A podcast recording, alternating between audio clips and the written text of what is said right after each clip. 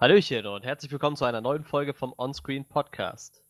Mein Name ist Manuel und äh, ja, wir haben uns heute hier wieder versammelt, weil es doch nochmal wieder einen schönen Kinofilm zu besprechen gibt. Meistens äh, in letzter Zeit waren, waren wir ja eher auf äh, Classics oder so angewiesen, weil halt äh, nicht so viel im Kino kam oder auch nichts, was uns wirklich interessiert hat. Aber diese Woche gab es dann doch nochmal was, wo wir gesagt haben, das müssen wir uns unbedingt angucken. Ähm, Bohemian Rhapsody ist gestartet im Kino. Die, das Biopic zu Queen oder Freddie Mercury. Der eine sagt so, der andere sagt so. Ähm, und wir wollen mal gucken, ob der Film hält, was wir uns davon versprochen haben. Ähm, das mache ich natürlich nicht alleine. Ich bin, äh, wir sind wieder die altbekannte Truppe, da hat sich nichts geändert. Äh, unser Chef Johannes ist wieder da.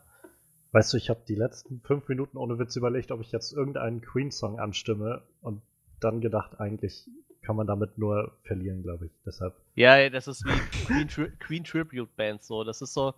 Es gibt so da Sachen, gibt's vielleicht soll... zwei gute von. Ja, aber das, das, das muss man sich auch gut überlegen, so, wenn man sowas macht. So. Das ist halt keine Band, wo man sagt, so, das kann ich jetzt mal machen. Ich meine, klar, jeder kann sich mal irgendwie einen Gitarrenriff mit viel Üben beibringen, so. Das ist, äh, kriegt halt jeder irgendwann mit Sicherheit hin, jeder ja. gute Gitarrist. Aber zu singen wie Freddie Mercury ist halt. Ja.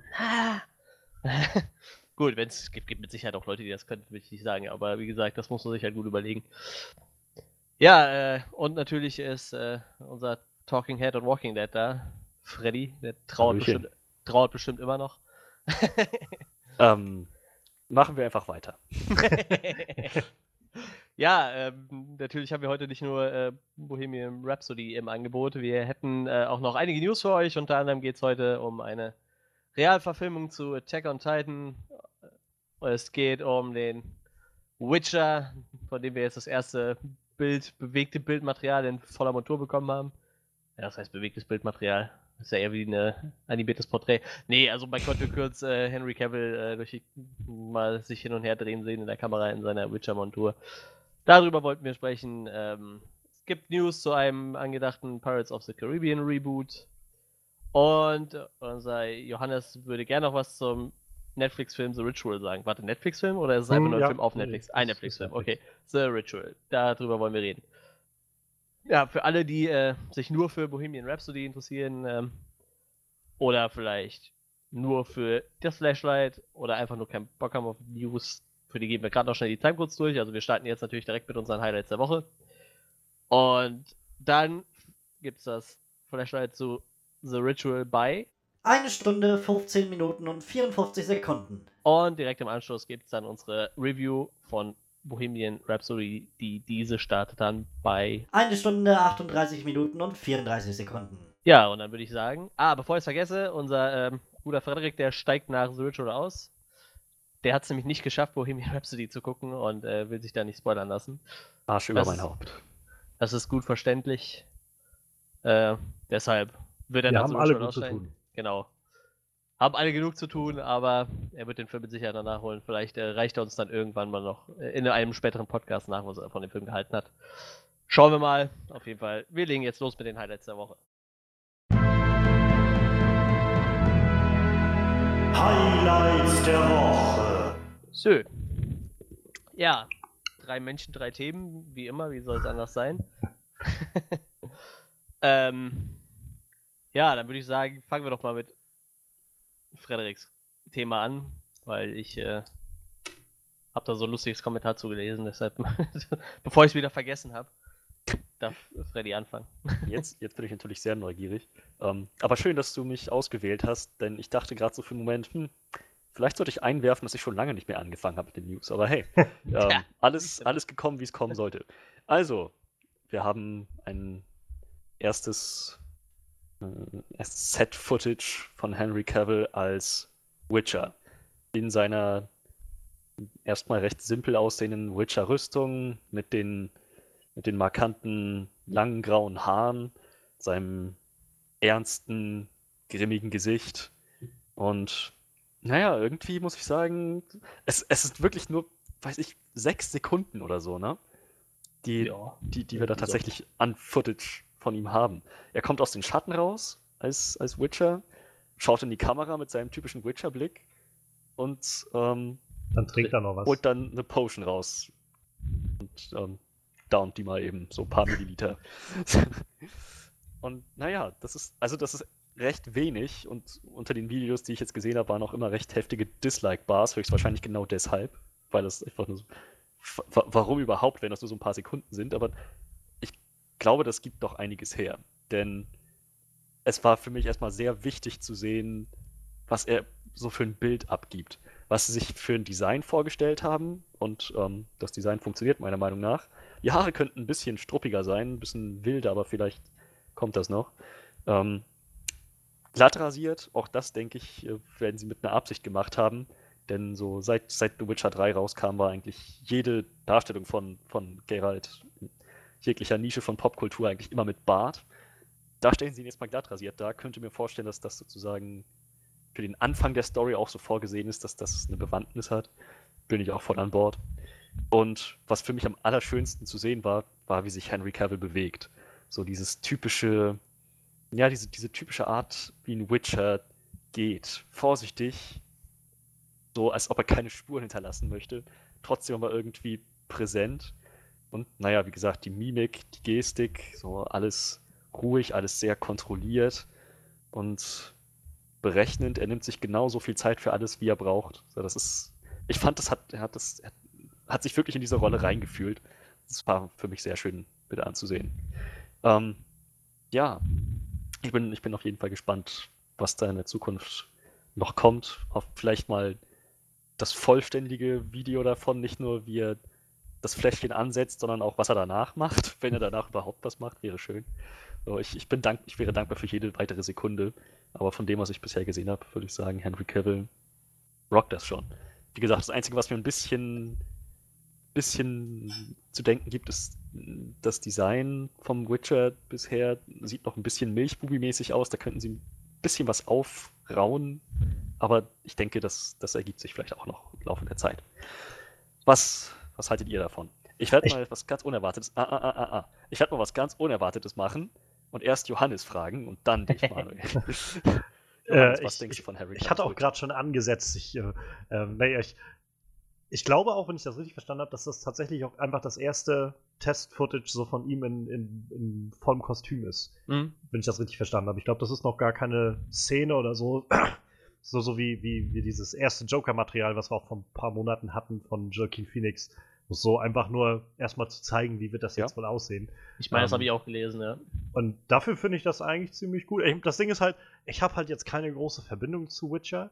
Und äh, also ich habe halt den ersten Teil ein paar Stunden gespielt ähm, und habe mir noch vorgenommen, den weiterzuspielen bei gegebener Zeit. Und ähm, davon ab, ähm, ja, habe ich jetzt nicht so die, weiß ich nicht, bin ich, glaube ich, ziemlich offen dafür, dass sie halt machen, was, was, äh, was gut ist für die Serie. Und ähm, dafür finde ich das eigentlich ziemlich nett. Also ich mag, wie, wie Henry Cavill sich da drin macht, irgendwie in dem Outfit und die langen Haare stören mich tatsächlich auch nicht so. Ich glaube, einige Leute haben so ein bisschen bisher Probleme gehabt mit dem, mit den langen Haaren und finden, das sieht so ein bisschen sehr fake aus. Ähm, weiß ich nicht, ich finde, es sieht okay aus und ich glaube, spätestens in der fertigen Serie wird das dann alles auch, ja. deutlich natürlicher aussehen. Ähm, ja, an dem Outfit an sich ist halt jetzt, ist halt alles sehr dunkel gerade, ist halt schwarz auf schwarz so irgendwie. Aber mir ging es halt, also ich, mir geht es vor allem irgendwie um das Gesicht und so ein bisschen zu sehen, wie das passt. Und ich finde, er macht das gut. Ich finde sowieso, Henry Cavill ist ein guter Schauspieler. Also ich bin, bin da sehr gespannt. Was mich halt, also wo ich gespannt bin, vor allem, ähm, weil du schon den Bart angesprochen hattest, ähm, wenn ich das richtig verstanden habe und ich habe wirklich bloß so oberflächlich mir irgendwie Dinge an, angelesen, ähm, dann, dann soll ja quasi das Ganze diese Serie deutlich mehr auf den Büchern basieren als auf den Spielen. Ja. Und wenn ich das richtig gelesen habe, ich könnte auch falsch liegen, ähm, hat er in den Büchern, glaube ich, keinen Bart, weil er, weil er, glaube ich, explizit auch in den Büchern sagt, dass er Bärte nicht mag oder so. Ähm, also in dem Sinne, wer weiß, ob er überhaupt einen Bart bekommt. So, mich stört das jetzt nicht. Ich, ich kenne halt zwar die, die Cover-Fotos und so von, von Witcher 3, wo, von dem Spiel, wo er dann den Bart und so alles hat, aber weiß ich nicht, also das ist sowas, wo ich, wo ich mir halt denke, sollen sie das machen für die Serie? Und dann denke ich mir halt immer, auch die Leute, die sich darüber aufregen, dass er jetzt keinen Bart hat, mein Gott, Leute, es ist nur ein Bart. So. Nee, also tatsächlich, wie gesagt, ich habe ähm, das erste Buch, glaube ich, zur Hälfte gelesen und da wird er eben auch als, naja, bartlos beschrieben. Ähm, Wie es in den späteren Büchern aussieht, ob er das wirklich bis zum Schluss durchzieht, das weiß ich nicht. Aber ich weiß halt, dass ähm, mit The Witcher 3 ziemlich gut angekommen ist, dass man dann, dass man Geralt mit Bart auch sehen konnte. Und das, ich meine, das sieht man ja in jedem Cosplay Ja. irgendwie auf allen möglichen, allen möglichen Cons. Äh, eigentlich hat er immer den Bart, weil die Leute Ich- finden, dass ihm das super steht. Mir ist das tatsächlich sehr egal. Meinetwegen kann er auch die, ganz, die ganze Zeit durch glatt rasiert bleiben. Ich fände es nur interessant, wenn die da so einen Kniff reinmachen, dass er halt, naja, vielleicht Bärte halt Bärte eigentlich nicht mag, dass er so sein, sein typisches Design eigentlich Ja. ist, sein Stil glatt rasiert, dann aber irgendwie mal für längere Zeit unterwegs ist, so wochenlang in der Wildnis oder so und dann feststellt, hm, gar nicht so schlecht. So, das, das, ich fände es eigentlich ganz nett, wenn die das irgendwie in die Story mit einarbeiten. Ja, ich glaube halt, so meine einfache Interpretation ist einfach mal, warum so viele Leute den, den Bart so mögen. Ich glaube, das ist so ein bisschen dieser Old Man Logan-Effekt, so dieses, oh, das wirkt einfach mal alles deutlich so grittier und, Ja, und so, oh, ein bisschen männlicher alles. Ähm, weiß ich nicht. Also ich habe halt, mag auch einfach daran, dass ich halt den ersten Teil bisher bloß angespielt habe und da hat er ja nur auch keinen Bart. Und da wirkt er auch generell alles doch, also wirkt er einfach sehr viel jünger, irgendwie hatte ich das Gefühl, als das, was Ja. ich jetzt aus Witcher 3 gesehen habe. Und wer weiß, vielleicht setzen die die Story halt genau da an, dass er halt noch ein verhältnismäßig junger Witcher ist, was auch immer das bedeutet. für Ja, die Frage 3. ist ja auch, was für eine Zeitspanne decken denn diese Romane ab, ne? Oder welche Zeitspanne ist zwischen Teil 1 und Teil Ja. 3 von den Spielen vergangen, ne? Man Manuel, erinnert mich, Ähm, wer hat die noch mal im Schrank stehen bei sich? Ich, ich habe nur den äh, ersten im Schrank stehen und, und diese Kurzgeschichten, die davor spielen quasi. Ich glaube, es sind zwei oder drei, die Also- hier stehen. wa- warte mal, The Witcher 3 spielt 1272. The Witcher 2 endet sechs Monate vorher, das dürfte 1271 sein. Mhm. The Witcher 1, ähm, dann, vielleicht kannst du mir da helfen, Johannes. Wann Oh, gibt es da irgendeine Jahreszahl? Bestimmt, aber das habe ich nicht mehr im Kopf. Also sehr, sehr viel früher kann es eigentlich nicht sein, Ja, vielleicht noch ein also- Jahr vorher. Ich glaube, die Spiele, Spiele, die spielen sich alle innerhalb von zwei Jahren ab. So. Aber Ja, die. Bücher, ähm, das kann wesentlich länger sein. Ja, deshalb weiß man ja nicht. Ne? Aber wer, davon mal abgesehen, äh, wenn man mal, ich habe halt gerade dieses äh, Foto von Collider bei Collider offen, und wenn man das Bild mal groß macht, also das ist ja wirklich in einer bombastischen Auflösung, hat er tatsächlich auch ein Drei-Tage-Bart. Also es ist nicht so, dass er komplett glatt rasiert ist. Ja, Ähm, das ist schon mal das eine. Ähm, wie gesagt, also ich glaube, das Problem mit dem Bart ist halt echt, dass viele Leute halt echt mit dem dritten Teil erst eingestiegen sind, ne? Wo er Ja. halt einfach den Bart hat. Also die Leute, man- die man- wahrscheinlich beim ersten Teil eingestiegen sind, wo er vielleicht dann noch keinen Bart hatte, die hatten da wahrscheinlich auch kein Problem mit, dass er halt nur einen Drei-Tage-Bart hat. Ich werde mich jetzt mal direkt outen und die Gelegenheit nutzen, weil ich die wahrscheinlich nie wieder bekomme und sagen, ich finde Geralt ohne Bart besser. Wenn ich The Witcher 3 spiele, achte ich darauf, dass er, wann immer er anfängt stopplich zu werden, gehe ich zum Barbier, lass ihn glatt rasieren. Ich finde, steht ihm einfach besser. Punkt. So. Und ja, Ja, das kann man machen mach- in The Witcher 3. Es ist geil. mach dich darauf gefasst, dass äh, deine, deine sozialen Netzwerk-Accounts jetzt geflutet werden. bei dir, Also. Ja, die Leute haben ihn immer noch nicht bei Steam gefunden, also. Jetzt, ja, jetzt haben sie aber einen Grund, wirklich mal zu suchen. Scheiß auf das T-Shirt, wir wollten Freddy fertig machen. so, äh, jetzt aber zu meinem äh, lustigen Kommentar. Ich weiß gar nicht, wer das gepostet hat, aber ich fand es total witzig. Äh, irgendeiner schrieb halt, hey, das sieht aus wie Legolas, der äh, Sephiroth aus Final Fantasy VII Cosplay. Tatsächlich sieht das wirklich ein bisschen so aus. Sieht aus wie so eine Mischung aus Legolas und äh, Sephiroth. Also Sephiroth, ich weiß nicht, wer von, äh, ihr seid ja noch ein bisschen jünger wie ich, aber ist halt der Bösewicht aus Final Fantasy VII. Und das ist halt auch ein Typ mit super langen grauen Haaren, glatten grauen Haaren so. Also es passt halt wirklich ziemlich gut, diese Beschreibung. Ähm, ich ich denke halt tatsächlich, diese äh, Perücke, ich meine, das Bild war unter dem Vorwand von einem Make-up- und Kameratest. Äh, Ja, ja, genau. auch, ich gehe davon aus, die haben gerade erstmal eine Perücke genommen, die man halt Ja, sowas irgendwie. nehmen konnte. Du siehst halt auch so, da stehen halt so ein paar einzelne Haare ab und du merkst halt, das ist halt eine, eine relativ günstige, verhältnismäßig günstige Perücke wahrscheinlich. Ne? Ich gehe davon aus, die werden dann für sein, äh, wenn es dann soweit ist, schon noch ein bisschen bessere. Ich habe sogar tatsächlich das Gefühl, vielleicht bilde ich mir das nur ein, dass die Haare oben drauf könnten das eventuell sogar seine echten sein in gefärbt und nur die hinten dran quasi dran geklipst, der Zopf, über die langen Haare. Hm. Gute Frage. Weil theoretisch, wenn du dir das Bild anguckst und mal ranzoomst, ich weiß halt nicht, ob es am Licht liegt, sind halt oben drauf die Haare auch einen Ticken dunkler wie die hinten. Ja. Wie Aber es gesagt, kann halt auch am Licht liegen, ne? Ja, ja, Also, ich, ich kann es mir halt auch einbilden. Aber wie gesagt, äh, ist ja auch gut möglich so. Vielleicht äh, lässt sich Henry Cavill ja jetzt sogar die Haare was länger wachsen Ja. oder so. Ich weiß nicht. Aber ich gehe davon aus, dass es halt echt nur für diesen Make-up-Test mal nur eine eine, eine Perücke, damit man mal eine Vorstellung davon kriegt, wie er halt aussehen soll. Mir fällt jetzt auf, dass er sogar gelbe Augen hat. Ja, ich, also ich bin sicher, also das, das ist mir auch schon von Anfang an aufgefallen. Ich, gut, wenigstens das haben sie mit eingearbeitet, dass so, so der, der ungefähre Witcher-Look da ist. Eine Perücke, die mehr oder weniger passt, Kontaktlinsen, die mehr oder weniger das rüberbringen, Ja. dass er halt so, ähm, naja, im Prinzip Echsenaugen hat. Das wird halt wahrscheinlich auch echt für nicht, nichts äh, mehr da gewesen sein. Auch wenn du dir seine, seine Klamotten mal anguckst. Ne? Im Endeffekt sieht es halt aus wie eine Lederjacke, wo sie halt noch so ein paar Lederplatten draufgenäht, ge, ge, Ja, genietet ja. haben. Ne?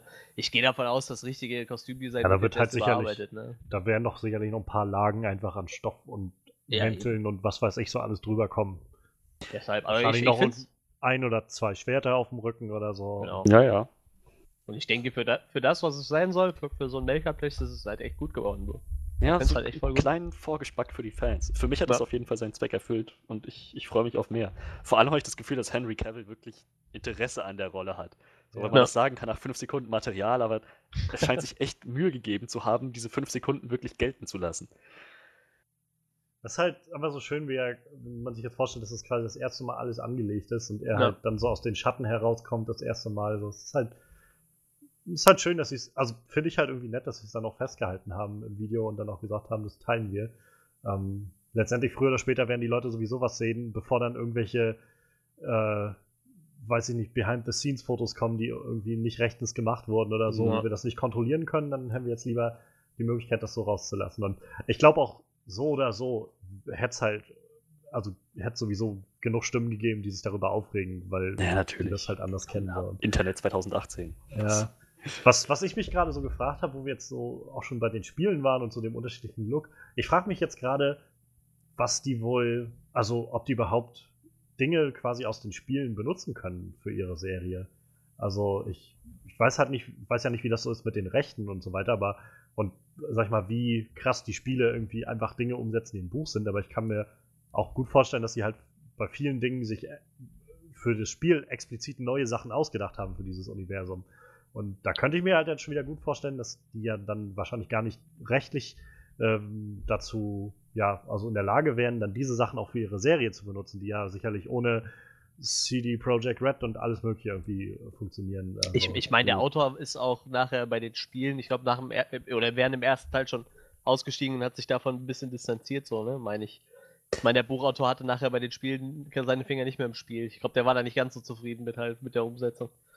Denkst du an was Bestimmtes? Meinst du, designtechnisch können sie nicht alles verwenden? Äh, Das weiß ich nicht. Also ich musste nur gerade dran denken, ähm, als, also kam mir so der Gedanke, vor drei Jahren, da waren es vor zwei Jahren, als dieser Dschungelbuch, Jungle Book Remake kam von Disney, ähm, und jetzt halt zum Beispiel auch dieser Andy Serkis Jungle Book, Book Adaptionsding Mowgli irgendwie im Arbeit ist. Und beide sich ja quasi auf so ein gewisses, so ein, so ein dieselbe, dasselbe Grundmaterial sozusagen berufen. Ähm, aber bei Disney, also bei ihrem Remake war das zum Beispiel so, dass die halt zum Beispiel die Songs, die ursprünglich in dem Disney-Film gemacht wurden, auch wieder nutzen konnten, zum Beispiel. Äh, weil die halt immer noch, also die waren halt nicht in der Buchvorlage, aber die hat Disney, haben sie bei dem ersten Disney-Film ähm, so, was ich, äh, oh, Schubidu, ich wäre so gern wie du, oder probier's mal mit Gemütlichkeit oder sowas. Das haben die halt extra geschrieben gehabt für den Film. Das heißt, ich glaube, dieser Mowgli-Film, der jetzt von Andy Serkis gemacht wird oder gemacht wurde ähm, und jetzt irgendwann bald rauskommt, der wird wahrscheinlich sich komplett auf die Buchvorlage berufen können, weil die halt schon frei steht wahrscheinlich für alle zur Nutzung oder halt die berechtigt sind dazu, aber nicht auf die Sachen, die explizit Disney sich ausgedacht hat und dem Universum sozusagen hinzugefügt hat. Und jetzt frage ich mich halt, ob das bei dem Spiel und der Serie halt ähnlich sein wird. Das halt, weil ich kann mir nicht vorstellen, dass du halt ein Spiel von oder drei Spiele von, von zig Stunden an Spielzeit und einer ganzen Welt ähm, äh, an reinem, mit reinem Buchmaterial füllen kannst. Also du musst ja dir, denke ich, immer noch Dinge hinzudenken dann irgendwie. Also, weiß ich, Charaktere, die neu hinzukommen, NPCs oder sowas oder vielleicht auch einige Monster, die, die man sich neu dazu denkt oder eben auch Designsachen. Das weiß ich halt nicht, ob man da eng, ob das so eng gefasst ist und CD Projekt Red sagen würde irgendwann, okay, das Design, was ihr da jetzt habt, das steht so nicht direkt im Buch drin, das haben wir uns halt ausgedacht, das ist jetzt nicht rechtens oder so. Das Ach weiß ich so, halt nicht. okay. Die Frage habe ich mir jetzt halt gerade gestellt, so wie, wie, sag ich mal, wie anders dann vielleicht doch diese Serie, ähm, also ich vom Grund Spirit wird das sicherlich ähnlich sein, aber so vielleicht vom, weiß nicht, von der Story oder von der, von, dem, von der Welt oder so, wie anders das dann vielleicht doch wird für Leute, die, die das schon kennen aus den Spielen oder so. Da ist ja jetzt ja auch schon die Frage, wie nah hält sich die Story von den Spielen an dem Buch, ne? Eben, das meine ich halt. Das, ich wäre halt, dafür müssten wir jetzt jemanden haben, der wirklich beides schon Naja, irgendwie gesehen hat. Aber ne? das, das ist eigentlich für mich nicht so wichtig, finde ich, weil selbst ich, nicht ich, find- ich fände es eigentlich schön, wenn die bei, bei Netflix wirklich dann nicht nochmal die Spiele rehashen, sondern einen neuen Weg gehen. So, und ich glaube, die Spiele sind deutlich von den Büchern abgewichen irgendwann. Ähm, aber ich, also wie gesagt, das, was ich mir gut vorstellen kann, ist, dass es Charaktere gibt, die dann, die in den Spielen hinzugekommen sind. So, vielleicht sogar Fan-Favorites, irgendwie Gauntero Dim oder so, die jetzt einfach nicht mit rein dürfen. Das kann schon, kann schon sein. Wer weiß, vielleicht dürfen sie auch dieses typische, diese typische Witcher 3 Rüstung, die er hat, nicht Genau, verwenden, mit diesen halt Lederplatten gedacht mit irgendwie. Kettenpanzern versehen. So. Auch das gut möglich, dass sie sich da was Neues überlegen müssen. Aber hey, Rüstung, die haben alle Möglichkeiten offen, da kreativ zu werden. Ja. Ja, also generell, ich, ich habe da halt auch nicht so Bedenken, weil ich auch einfach, glaube ich, durch die Spiele noch nicht so, so eingefärbt oder gefestigt bin in meinen Vorstellungen und Erwartungen, was das, wie das alles aussehen muss oder so. Ähm, es war einfach nur so ein Gedanke, der mir gerade kam, so vielleicht wird das halt auch für viele, die halt die Spiele irgendwie sehr ähm, beherzt und leidenschaftlich gespielt haben, jetzt irgendwie nochmal eine, eine Überraschung geben, weil die halt auf einmal keine Ahnung, es sind ja mal viele Leute, die die Vorstellung haben, wenn sowas adaptiert wird, ein Videospiel oder sowas, äh, dass das dann halt, das muss so aussehen oder muss dann genau das sein. So. Und manchmal ist das halt gut und manchmal vielleicht auch nicht. Und keine Ahnung. Also ich, ich kann mir vorstellen, dass sie halt mit der Serie jetzt schon mal auf einem Weg sind, vielleicht was, was Frisches und Neues in diese Witcher-Welt zu bringen. Überhaupt diese Witcher-Welt auch neuen Leuten zu eröffnen. Also ich meine, ich habe halt, wie gesagt, die Spiele, ich weiß, was es ist und ich habe mal eins angespielt. Aber ich habe halt jetzt noch nicht in so, so einen Deep Dive in die, in die Welt und Lore von The Witcher gemacht. Und wenn die Serie mir das eröffnet, warum nicht? Sieht auf jeden Fall schon mal gut aus. Ja, ich denke, darauf können wir uns einigen. Sieht auf jeden Fall schon mal gut aus. Ja. Nice. Oh, ich sehe gerade, die äh, drehen die Serie in Ungarn. Zufällig fliege ich in zwei Wochen nach Ungarn. Ich meine, die kommt ja dann auch nächstes Jahr dann schon raus, wenn ich mich nicht Ich meine auch, die Also- wird 2019 angesetzt, ja. Also ich glaube, ursprünglich war sie auf 2020 angesetzt und dann haben sie sie jetzt, glaube ich, noch nach vorne gezogen. Ich schätze mal nächstes Jahr irgendwann im Herbst oder so. Wahrscheinlich so in einem Jahr oder so dann, dann gut. No. Ich weiß gar nicht, hatten wir damals eigentlich, als die, als das Casting bekannt wurde für die von, von Siri und, Ja, und die ich- ganzen ich anderen mein Charaktere ja. schon drüber geredet? Ich weiß jetzt nicht, aber Ich, ich meine ja. Mm, Oder warst du da? Ja, ich meine, wir hatten Also drüber wir, wir haben darüber geredet, dass ähm, noch Charaktere fehlen, die gecastet genau, wir hatten werden über die müssen. Kontroverse geredet, aber wir hatten ja, glaube ich, nachher nach, nicht mehr über das eigentliche Casting, was dann irgendwie zwei Darüber haben wir nicht geredet, aber Genau. ich glaube, das hatte auch einen Grund. Wir wollten warten, bis Ja. ähm, das Casting wirklich so im Laufe der Zeit auch vollständig dann bekannt ist. Und dann ja mittlerweile auch so ist, ne?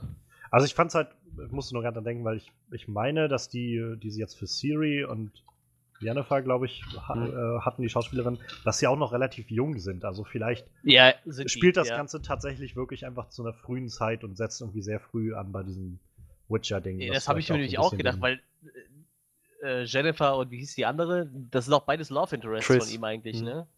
Chris Marigold. Und äh, also die sehen schon echt verdammt jung aus. Also ich gehe davon aus, dass das sollte früher spielen. So, also es könnte jetzt eigentlich noch nicht seine Love Interest sein, das wäre schon ein bisschen gruselig.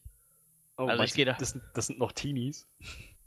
Ich, ich glaube, also ich weiß nicht, wie alt die ist, aber die, äh, die die Prinzessin äh, Siri spielt, die sieht echt verdammt jung aus. Die sieht so 13, 14 mäßig aus irgendwie. Die sehen eigentlich beide sehr jung aus. Ich bin mir, ich habe keine Ahnung, von denen gibt es halt noch nicht mal einen Wikipedia-Eintrag oder so. Und äh, ich habe, glaube ich, bei IMDb geguckt, ich glaube, da stand das Alter auch nicht bei. Also die sind, ich glaube, die sind echt noch sehr jung. Naja, das, Ding ist, ähm, Magier, Hexen und so weiter werden halt uralt. Al- Ja. Altern extremst langsam. Gut, wirklich, dass sie schon 40 sind, aber halt nach Aussehen wie 14. Trotzdem hast- gebe ich dir recht, es wäre vielleicht nicht so schön anzusehen, wie Harry Cavill mit einer 14-Jährigen rumflirtet. So, ja. Muss ich früh ranschmeißen. Ja, warten. Ich glaube, da können wir dann erst später drüber spekulieren, wenn dann halt wirklich die irg- irgendwas mehr über den Plot bekannt ist halt. Ne? Also wir haben auch gesehen in, äh, in X-Men Apocalypse, dass eine 16-jährige Jean Grey dem, dem, weiß ich nicht wie alten, äh, da muss er ja dann auch schon irgendwie 120 oder so alten, Jahre alten äh, Wolverine gegenüberstand und eigentlich so klar war irgendwie, ja, in 20, Mi- in 20 Jahren bin ich wieder hier, Lady. War, Ja, wo so- war das? X-Men Apocalypse? Ja, da gibt's doch dann, dann sind sie doch in diesem, in dieser unglaublich wichtigen Szene, wo sie wieder in diesem Damm sind, erneut, und dann Wolverine da ausbricht. Ach, ach und, ja. Und ja. sie dann zum Schluss so seine Gedanken irgendwie löscht oder was weiß ich, und dann haut er halt ab in den Wald. Und das war so, beim ersten Mal ist mir das nicht aufgefallen, dass ich den gesehen habe. Beim zweiten Mal, als ich den Film gesehen habe, dachte ich so, warte mal, das sind Jean Grey und Wolverine. und, und naja, sie ist deutlich noch ein Teenager an diesem Punkt. Und wenn man jetzt so an X-Men 1 zurückdenkt oder so, Mhm. li lieber nicht drüber nachdenken.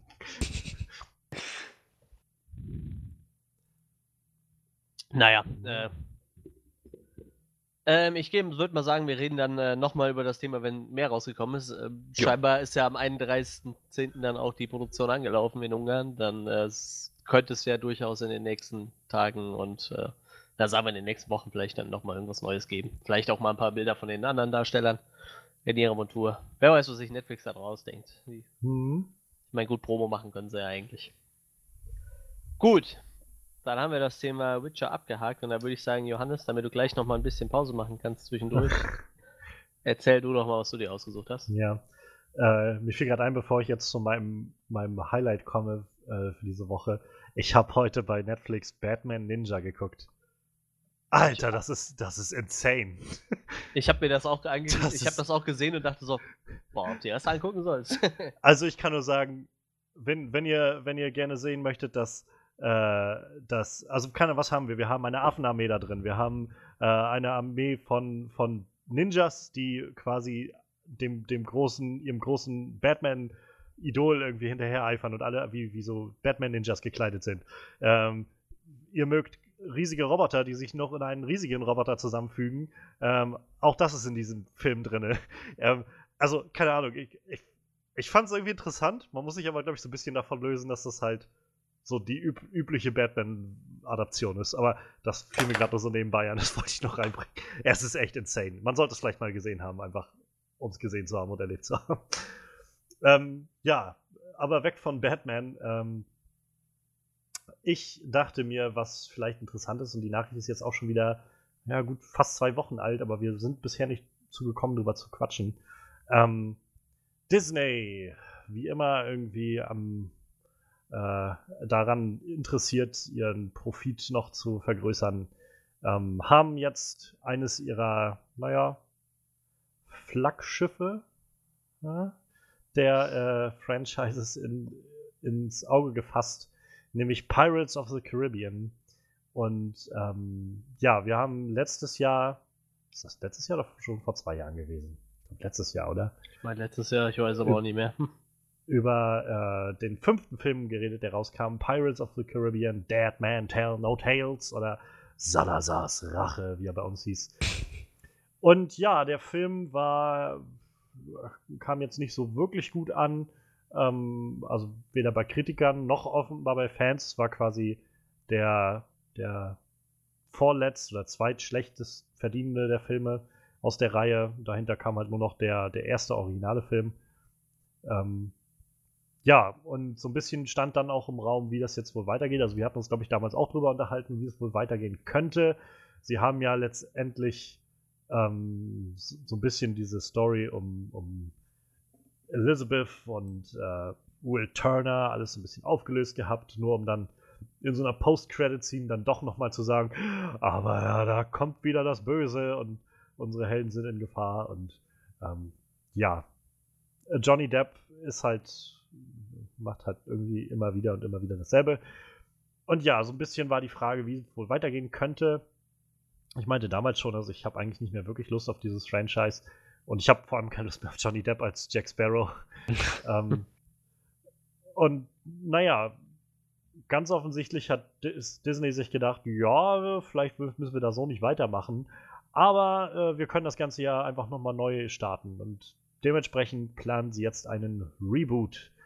wie es momentan aussieht. Ähm, verpflichtet worden sind wohl die beiden Autoren Red Reese und Paul Wernick, die unter anderem Deadpool geschrieben haben oder auch Zombieland. Und ja, die beiden werden wohl jetzt mehr oder weniger damit beauftragt, gerade ein Skript zu entwickeln, einen Plan zu entwickeln, wie man das Franchise wieder neu beleben kann, rebooten kann.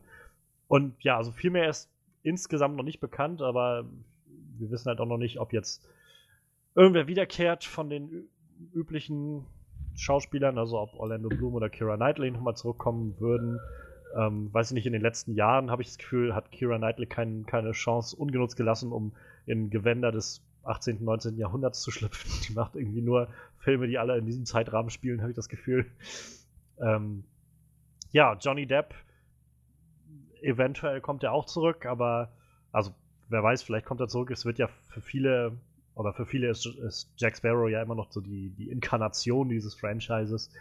Ähm, aber ich glaube, man sollte auch nicht vergessen, dass der Mann jetzt ähm, gerade auch erstmal mit seinen Grindelwald Fantastic Beasts Filmen wahrscheinlich beschäftigt ist. Wenigstens die nächsten paar Jahre. Jedenfalls gehe ich mal nicht davon aus, dass er jetzt in dem nächsten Film, der in zwei Wochen startet oder so, schon wieder äh, abgehandelt ist. Und äh, ja, dazu kommt, wenn man dann überlegt, wie, wie schnell und, und äh, ja, fast schon kaltherzig Disney James Gunn abgesägt hat, ähm, ob sie sich auch das jetzt noch geben wollen mit Johnny Depp, jemanden, der immer wieder in der Kontroverse steht, ähm, bei Amber Heard, seiner damaligen Frau noch, glaube ich, Frau, ich glaube, die waren verheiratet, ähm, ja, nicht so der beste Ehemann gewesen zu sein mit so häuslicher Gewalt und äh, Trunkenheit schon am frühen Morgen und solche Geschichten. Also, ähm, ob Disney dann sagt, nee, ja, damit solchen Leuten wollen wir mit unserem familienfreundlichen ähm, Imperium dann auch nicht in Zusammenhang stehen. Wie das klingt. Unserem familienfreundlichen Imperium. Naja. Also, das Ding ist halt, ich, ich mag viele der Disney-Filme echt gerne. Ich habe vor, vor einer Woche gerade erst wieder Coco gesehen und ich musste wieder weinen am Schluss. Aber es, es täuscht halt nicht darüber hinweg, dass Disney, glaube ich, schon, also besonders wenn wir jetzt immer höher gehen in die Führungsebenen, das ist halt schon ein ziemlich herzloser Verein, die einfach gucken, wo man noch Geld rausquetschen kann. Ich, ich sage immer noch, das ist wie bei South Park. Wenn in die Spur ist, kommt Mr. Maus und haut direkt auf die Schnauze. Ja. Es gibt ein sehr schönes äh, Epic Rap Battle of History. Da haben sie Stan Lee gegen Jim Henson gehabt, die halt beide ähm, gebattelt haben und zum Schluss dann so zu der Erkenntnis kamen, irgendwie, wir sind eigentlich doch, doch sehr gleich irgendwie. Wir sind doch so zwei Männer von einem Schlag. Und dann, ja, beide im Prinzip, also Marvel und auch die Muppets, sind halt im Besitz heute von, von Disney. Und dann tauchte halt Walt Disney zum Schluss auf und hat halt beide nochmal in so fertig gerappt, irgendwie sehr, sehr krass, wo es halt auch genau darum geht. Ich glaube, der, der, letzte Satz war auch sowas wie Now look at it, gaze upon my empire of joy. Und dann saßen halt irgendwie so tausende Autoren irgendwie alle so an manisch irgendwie malend an irgendwelchen äh, Staffetten, weil die halt fertig werden muss mit ihrem Job oder sowas. Also, ich glaube, ähm, das hast du mal erzählt. Das kommt mir gerade ziemlich bekannt vor, diese Story. Ich wiederhole mich sehr schnell, glaube ich. ähm, ja, also deshalb, ich glaube, Disney ist da jetzt äh, auch nicht, nicht wirklich das Unschutzlamm, was für Mitarbeiterfreundlichkeit steht. Ähm, und ja, also allein, keine Ahnung.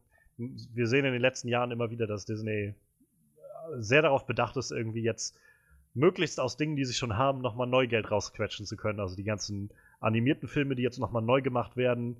Ähm, wie gesagt, ich hatte vorhin schon Jungle Book erwähnt gehabt von vor ein paar Jahren. Ähm, halt die Maleficent-Filme, beziehungsweise ich glaube, der zweite Film kommt jetzt demnächst bald. Äh, Cinderella, dann hatten wir die Alice im Wunderland-Filme, Die Schöne und das Biest. Und jetzt kommen ja demnächst noch Aladdin und äh, König der Löwen so. Das, alles diese Filme, die eigentlich gut funktionieren oder fast schon perfekt sind in ihrer animierten Form. Und wo Disney jetzt sagt, nö, das, da kriegen wir auch nochmal was Neues, raus, neues Geld raus, wenn Leute das nochmal gucken können. Ähm, naja, und ich habe so ein bisschen das Gefühl, dass es bei Pirates of the Caribbean jetzt auch dahin geht. Also, wenn man sich die Box-Office-Zahlen anguckt, wie gesagt, äh, der, der erste Film startete weltweit bei 600, also hat am Endeffekt dann 654 Millionen Dollar eingespielt. Und das äh, höchste Maß hatten sie dann schon mit dem äh, zweiten erreicht. Das war dann Deadman's Chest. Der hatte äh, über eine Milliarde Dollar eingespielt, 1,06 Milliarden. Dann der dritte ist wieder ein bisschen abgefallen. Der vierte hatte dann nochmal 1,04 Milliarden Dollar. Naja, und jetzt kam der fünfte, der auf einmal, also der mit knapp 800 Millionen Dollar immer noch viel eingespielt hat, aber doch deutlich weniger, sag ich mal, als die letzten Filme, die davor kamen. Und ja, ich kann mir gut vorstellen, dass Disney jetzt einfach sagt, na gut, so wie das jetzt, wie die Tendenz gerade aussieht, ähm, die Leute sind vielleicht auch einfach Johnny Depp überdrüssig oder so, aber aus der Form, wie das, ähm, ja, wie das Ganze jetzt gerade läuft, können wir nicht mehr das rausholen, was wir gerne möchten. Das heißt, entweder wir lassen es jetzt sein mit den Pirates of the Caribbean oder wir gucken halt, dass wir das Ganze nochmal neu beleben. Und danach hört sich das jetzt für mich an. Also die Autoren hören sich jetzt, also machen schon mal einen guten Eindruck so. Meine, der Deadpool-Film war halt sehr kreativ geschrieben. Auch Zombieland ist an, sich ein sehr kreativ, äh, kreativer Film. Ähm, vielleicht finden die eine interessante Herangehensweise. Generell, der erste Pirates of the Caribbean-Film war halt, also ist für mich auch irgendwie bei weitem der beste aus der Reihe und halt einfach ein richtig guter, schöner Abenteuerfilm. Und ähm, von denen haben wir auch gar nicht so viele, habe ich das Gefühl, in den letzten Jahren gehabt. So von wirklich so, so full-hearted, so, so ganz offene Abenteuerfilme. Ähm, und wenn sie da wieder zurückkehren können, also dahin zurückkehren können, dann, dann gucke ich mir das gerne an. Also dann bin ich auch gerne bereit, mir das anzuschauen. Ähm, aber ich habe halt tatsächlich keine Lust, dass sie jetzt einfach versuchen, dasselbe, was wir schon mal alles gesehen haben, uns nochmal einzutrichtern. Ich habe schon bei dem letzten halt keine Lust mehr gehabt auf nochmal untote Piraten oder jetzt waren es Piratenjäger, aber es kommt letztendlich auf dasselbe hinaus. Ähm, und irgendeinem Artefakt kleben sie hinterher eiern die ganze Zeit, um wieder alles rückgängig zu machen am Schluss und so. Das, keine Ahnung, dann, dann gib mir lieber was anderes. Gib mir eine interessante, andere, neue, frische Piratengeschichte. Und meinetwegen, ich hatte es auch, glaube ich, schon mal gesagt, irgendwann, wenn ihr dann ein Franchise draus machen wollt, dann wechselt von Mal zu Mal immer wieder so ein bisschen die, die Charaktere, macht so eine Anthology-Filme draus. Es sind die Pirates of the Caribbean. Das können jedes Mal andere Piraten sein, finde ich.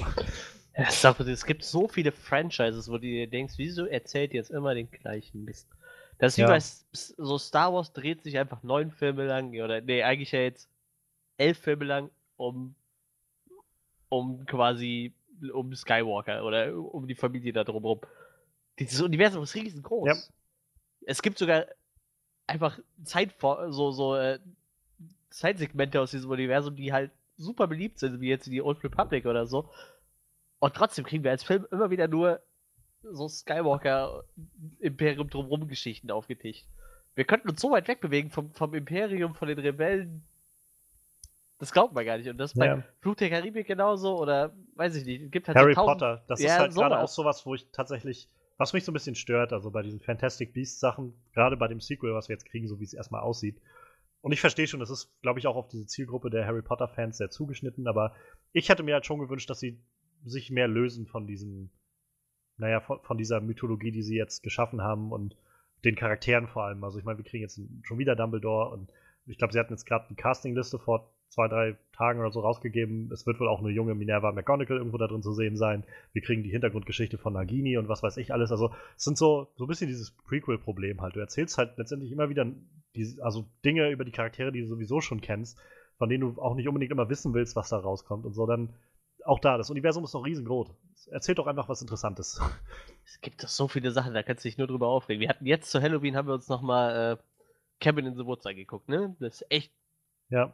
einer der interessantesten Filme im, Horrorgenre, die wir letztes Jahr gekriegt haben, weil der halt so, so mit diesen Vorurteilen spielt und der Film sich ja selber überhaupt nicht ernst mit, mit dieser ganzen Institution, die dahinter hängt. Ja. Und du kriegst in diesem Film schon gesagt, das, was hier in Amerika passiert, das gibt's überall auf der Welt. Wieso gehst du nicht her? Bei dem Film, der Film war ja auch relativ erfolgreich und sagst zum Beispiel hier, du bist jetzt ein mexikanischer Regisseur, du drehst jetzt die Story, was in Mexiko abgelaufen ist. Oder Japan wird ja angesprochen. Du gibst einem japanischen Regisseur Geld und sagst, mach doch die japanische Version davon. So einfach, was alles im selben Universum spielt, aber aus der Sicht von den anderen Ländern. Und das ist so ein Film, da machen die einen Teil von und dann machen die da nichts mehr draus. Aber so weiß ich nicht. Bei Saw haben wir irgendwie sieben, acht Teile mittlerweile bekommen, wo du halt locker vier, fünf von wegschmeißen kannst, eigentlich, weil die nicht sonderlich gut sind. Und das ist halt immer wieder so, ne? Die Leute schreien nach irgendwas. Star Wars ist, glaube ich, somit das einzige Universum, wo, die, wo halt echt viele Fans auch sagen, gebt uns doch mal sowas wie Old Republic oder so, ne?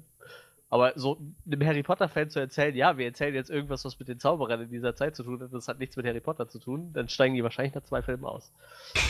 Aber das, das ist halt letztendlich ja so ein bisschen das, das, das Problem, oder? Also ich meine, Ja. auf einer gewissen Ebene läuft halt vieles auch nach Angebot und Nachfrage. Also ja, ja, sicher. Ähm, ich kann mich halt gut erinnern, letztes Jahr im Sommer war das, war ich bei so einem, so einem Kindercamp dabei und hatte mich mit dem einen, ähm, mit dem einen, ja, äh, Aufpasser da so ein bisschen ähm, unterhalten gehabt. Die waren halt auch noch alle 16, 17 oder so, aber da kamen wir auf jeden Fall irgendwie auch auf Kino zu sprechen und da lief ja gerade damals der fünfte Transformers-Film im Kino. Ja. Und dann war das halt auch so, und weißt du, in dem Gespräch meinte er am Anfang noch irgendwann so, ja, ist auch echt schlimm mit den ganzen Sequels und ne, kommt nichts mehr Neues und so. Und dann kommt irgendwie Transformers zur Sprache und es ist so ein, ja, ja, der war jetzt auch gar nicht mehr so toll, der letzte Film. So, und ich so, du kannst dich nicht aufregen darüber, dass, äh, dass es irgendwie nur noch Sequels gibt und trotzdem dann dein Geld da immer wieder reinstecken. so, das, so wird das sich nicht ändern. So. Man, man muss dann vielleicht auch einfach konsequent sein an einem gewissen Punkt und sagen, nee, weißt du was, das, da, da kann ich jetzt, also da will ich jetzt mein Geld nicht reinstecken, wenn ich halt weiß, dass mich das dann doch bloß wieder frustriert oder dass das einen Trend unterstützt, den ich halt eigentlich nicht mag. So. Und ich glaube, ähnlich ist das mit diesen Sachen. Also ich, die, die Leute, und es ist ja auch nicht schlimm, wenn man das sehen will, dann, dann kann man das ja auch gerne sich angucken. Also, wie gesagt, ich kenne auch genug Leute, die halt genau das jetzt gerne sehen möchten bei Fantastic Beasts, die noch mehr sehen wollen von halt genau diesem Harry Potter, mehr Hogwarts, mehr all diese Sachen. Ich sag bloß für mich, denke ich mir, ich würde lieber gerne was Frisches und Neues sehen da drin. So, und und ich, vielleicht muss man da auch mal so ein bisschen mit einbedenken, so wie wir jetzt hier, die einfach wirklich fast jede Woche wenigstens einen neuen Film gucken oder halt generell recht viele Filme gucken. Ähm, ich glaube, da hat man noch schneller irgendwie dieses Ermüdungsding, dass man halt irgendwann denkt, so, ich habe das alles schon gesehen, komm, gib mir mal irgendwie ein bisschen was Frisches, was Neues. Und also ich merke jedenfalls, ich generell, ich freue mich immer wieder, wenn ich so wirklich ganz kreative neue Filme sehe. Also der, gerade der, der Macher von, äh, von, von Cabin in the Woods hat jetzt gerade einen neuen Film rausgebracht, diesen äh, äh, Bad Times at the El Royale. Habe ich Mhm. noch nicht gesehen, aber der sieht sehr, sehr gut gemacht aus, sehr, sehr kreativ und neu. Und der soll auch sehr gut geworden sein. Also Kritiken sind sehr gut und ähm, den werde ich mir auch, ich meine, wir haben ein volles Programm, haben wir schon festgestellt für die nächsten Wochen, aber ähm, den werde ich mir bei Gelegenheit auch nochmal irgendwann angucken. Und ja, also, keine Ahnung, wir sind ganz schön abgeschwiffen, glaube ich, so vom Gru Grundgerüst. Aber ja, auf jeden Fall, äh, Pirates of the Caribbean ist halt die, die Frage, um das vielleicht so ein bisschen zusammenzuführen, ähm, ob Leute da tatsächlich noch Interesse dran haben und sagen, ja gut, da gehe ich jetzt dann, möchte ich noch mehr von sehen. Und auch wenn es halt ohne die Charaktere ist, die ich kenne.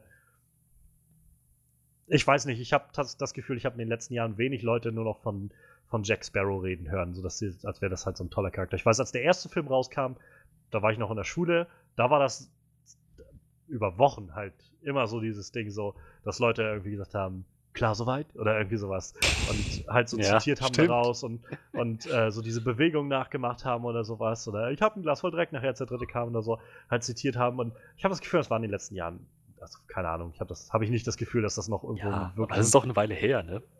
ja, aber ich meine jetzt halt, der letzte kam jetzt letztes Jahr. So, ich meine halt, das hat halt dann auch, glaube ich, keinen großen Einschlag mehr auf die Popkultur. Das, das Ach, ist wer weiß, vielleicht rennen die kleinen Kinder über den Schulhof und äh, zitieren Ja. irgendwelche Zitate aus Teil 5. Das ist es nämlich. Was, was genau bleibt da so hängen wie ich habe ein Glas voll Dreck? Das war, das war doch der Hit, oder? Alle scheißen immer auf den dritten Film. Ich finde den total cool. Und ich Ich habe ein Glas voll Dreck, haben wir nur den dritten Film zu verdanken. Ich habe äh, die ersten drei habe ich auch tatsächlich noch gekauft. Also die ersten zwei fand ich sehr gut und den dritten fand ich auch noch gut. Also die drei fand, die ersten drei finde ich alle guckbar tatsächlich. Mir war der dritte zu überladen. So, zu sehr mit auf. Also, ich fand, mir war das zu viel auf einmal, dass der so.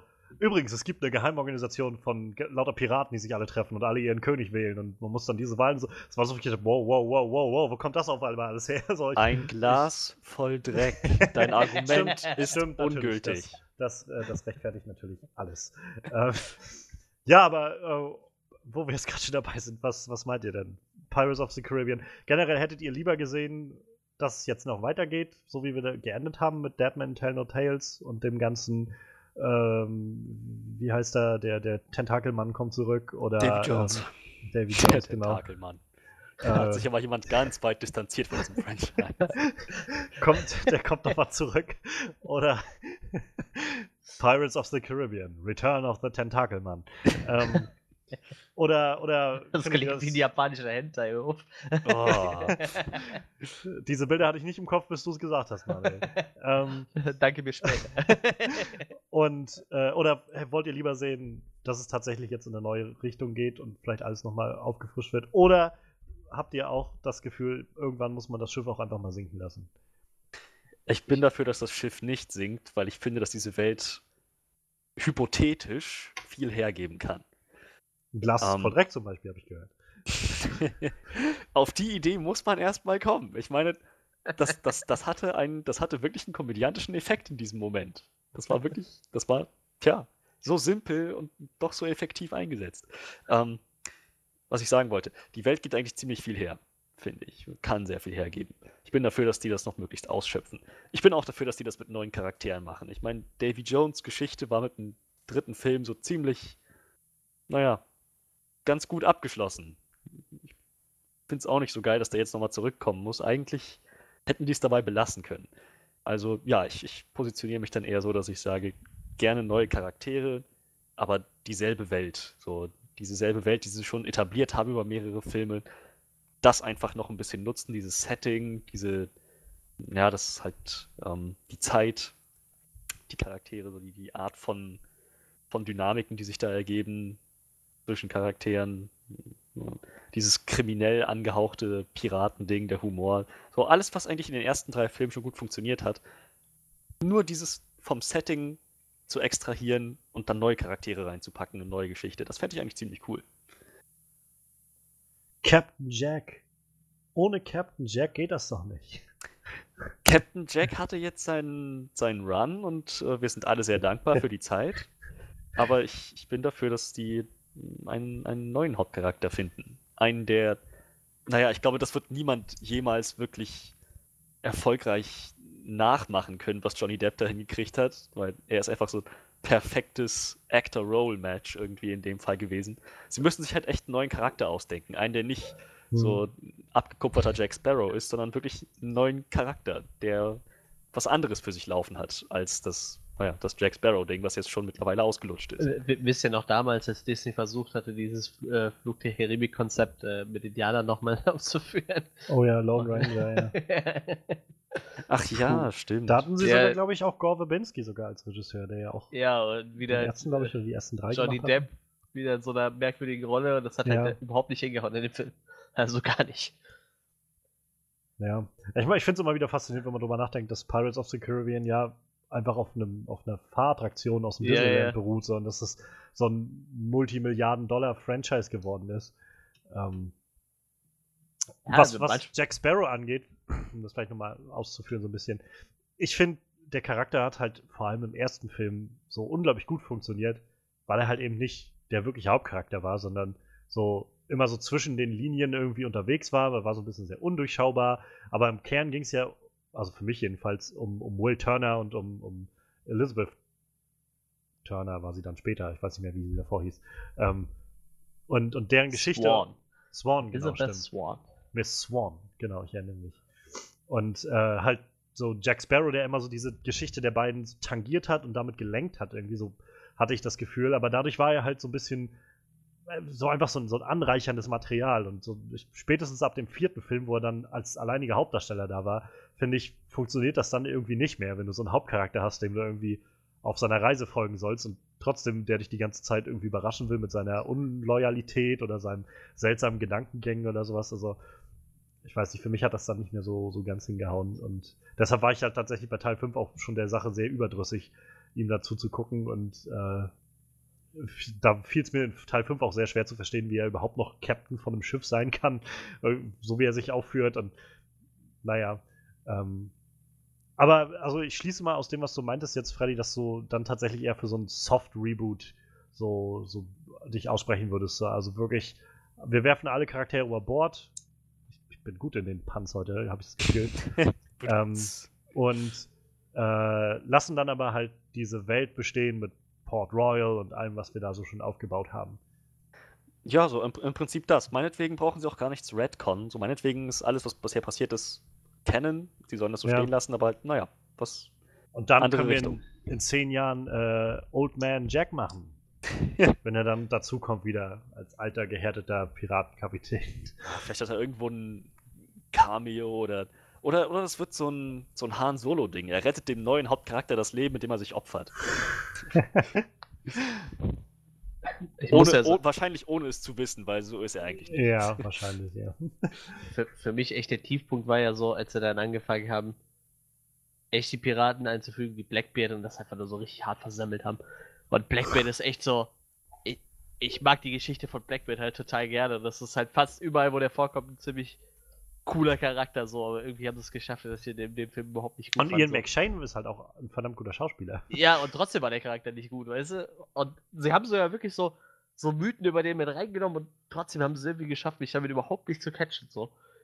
Mein Lieblingscharakter in diesem ganzen Franchise ist immer noch Captain Barbossa. So. Ja. Ich finde den super cool. Und der ist halt mittlerweile auch leider ist Jeffrey Rush zu alt, um echt noch irgendwie so einen Captain Barbossa Ich- zu machen oder Ich kann so. mir immer noch gut vorstellen, dass der auch einfach gesagt hat beim fünften Film, okay, ich mache noch mal mit, aber bitte killt mich jetzt endlich. Ich habe keine Lust mehr. So. Tötet mich! Weißt du, wenn der jünger wäre, so irgendwie die, oder allgemein vielleicht so die, die Vorgeschichte von Barbossa, so, fände ich total interessant irgendwie. Weil ich den Charakter echt total gerne mochte irgendwie. Irgendwie sowas. Aber wie Das gesagt, ist, Ma- Manuel, das ist wunderschön, wo wir vorhin noch darüber geredet haben, wie schwachsinnig das ist, sich immer wieder auf dieselben Charaktere zu beschränken. ja, eigentlich schon. Aber ich mag den Charakter halt. Also, wegen mir können sie mal sowas machen. Und weiß ich nicht, Jack Sparrow vielleicht einfach nur erwähnen, weil er den Kacke findet. Ist mir egal. Oder allgemein, wenn sie ja eh schon real existierende Charaktere haben, das können sie auch gerne fortführen. So. Ich meine, es gibt in der Zeit genug Piraten, die sich irgendwo einen Namen gemacht haben. Frag mich nicht, ob ich außer Blackbeard noch irgendeinen kenne. Ich kenne keinen. Wenn, wenn ich es lese, wahrscheinlich. Aber Ja. also ich, ich allgemein so Pirates of the Caribbean, ich meine, das ist ja eigentlich nur so eine Zeitepoche, ne, wo in der Karibik ja nur piratenmäßig echt einiges los war. Und äh, also Potenzial hat das mit Sicherheit genug. Aber Also wärst du auch eher dafür, dass, äh, dass wir die Charaktere jetzt über Bord werfen? Oder hättest du lieber gesehen, dass sie noch weitermachen mit den Charakteren, die wir jetzt schon Vielleicht hatten? eine frische Brise in dieses Universum bringen. ja, nee, ich nee, eigentlich. Also Wisst ihr, warum muss ich- ich mir nicht nochmal angucken. Wisst ihr, warum ich gesagt. den dritten auch nicht so gut fand? Ich sehe das gerade. Der geht zwei Stunden und 50 Minuten. Das ist zu lang für einen Film. Tut mir leid. Ah, passt schon. Nur damit ich irgendwo bei zwei Stunden ein Glas voll Dreck bekomme? Nein, danke. Passt Hallo? schon. Ich, ich fand ihn tatsächlich nicht zu lang. Ich fand, ich fand eigentlich Ich, fand, ich mochte den dritten auch. Ich mochte halt auch diesen David, David Jones als Charakter sehr gerne, aber für mich war das Thema dann halt auch durch. Mit dem dritten Teil. Ich, für mich hat das dann gereicht so und ich muss den nicht nochmal sehen. Wie gesagt, die ersten drei Teile, die kann man so stehen lassen, jetzt können sie gerne irgendwas anderes machen, das ist mir vollkommen bewusst, Ja. was sie sich da einfallen lassen, aber. Das ist wie bei Star Wars. Wo sollen sie wegen mir jetzt ihren neunten Teil noch machen? Dann können sie bitte irgendwas anderes erzählen. Hoffentlich. Ja. Old Republic, Old Republic. Gut. Haben wir das Thema soweit abgehakt oder möchte noch einer was einwerfen? Nein. Ja, ich denke, das ist gut so. Alles klar. Gut. Ähm. Okay, irgendwie, ich lese hier gerade irgendwie im November 2018 hat aber irgendeiner noch raushängen lassen, dass der sechste Teil wo auch immer noch in Arbeit ist, neben dem Reboot. Äh, was ist denn das für eine Quelle? Ist das eine seriöse Quelle? Schauen wir gerade mal noch nach. Screen Rant. Disney is still developing Pirates of the Caribbean 6. Schreibt Screen Rant. Ich werde mir das jetzt nicht durchlesen, aber scheinbar ist neben dem Reboot auch immer noch der sechste Teil geplant. Ist auch egal.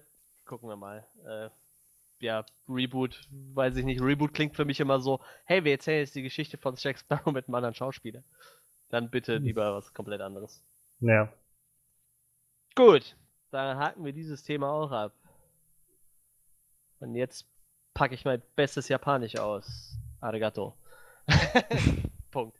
Da hört's auf. Oh. Oh.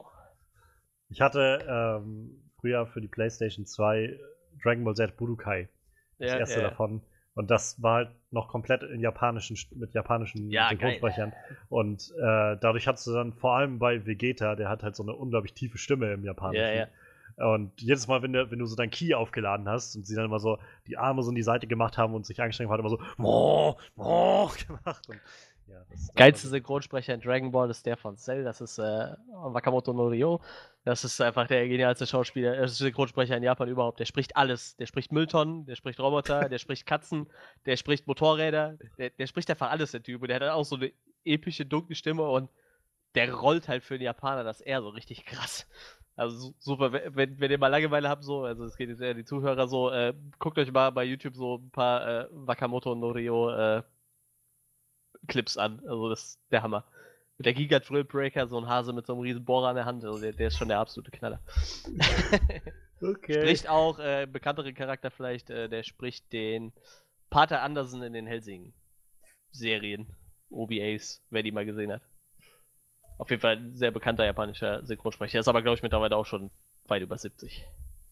Ja, ähm, nachdem wir letztes Jahr, ich glaube, es war letztes Jahr oder war es vorletztes Jahr, ich bin mir nicht mehr sicher, haben wir einen amerikanischen Remake eines eine, oder eine amerikanische Verfilmung eines japanischen Mangas bekommen. Es war damals Death Note. Äh, ja, wer den Film gesehen hat, hat sich wahrscheinlich gedacht, ich hätte meine Zeit auch anderthalb Stunden anders verschwenden können.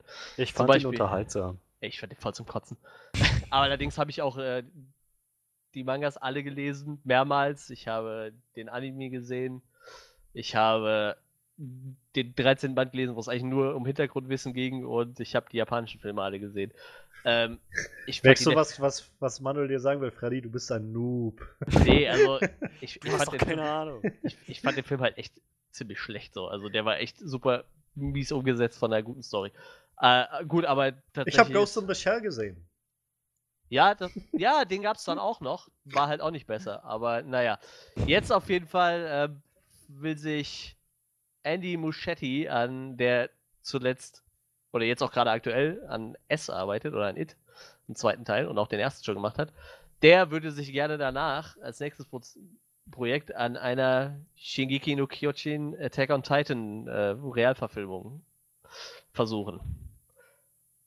Ja, also ich halte da noch weniger von wie von Death Note. Ich bin schon der Meinung, also Death Note kann man eigentlich nicht versauen, weil der Plot und die Idee ist einfach super geil. Und jetzt nehmen sie sich so mit einem der beliebtesten Mangas, den es aktuell in Japan oder wahrscheinlich auch weltweit gibt, der in Japan auch schon zwei Realfilme bekommen hat, die ich übrigens auch beide nicht gut fand tatsächlich. Da haben sie nämlich das Setting geändert. Das fand ich ein bisschen komisch. Und wollen da jetzt gerne ein amerikanisches äh, Remake draus machen. Boah, ich sehe das echt kritisch. Ich mag das überhaupt nicht. Der Stoff ist, eigentlich ist das so ein Stoff, den, der funktioniert im Realfilm meiner Meinung nach eh nicht richtig. Das ist halt so, weiß ich nicht, irgendwas, was du halt also als Zeichentrick kannst du das super umsetzen, weil du da halt eigentlich machen kannst, was du willst, aber so als, ich glaube, das funktioniert als Realfilm nicht. Wie gesagt, ich weiß nicht, ob von euch einer die, die äh, Filme von 2015 gesehen hat, die zwei. Ich kenne Ausschnitte. Ja, ich, ich fand die schon nicht gut. Also die setzen halt viel auf Schock und Brutalität so. Also die Mutanten, die fressen ja auch gerne schon mal Menschen und reißen die in der Mitte durch und so. Ähm, Ja, was sowas angeht, äh, für die Goreheads da draußen, denen wird das gefallen, aber äh, sie haben allerdings, was ich auch nicht nachvollziehen kann, haben halt versucht, das äh, ein bisschen moderner zu gestalten. Also ich würde sagen, das war dann eher so vom Techniklevel Zweiter Weltkrieg und die Attack on Titan, der Manga und der Anime, die spielen halt eher so, weiß ich nicht, 18. Jahrhundert würde ich tippen. Oder so eher so, ja, nee, eigentlich nicht, sagen wir so, die, die Steampunk-Ära, die, die, die äh, Dampfmaschinen-Ära, so Ende 18. Jahrhundert, wahrscheinlich Anfang 19. vielleicht.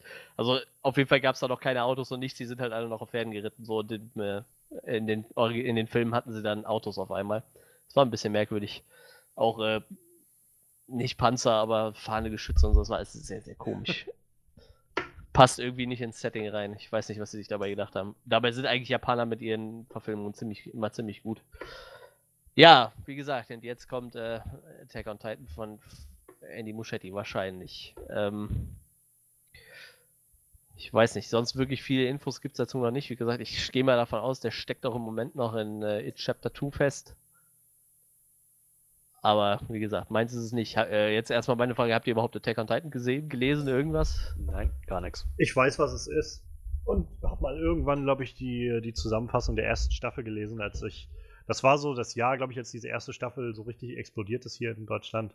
Äh, als ich das erste Mal so auf, auf der Animagic oder sowas war. Und Ja. dadurch mehr mitbekommen habe, da war so, so, dass das jetzt auf einmal hier so den großen Hype hat und so. Dachte dann so, gut, liest du mal irgendwie dich rein. Und, also ich kenne halt das Konzept und die Prämisse, aber fiel mir jetzt tatsächlich auch nicht. Und ich weiß nur, dass es irgendwie mit dem Anime sehr langsam vorangeht. Also ich glaube, jetzt ist ja gerade erst die dritte Staffel oder so rausgekommen. Jetzt geben sie ein bisschen Gas tatsächlich. Also zwischen der ersten und der zweiten waren drei Jahre dazwischen oder so. Und ich glaube, zwischen der zweiten und dritten sind es jetzt anderthalb oder so. Also ich glaube, wenn sie rauskommt, sind es halt zwei. Also ein bisschen schneller geht es jetzt schon. Ähm, ich glaube, das liegt aber auch daran, ich, ich meine, das ist ein, ich will nicht lügen, aber ich glaube, das ist ein Monatsmanga. Also da kommt, glaube ich, nur ein Chapter im Monat raus. Ich glaube, daran hängt das im Moment ein bisschen so, weil der Autor dann sich halt Zeit lässt.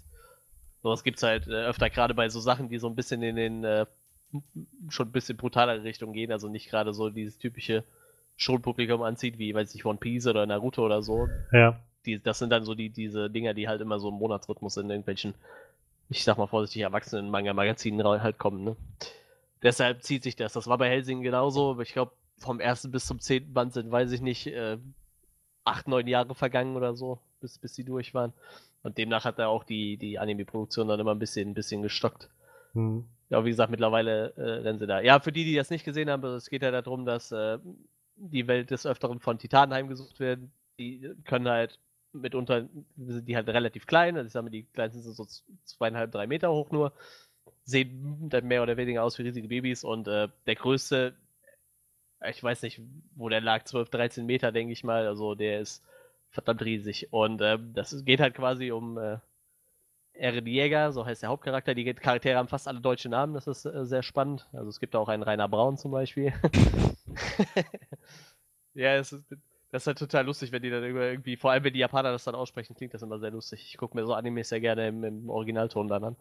Und äh, es geht halt darum, also diese Titanen sind da da, die Menschheit ist da auch relativ darauf vorbereitet so, die haben halt nur eine Schwachstelle am Nacken und die können ein bisschen Spider-Man-mäßig mit so, so, so Hakenwerfern durch die Luft fliegen und haben halt so Schwerter, die aussehen wie äh, Teppichmesser klingen. Also die kann man quasi nur einmal benutzen, denn ihre Haut ist ziemlich hart, dann sind die stumpf und dann brechen die die quasi ab. Es sieht halt wirklich aus wie ein Tepp riesen Teppichmesser. Und äh, irgendwann kommt dann halt so ein riesen Obermutant, der hat halt auch keine Haut. Die Großen von denen haben halt keine Haut und äh, der drückt halt so den äußersten Schutzwall von denen halt ein, so dass die Mutanten quasi in den ersten Ring rein können und da halt alles mögliche töten. Unter anderem halt die Mutter von Eren Jäger. Das ist dann der Hauptcharakter der Serie. Aber wie gesagt, also ich glaube, der Stoff ist eigentlich ein bisschen zu heavy, um den umzusetzen. Also ich könnte mir halt vorstellen, dass sie, also nach dem, was ich so an Bildern gesehen habe und an Ausschnitten so des Mangas oder des Animes, ist meine Vorstellung eigentlich, dass es, glaube ich, ein bisschen lächerlich aussehen wird mit diesen Titanen, wenn du die halt riesig machst. Andererseits, ich glaube, wenn man das richtig darstellt und vielleicht gut inszeniert und vielleicht auch viel davon eher im, im Versteckten irgendwo lässt, so und, und so im Kopf des Zuschauers sich abspielen lässt, dann kann das, glaube ich, ziemlich creepy werden. Ähm, aber wenn, weiß ich nicht, also ich, ich finde halt Andy Muschietti, ich habe jetzt bloß It von ihm gesehen, Mhm. aber der war halt gut, der war halt wirklich gut. Ja, das war auf jeden Fall. Und was halt besonders gut daran funktioniert hat, sag ich mal, neben diesen Gruselfaktoren, ähm, war halt, fand ich so dieses Charakterding, also dass die, diese Interaktion der einzelnen Charaktere, die äh, Art und Weise, wie Beziehungen miteinander aufgebaut wurden. Und ähm, wenn ich das richtig verstanden habe, ist das ja eigentlich so, so neben den ganzen Titanen und bla bla, ist das ja eigentlich so ein, so ein sehr zentrales Thema irgendwie in den Attack on Titan Sachen, dass so diese, was das alles mit diesen Leuten macht, die da, dieser Gruppe, die da irgendwie zusammenhängt, diese ganzen Leute, die Aaron und seine Freunde und was weiß ich, wer da Ja, alles also dabei so ist. vier, vier So. fünf, sechs Hauptcharaktere halt, um Ja. sich das dreht. Und, und wie sehr das die quasi, naja, irgendwie so psychisch belastet und quasi so die, die, die äh, Tribute des Krieges so abverlangt und äh, weiß ich nicht. Also ich, kann- ich glaube, wenn man das darauf konzentriert, kann man da vielleicht eine interessante Geschichte draus machen, also eine interessante Adaption draus machen. Aber ich glaube, das wird dann wahrscheinlich ein bisschen anders werden, als man sich das vielleicht vom Anime wünscht, weil äh, das ist auch sowas, wo ich mir denke, muss man dann jetzt echt so ein Anime, der irgendwie drei Staffeln schon läuft, so in einen Film stecken wollen? Muss das sein? Das Kann- ist halt echt schwierig, ne? ja, das ist so, weiß nicht, das tu das jetzt not, so, so wie jetzt bei The Witcher. So, ich bin froh, dass das irgendwie eine Serie wird. So, ich kann mir nicht vorstellen, dass man das Buch oder die Bücher oder wie auch immer alles irgendwie gut und zufriedenstellend in einen Film steckt, ohne dass halt zig Sachen so vom, vom Tellerrand fallen oder man das Gefühl hat, man wird bloß so, so kurz eingeführt in, das, in die Ja, Welt. du, sonst musst du es halt machen, wie sie es bei Herr der Ringe gemacht haben, ne? Das müssen dann Filme sein, die so drei, vier Stunden lang sind.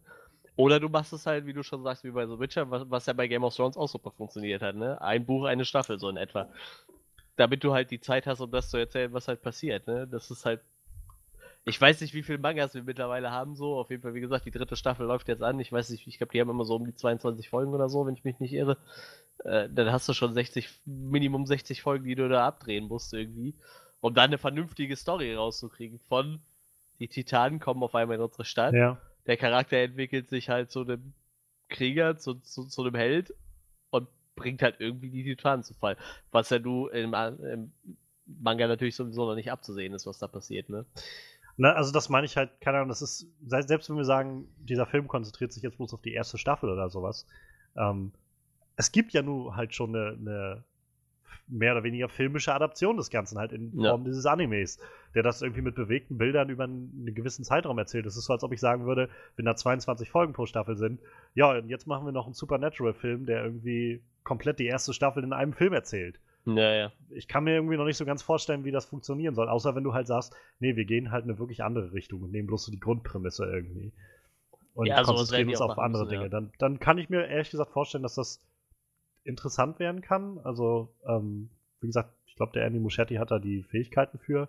Wir werden es bei E2 jetzt ja wahrscheinlich auch nochmal sehen, ähm, wie er da nochmal mit erwachsenen Schauspielern sozusagen so im Ensemble irgendwie zu, zurechtkommt. Ähm, naja, also ich glaube, es kann funktionieren. Interessant ist natürlich gerade durch diese Anime-Adaption oder Manga-Adaption, ähm, wirst, wirst du wahrscheinlich früher oder später auch wieder die Frage danach kriegen, casten sie jetzt amerikanische Schauspieler, casten sie jetzt japanische Schauspieler oder asiatischstämmige Schauspieler oder so. Ähm, Nur das- Deutsche. Das kommt ja dann, kommt ja dann, ja, nur Deutsche. Das, das kommt vielleicht auch interessant. Wenn die schon alle deutsche Namen haben. Ein, ein Film mit Oliver Pocher und Matthias Schweighöfer. Attack on Titan. ähm, ja.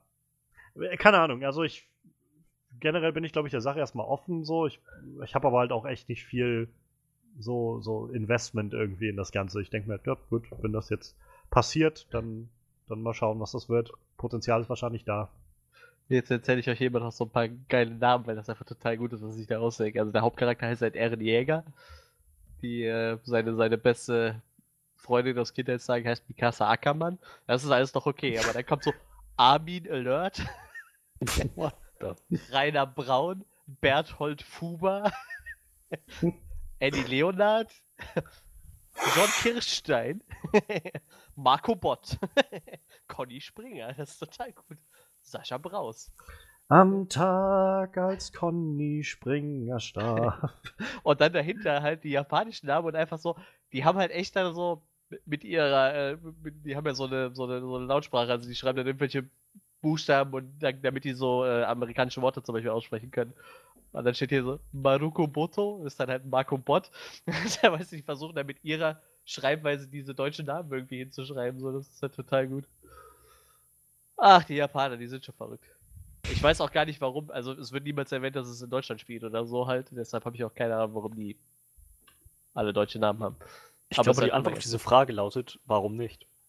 Ja, klar, auf jeden Fall. Wie gesagt, es wird halt auch nie erwähnt, wo das halt alles spielen sollte, aber ich, ich, ich finde die Idee halt eigentlich ganz nett. Sogar der, äh, dieser Titelsong ist ja von einer Band, die heißt, äh, ah, mir fällt der Name nicht mehr ein. Egal. Die Toten Hosen. Linked Horizon.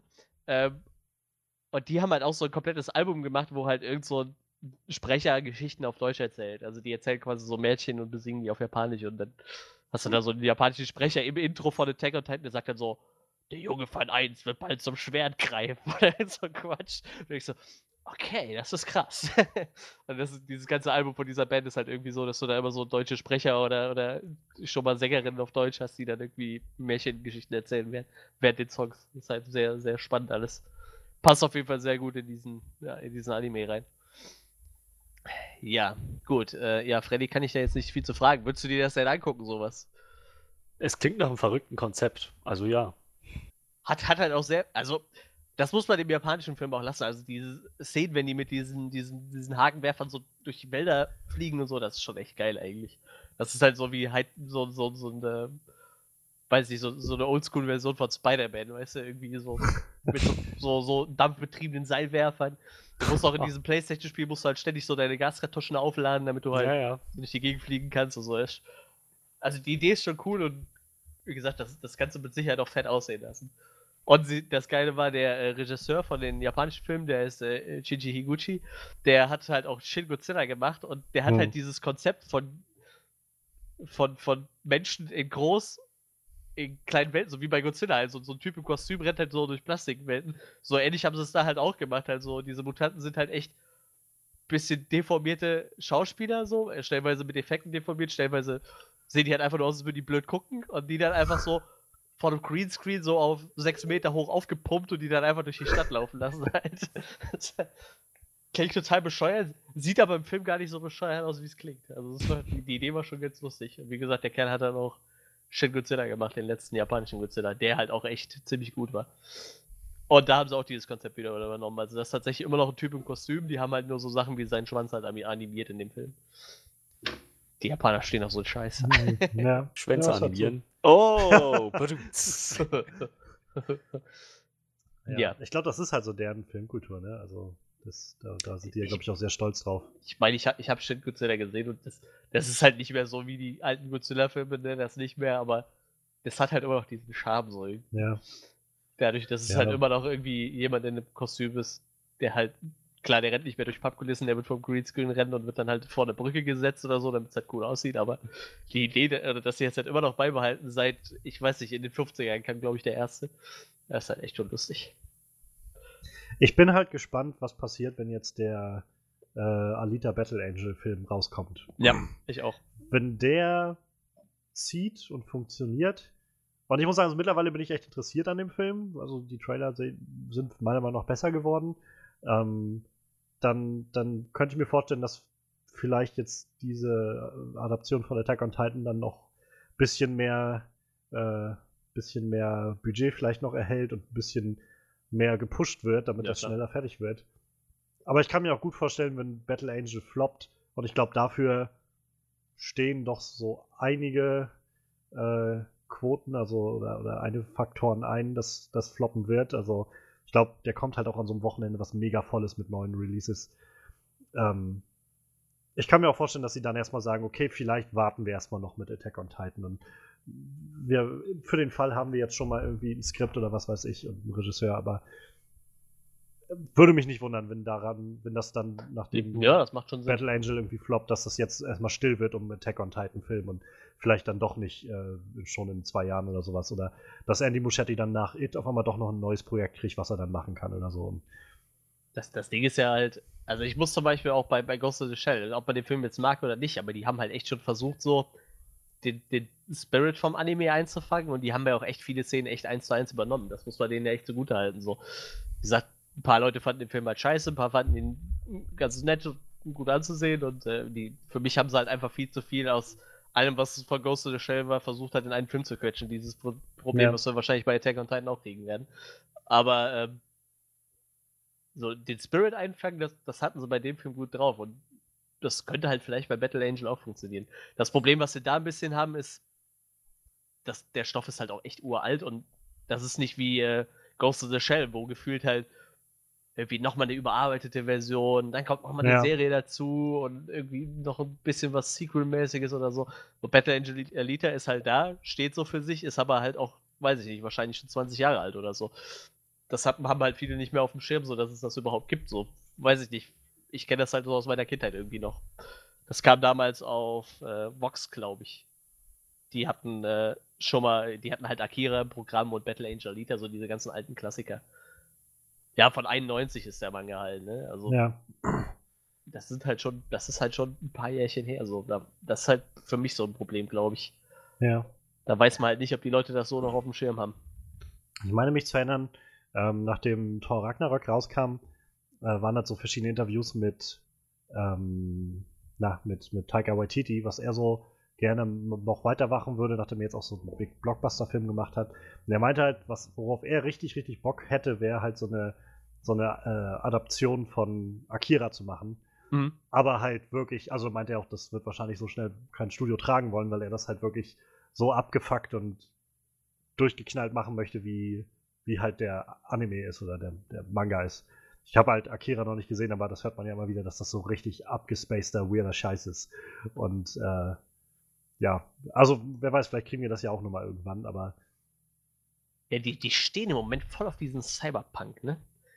Also, ja. also vor allem auf diesen japanischen Cyberpunk. Blame hat jetzt von Net durch Netflix eine Anime-Serie bekommen. Hätte halt auch keiner mit gerechnet. Ich glaube, das ist auch schon, weiß ich nicht, zehn Jahre alt oder so.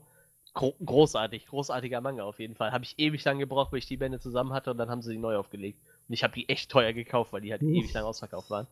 Dann äh, hatten wir halt Ghost in the Shell, dann kriegen wir jetzt Battle Angel Alita, dann kriegen wir Akira. Akira ist jetzt nicht ganz so in diesem abgefahrenen Cyberpunk-Style, aber so, die, die stehen halt da irgendwie voll drauf, auf diesen, auf diesen Style, das ist schon echt abgefahren. Naja, ja, ja. Attack on Titan geht dann mal in eine andere Richtung, aber gegen Death Note ja auch schon. ähm, ja, dann äh, habe ich, Freddy, habe ich dich jetzt gefragt, ob du dir das angucken würdest, wenn sowas käme? Hast du? Ja, und ich habe gesagt, ja. Ja, gut. das ist jetzt schon wieder so lange zurück. cool, äh, ja, dann würde ich sagen, dann schließen wir doch für äh, diese Woche die Highlights der Woche ab. Und dann würde ich sagen, dann geben wir doch jetzt mal ab an Johannes. Der hat nämlich noch ein kleines Flashlight für uns.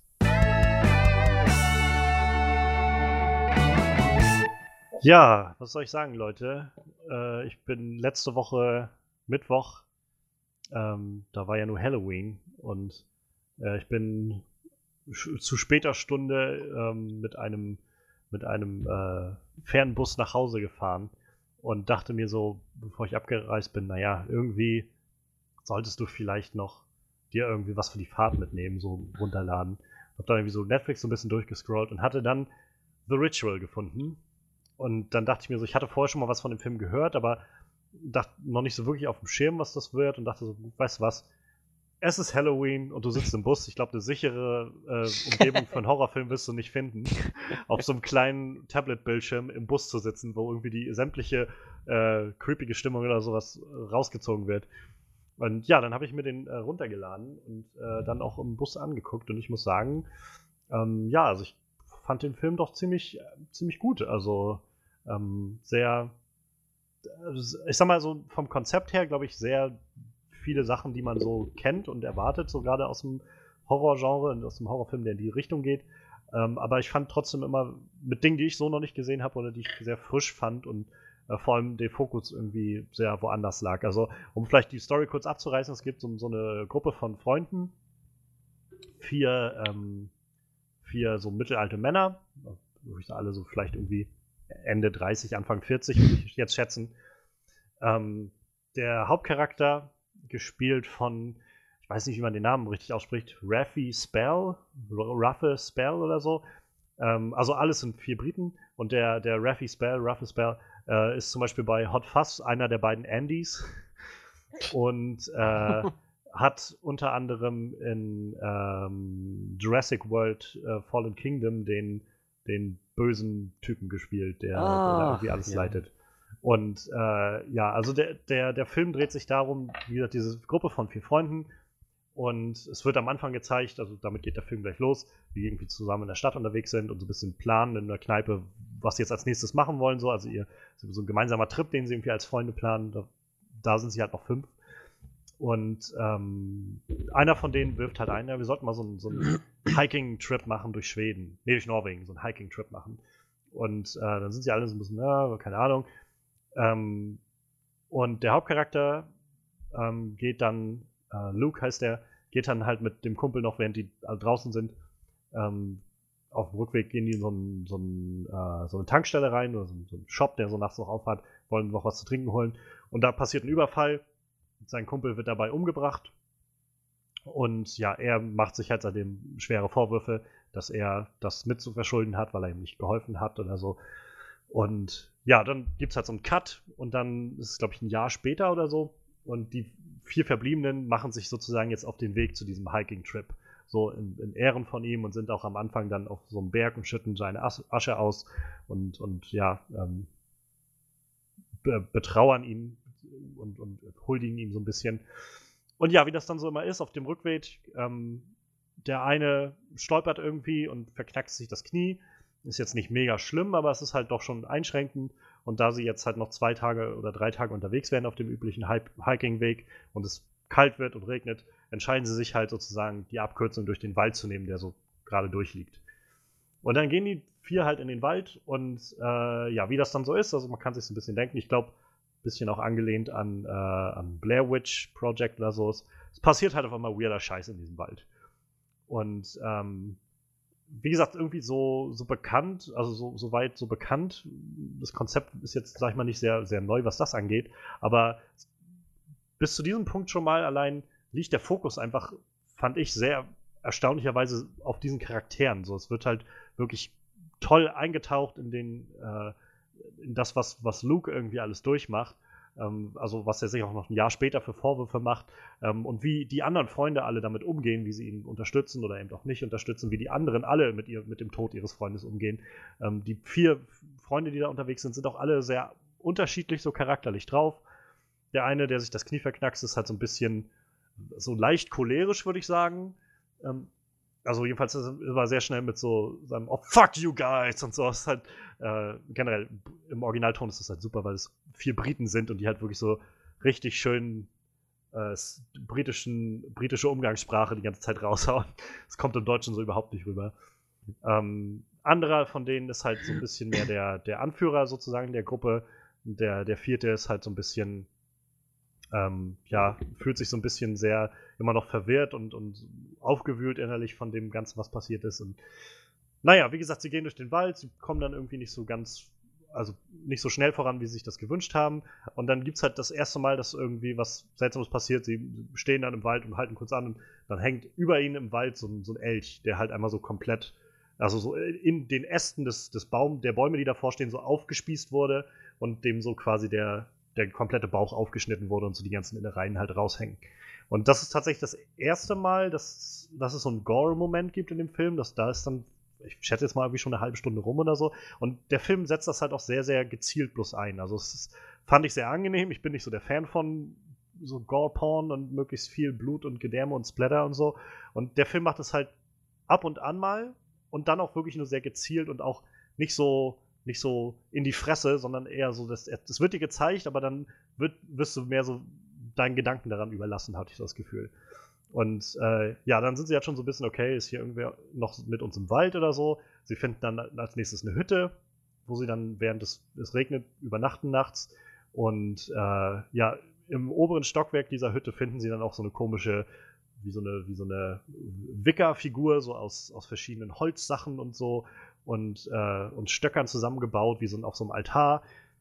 Während die dann nachts pennen, also der, der Luke hat halt immer wieder Visionen von, von diesem, dieser Nacht, als sein Freund gestorben ist, wo er mit in, ihm in dieser Tankstelle war. Und in dieser Nacht haben halt alle anderen richtig krasse Albträume. Also man sieht nicht, was passiert, aber ich fand es unglaublich stark inszeniert. Also Luke ist dann, ähm, ist dann als erster aufgewacht und stand dann da. Der Anführer von denen sozusagen lag halt irgendwie schreiend auf dem Boden und als er ihn dann aufgewacht hat, hat er sich irgendwie eingepisst. Der, äh, der andere hat irgendwie geschrien von seiner Frau, irgendwie immer wieder den Namen seiner Frau gerufen. Und der, der dritte, ähm, den haben sie dann auf dem Dachboden gefunden, wo er halt nackt im, im Schlaf vor diesem, von dieser Figur stand, die da aufgebaut war und die irgendwie so angebetet hat, mehr oder weniger, bis sie ihn dann aufgeweckt haben. Und ab da wird es halt immer creepiger. Und äh, es ist halt, ich fand es halt sehr stark. Sie ziehen dann weiter durch den Wald und es passiert halt immer krasser Krams. Und irgendwann wird klar, es ist irgendein Wesen, irgendwas ist in diesem Wald. Und äh, ich finde, der Film hat halt sehr, sehr stark ähm, Atmosphäre schaffen können. Also wenig halt sich darauf konzentrieren müssen. Ich glaube, ich habe nicht einen Jumpscare oder sowas gesehen. Das ging nicht wirklich da um diesen, ah, es ist alles gruselig oder so, sondern es war wirklich ganz viel, dass das richtig schnell, ab dem sie im Wald waren, klar wurde, irgendwie, dieser Wald ist sehr, sehr beengend alles und irgendwie ist es halt auch so sehr verlassen und einsam und trotzdem hast du das Gefühl, irgendwo ist überall was. Jedes Knacken von einem Ast wird irgendwie auf einmal zu, zu einem gefährlichen Moment oder so und ähm, ich fand das sehr, sehr stark umgesetzt und ähm, je weiter das Ganze dann fortschreitet, wie gesagt, es kommt dann noch so das, das Wesen sozusagen, was da irgendwie im Wald unterwegs ist, dazu. Es wird so ein bisschen beleuchtet. Es spielt halt dann nochmal so nordische Mythologie so eine gewisse Rolle. Und ja, nach und nach sind die halt einfach immer mehr runter mit ihren Nerven. Und dadurch halt auch immer äh, entstehen immer mehr Konfliktpotenziale zwischen den Charakteren. Und sie, ähm, ja, lassen so Wunden, alte Wunden und Konflikte, die noch zwischen ihnen waren, immer wieder aufleben. Und äh, das ist halt sehr spannend mit anzusehen. Also ich habe halt gedacht, irgendwann ähm, wäre das jetzt nicht so, also auch mit dem Fokus auf diesen Leuten und diesem, diesem wirklichen Drama, was irgendwie zwischen diesen Personen besteht. Gerade auch dadurch, dass es nicht so typisch wie, keine Ahnung, ich muss halt sehr schnell an Blair Witch Project oder sowas denken, wo es halt irgendwie vier Teenager oder junge Erwachsene sind, so. Aber dadurch, dass es halt irgendwie so vier doch mehr oder weniger gestandene Männer sind, die alle schon ihren Scheiß so im Leben erlebt haben und trotzdem irgendwie als Freunde das durchgehalten haben als zusammen. Und die jetzt auf einmal so, so innerlich total aufgewühlt werden und erschüttert werden, ist halt was sehr Frisches und anderes gewesen, fand ich. Und hat es halt spannend gehalten, weil man, also ich wollte doch wirklich wissen, wo es weiter hingeht. Was passiert jetzt als nächstes mit denen und so. Ähm, man hat auf jeden Fall die Gefahr gespürt, in der diese Charaktere schweben. Und äh, ja, wie gesagt, allein die, diese, diese Albtraum-Szene war halt schon ziemlich krass. Also zu sehen, wie so, wie gesagt, so oft, vielleicht Manuel, kannst du gleich noch was dazu sagen, ob man das, ob es mehr so Horrorfilme in der Art gibt, aber ich hab's, halt, kann mich halt nicht erinnern, dass ich sowas schon mal gesehen hätte, wo halt vier Männer irgendwie Anfang 40, die sonst einfach nur so gute Buddies sind, ähm, irgendwie schreiend in so einer, so einer Hütte liegen und sich einpinkeln oder sowas vor Angst und danach auch irgendwie erstmal so, keine Ahnung, Mann, ich weiß nicht, was da passiert ist, ich will da jetzt nicht drüber reden oder sowas, oder hast du nicht gesehen, mich eingepisst, scheiße, Mann, wir müssen weitermachen oder so. Und also, wie gesagt, ich fand's, ich fand's sehr erfrischend und ich fand auch das Ende dann recht, äh, recht zufriedenstellend, wie das Ganze ausgegangen ist. Also, ähm, sie haben es war ein schöner, schöner Spannungsbogen bis, bis zum Finale. Gab dann halt nochmal so eine, also ein, zwei kleine Wendungen oder so. Ja, Wendung trifft es am besten. Es ist nicht so wirklich Twist, es ist einfach so nochmal, um ein bisschen aufzufrischen, wo es hingeht mit der ganzen Story und wie die Mythologie des Ganzen da irgendwie mit drin hängt. Das fand ich ganz gut aufgebaut. Ähm, das Wesen, was da im Wald ist, fand ich auch ziemlich interessant inszeniert, also auch sehr schön in Szene gesetzt, manchmal so, dass man so, dass die Kamera einfach stillhält und du siehst so, wie die Charaktere so nach und nach quasi hinter der Kamera hervorkommen und so durch die Bäume hinweggehen und dann irgendwann abbiegen. Und dann siehst du auf einmal so zwischen zwei Bäumen hinten sich was bewegen oder so, wo du halt die ganze Zeit dachtest, es ist einfach nur ein Busch, der da ist oder so. Tatsächlich bewegt sich da irgendwas. Und es ist halt, es ist halt wirklich super gut inszeniert. Das ist nur so ein kleiner Moment, so, aber es funktioniert einfach. Also ich fand's wirklich, fand's wirklich gut. Und wie gesagt, ich bin auch froh, dass ich das im, im Bus geguckt habe. Das hat mir dann doch viel so, so innerliche Anspannung nochmal rausgenommen, sodass ich das ein Stück mehr noch, glaube ich, genießen konnte, als dass ich das Gefühl hatte, ich, ich, ich folter mich jetzt hier gerade oder zwinge mich Mhm. zu irgendwas. Ähm, wie gesagt, ich bin ganz froh, es hatte halt nicht, nicht wirklich was mit irgendwelchem Besessenheitskram zu tun. Es war auch nicht viel Gore dabei, halt ab und an mal effektvoll, aber nicht so viel, dass ich das Gefühl hatte von, oh, oh nee, ich kann mir das jetzt nicht angucken, so. Ähm, ja, ich, ich mochte das eigentlich, wie gesagt, ich mochte das eigentlich ganz gerne. Ich glaube, ähm, weil wir immer ab und an so das, äh, das Gespräch haben bei uns im, im Freundeskreis, ich glaube, hinzufügen sollte man, ich glaube, das Ganze hat so eine, so eine gewisse kosmische Horrorrichtung, so leicht äh, Lovecraftian, so mit, mit dem Wesen, was da im Wald ist und man nicht so recht weiß, wo es herkommt oder was es macht. Also es wird so ein bisschen aufgeklärt, aber vieles bleibt dann doch unklar bis zum Schluss. Ähm, oder auch noch darüber hinaus, jedenfalls mir ist noch einiges unklar geblieben. Aber ich fand, das hat auch vieles davon ausgemacht, weil ich so schon das Gefühl hatte von, das, das gibt dem Ganzen gerade eine, eine sehr unberechenbare Note. So. Und ähm, ja. Also ich fand den Film gut, muss ich sagen. Also wie gesagt, die Schauspieler waren halt vor allem gut gewählt. Gerade der, der Raffe Spell, Spell, äh, ich fand den sehr, sehr gut als Hauptdarsteller. Der hat das sehr toll gemacht, also diesen inneren Konflikt sehr gut dargestellt. Ähm, es war sehr toll, das irgendwie mitzuverfolgen. Aber auch die anderen Schauspieler, die er dabei hatte, seine, seine Freunde waren sehr gut. Und äh, ja, ich glaube, das Einzige, was man dem Film halt so ein bisschen ähm, vor, vorhalten muss, ist halt, dass vieles davon, wie gesagt, ist schon recht bekannt vom Konzept her. So, so durch die Kleinigkeiten und den unterschiedlichen Fokus, so dadurch lebt das Ganze, finde ich. Ähm, davon, ist, davon ab ist es, glaube ich, ein recht bekanntes Szenario, schätze ich, so mehr oder weniger. Jedenfalls Leute, die im Wald gehen und dann passiert da komischer Scheiß, ist, glaube ich, nichts, nichts Neues.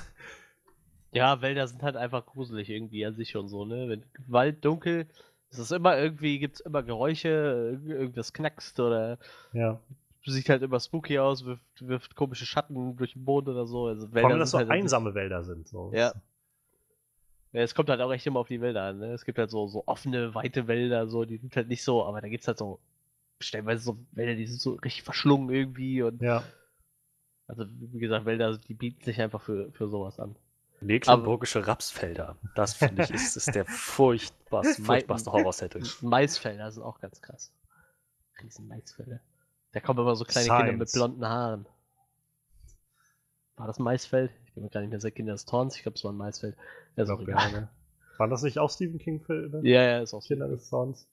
1 bis 18 oder wie viel? Aber wo du eben sagtest, äh, so, so, so äh, erwachsene Männer, die zusammen irgendwie so, so Sachen erleben.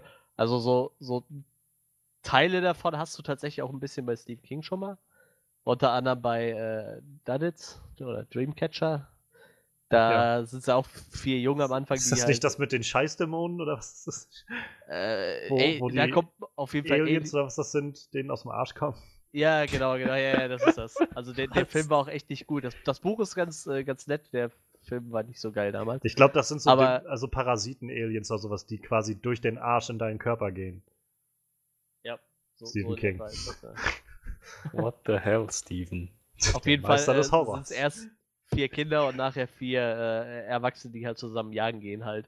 Und äh, dann fängt die Scheiße halt an, wenn die zusammen in dieser Jagdhütte sind. Die Also hat, hat halt so, die, ich glaube tatsächlich wirklich davon so hingerichtet wird nur einer so. Also zwei Stück sterben dadurch, aber ich glaube bei einem. Ich, oh, ich weiß das gar nicht, das ist schon ewig lang her, dass ich das gelesen habe. Ich habe das Gefühl, Stephen King kommt manchmal auf wirklich fantastische Ideen und manchmal einfach auf, wirklich nur auf Schrott. Ich glaube, der schreibt einfach alles auf, was ihm einfällt, ist so mein, mein Eindruck. Und einige Sachen davon sind halt echt wahnsinnig gut. Und einige sind halt so, ja, was, was halt bei rumkommt, wenn du einfach Dinge aufschreibst, die dir gerade durch den Sinn kommen. Ha. Äh, Ich hab's. Arschdämonen. nee, pass auf, ich kann dir gerade mal hier so eine, eine, äh, einen Satz aus der Story vorlesen. Das ist jetzt einfach so gerade aus Wikipedia übernommen, weil ich nicht sicher war, ob äh, Dreamcatcher da jetzt war. Die Invasion beginnt, als äh, Jonesy während der Jagd einen Mann im Wald findet, der unter starken Schmerzen und Blähungen leidet. Also, Oh und kein Zeitgefühl mehr besitzt. Ja, die, die nisten sich halt, also eigentlich nisten, äh, nisten die sich halt im Darm dann ein, ne? Und, und wachsen dann und überplatzen die Leute meistens einfach. Aber ja, das hat halt so, so, so einen ähnlichen Vibe, ne? Also vier, vier Männer im Wald und äh, dem passiert dann halt irgendein kranker Scheiß. Und äh, ja, prinzipiell ja eigentlich auch äh, jetzt den, der zweite Teil von, von, von It, den wir kriegen würden, ne? Das Ja, na klar, das wird ja dann auch so eine. könnte dann ja, auch so, in, geht dann auch so in die Richtung. Ja.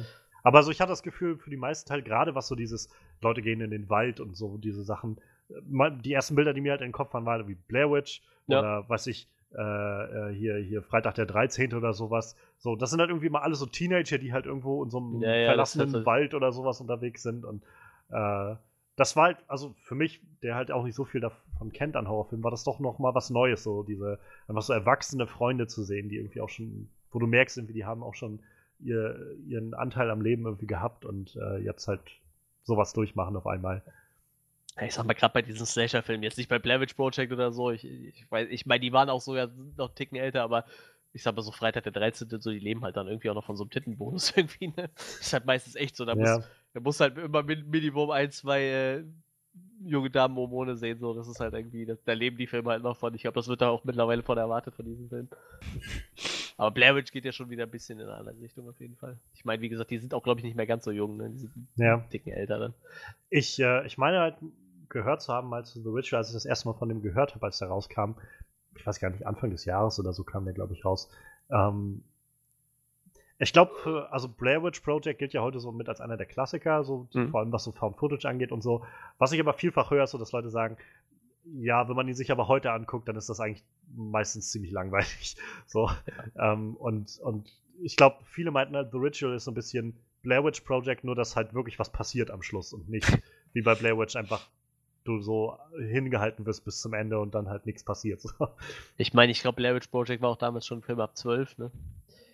Ich glaube, du hattest wirklich nur. Also, die, die rennen ja die ganze Zeit rum und sehen halt aber eigentlich immer nur diese, diese Dinge aus Holz überall im Wald, ne? Ja.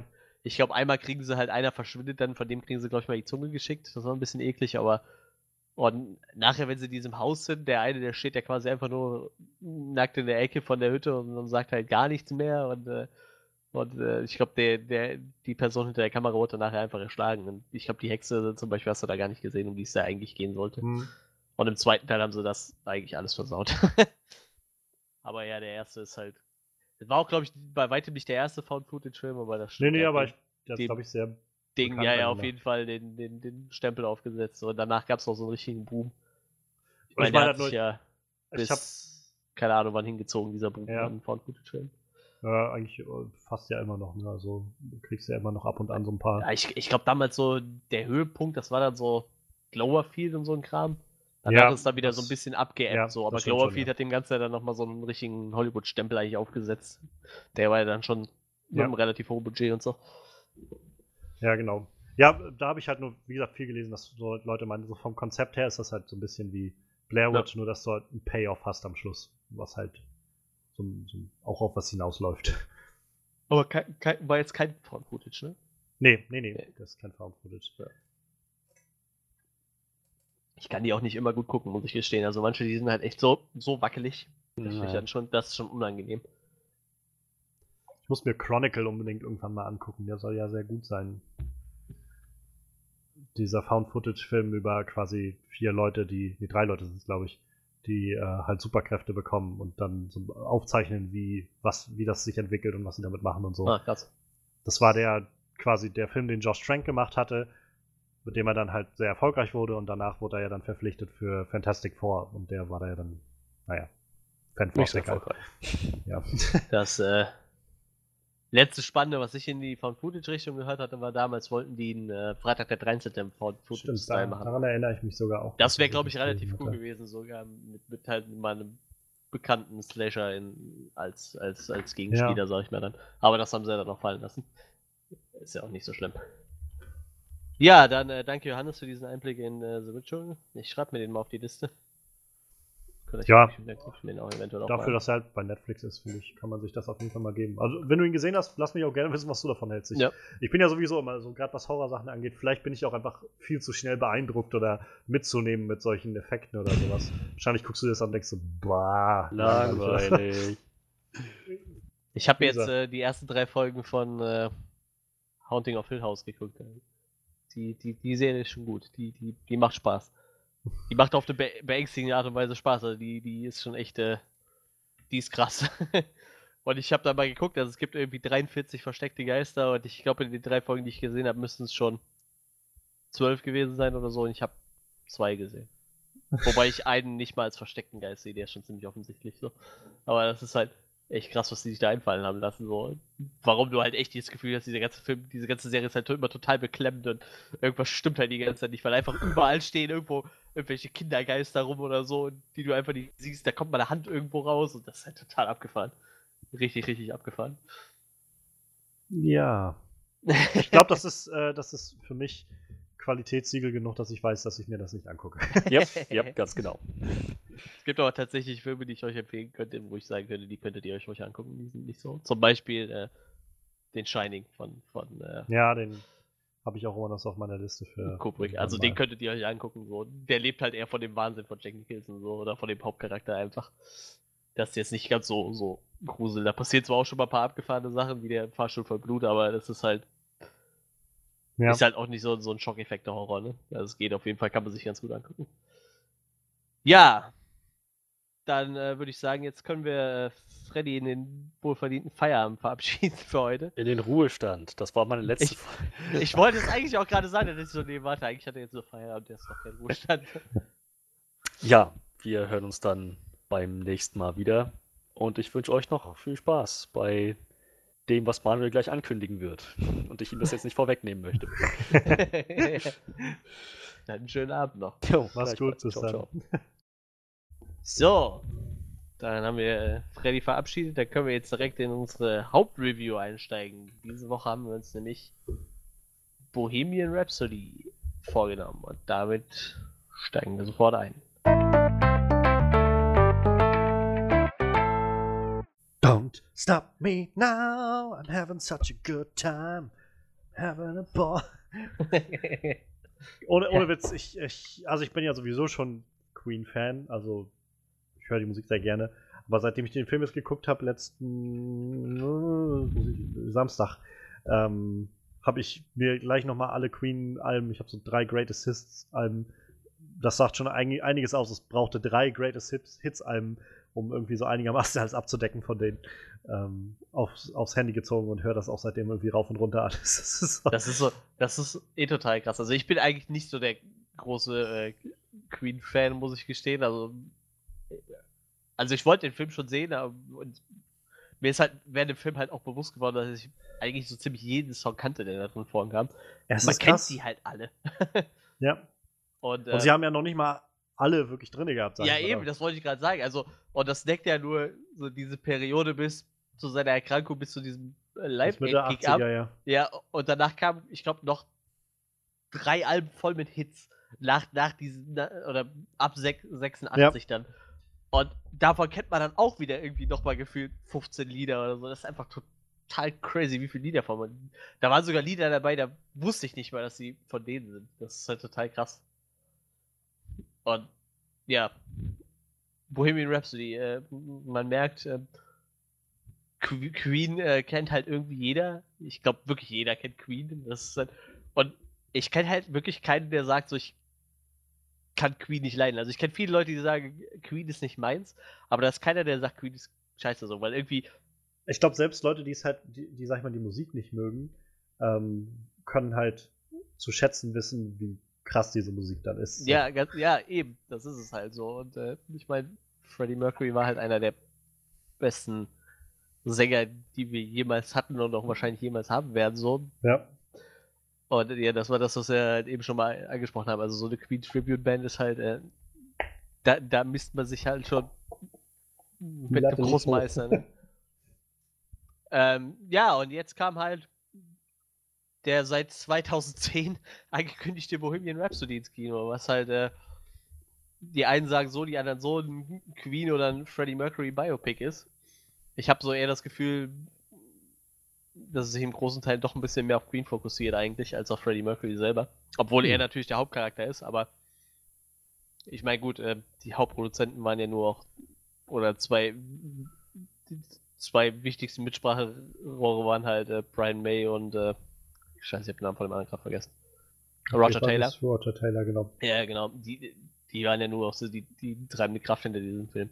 Ja, ähm, 2010 wurde der Film das erste Mal angekündigt, damals noch mit äh, Sacha Baron Cohen in der Hauptrolle und ähm, die, ähm, das hat sich dann irgendwann verworfen nach ein, zwei Jahren, meine ich, oder 2013 hat das Projekt dann verlassen, ähm, wegen kreativer Differenzen und Sacha Baron Cohen hat dann im Nachhinein halt auch selber gesagt, äh, er er wollte halt mehr diesen negativen Aspekt oder er wollte nicht, Ja, dass so dieser negative Aspekt vernachlässigt wird Ich, irgendwie. ich halt, glaube, ne? negativ trifft sich sehr. Ich glaube, er wollte es einfach so ein bisschen, bisschen mehr auf die, ähm, auf die ernsten und düsteren Ja, Seiten so des so, Lebens ja. von Freddie Mercury Ja gut, das sind ja die so. negativen, also ja, nee, nicht alles die negativ. Ja doch, Also, seine Krankheit und halt sein Ge- Drogensucht er, halt. Genau, er wollte halt aber auch, also vor allem auch auf den, den schwulen Aspekt, so die, diese, die äh, Homosexualität da einen großen Ja. Wert drauf legen und so, was ich, äh, ähm, ähm, schwulen Clubs, so diese ganzen Sachen, das erkunden.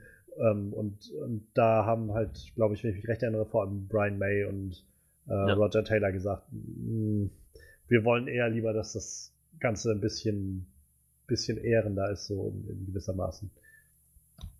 Ja, genau. Auf jeden Fall äh, hat man sich dann 2013 entschieden, dass man ähm, aussteigen sollte. Viele waren natürlich auch äh, ein bisschen davon abgeschreckt. Sascha Baron Cohen ist halt eher als Parodist und äh, als Comedian äh, in Erscheinung getreten und halt auch äh, Ja, vor allem damals gerade, da war da nicht, das so die Zeit, wo gerade irgendwie Bruno oder sowas Ja, irgendwie und- so. Und er stand ja nur auch des Öfteren in der Kritik wegen Sachen, die er macht. Und äh, ich denke mal, das hat da auch noch schon eine Rolle mitgespielt. So rein optisch, wenn man sich den mal anguckt, viele hätten jetzt auch gesagt, das passt nicht. Aber nehmen wir jetzt mal einfach diesen Bart von Borat. Ja. und einfach sein, sein Gesicht. Also ich finde, so optisch hätte das, glaube ich, Das- schon hingekriegt. Das hätte gut gepasst. Ja, das denke ich auch. Aber dann kam sie ja ähm, 2016 mit äh, Rami Malek um die Ecke. Ein Schauspieler, den ich echt unglaublich gut finde, gerade seit Mr. Robot. Ähm, ich meine, er hat ja auch Emmy dafür bekommen für seine Rolle. Äh, großartiger Schauspieler auf jeden Fall. Viele kennen ihn auf jeden Fall, glaube ich, als äh, Pharao aus Nachts im Museum. Aber das war ja nur eher eine, eine relativ kleine Rolle. Ich glaube zumindest in den ersten beiden Teilen. Ich glaube, in dem letzten Teil war es sogar eine relativ große Rolle. Ne? Ich habe den dritten gar nicht mehr gesehen, Nachts im. Museum.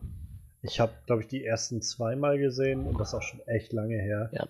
Ähm, ich meine, das erste, wo ich ihn so wirklich wahrgenommen habe, war tatsächlich in Until Dawn. In dem PS4-Spiel, Ja, ja, wo ja, er stimmt. den einen spielt. Und das war Ja. das erste Mal, dass ich den so wahrgenommen habe. Und dann habe ich halt den als Schauspieler irgendwie dann so gesehen, oh, es gibt die Serie Mr. Robot. Ist das nicht der Typ? Stimmt, das ist dieser der Schauspieler. Ja. Macht Sinn. Bei Until Dawn waren das ja irgendwie alles Schauspieler und so. Genau. Und ähm, spätestens als die ersten äh, Set-Fotos dann kamen, hat man sich dann auch gedacht, okay, optisch passt er relativ gut. Ich habe mich jetzt im Vorfeld noch ziemlich viel mit äh, Interviews von ihm auseinandergesetzt. Und ich hau jetzt immer zwischendurch mal so Anekdoten raus von ihm, weil ich das eigentlich lustig finde. Klar. Zum Beispiel hatte er dann äh, sein erstes Meeting mit halt äh, den, den äh, zwei von Queen, Brian May und Roger Taylor, in diesen äh, Abbey Road Studios. Wo halt ähm, in der Abbey Road Mhm. ist ja auch dieses äh, Ja, ja. Beatles-Cover entstanden, wo sie über. Und er, Genau. er war halt so spät dran, weil der Londoner Verkehr halt so, so mies war. Und er musste dann laufen und er rannte dann so diese Abbey Road runter und ist dann halt über diesen Zebrastreifen gelaufen. Und da musste er erstmal anhalten. Er musste nochmal zurückgehen, musste sich nochmal diesen Zebrastreifen angucken. Dann hat er dann gemerkt, dass es dieser Zebrastreifen aus dem äh, aus, aus diesem äh, Beatles-Cover ist. Und dann ist er halt weitergelaufen und musste dann in den vierten Stock von diesem St- Studio. Und erst dann im dritten Stock musste er dann anhalten. Da waren halt diese ganzen Autogramme von den Künstlern und so. Ja. Ne? Und da war dann halt so ein Foto von Freddie Mercury mit Autogramm. Und er hat so davor gestanden und meinte so, Freddie hat mich so angeguckt nach dem Motto, don't fuck this up.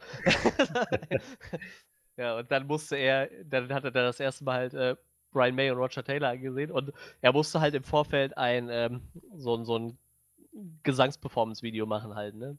Ich meine, er hat äh, den größten Teil von, von dem, was er gesungen hat, ist halt nicht im Film aufgetaucht, aber so ein paar Sachen, da durfte er halt doch singen und er hat halt auch prinzipiell bei der Performance immer mitgesungen, einfach nur, weil es halt besser Ja. aussieht, wenn jemand wirklich singt, als wenn jemand ja. nur so tut, als würde er singen.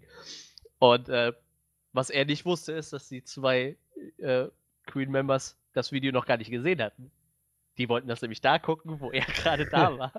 Und er sagt, das war so ziemlich die unangenehmste Moment in seiner bisherigen Karriere, so, wo er da vor Brian May und Roger Taylor saß und die sich angeguckt haben, wie er dann irgendwelche Queen-Songs performt. Auch vor einer improvisierten Bühne. Fand ich ganz nett, diese Anekdote. Da, da gibt es noch ein paar mehr. Der hat sehr, sehr lustige Stories auf jeden Fall gehabt während diesem Film. Das kann ich mir vorstellen. Ähm, ja, und so ist er, er ist halt dann zu der Rolle gekommen. Sie haben ihn dann gecastet für die Rolle und wie gesagt, spätestens als die ersten Bilder rauskamen, hat bisher gedacht, okay, optisch passt das auf jeden Fall. Äh, ich weiß, ich glaube, am Anfang waren nur so ein paar Videos, wo er sich, wo er irgendwie so ein paar Posen hinlegt oder so, halt während der Performance. Ich weiß gar nicht mehr, was die ersten Bilder waren. Und auf jeden Fall hat es halt, hat halt super gepasst.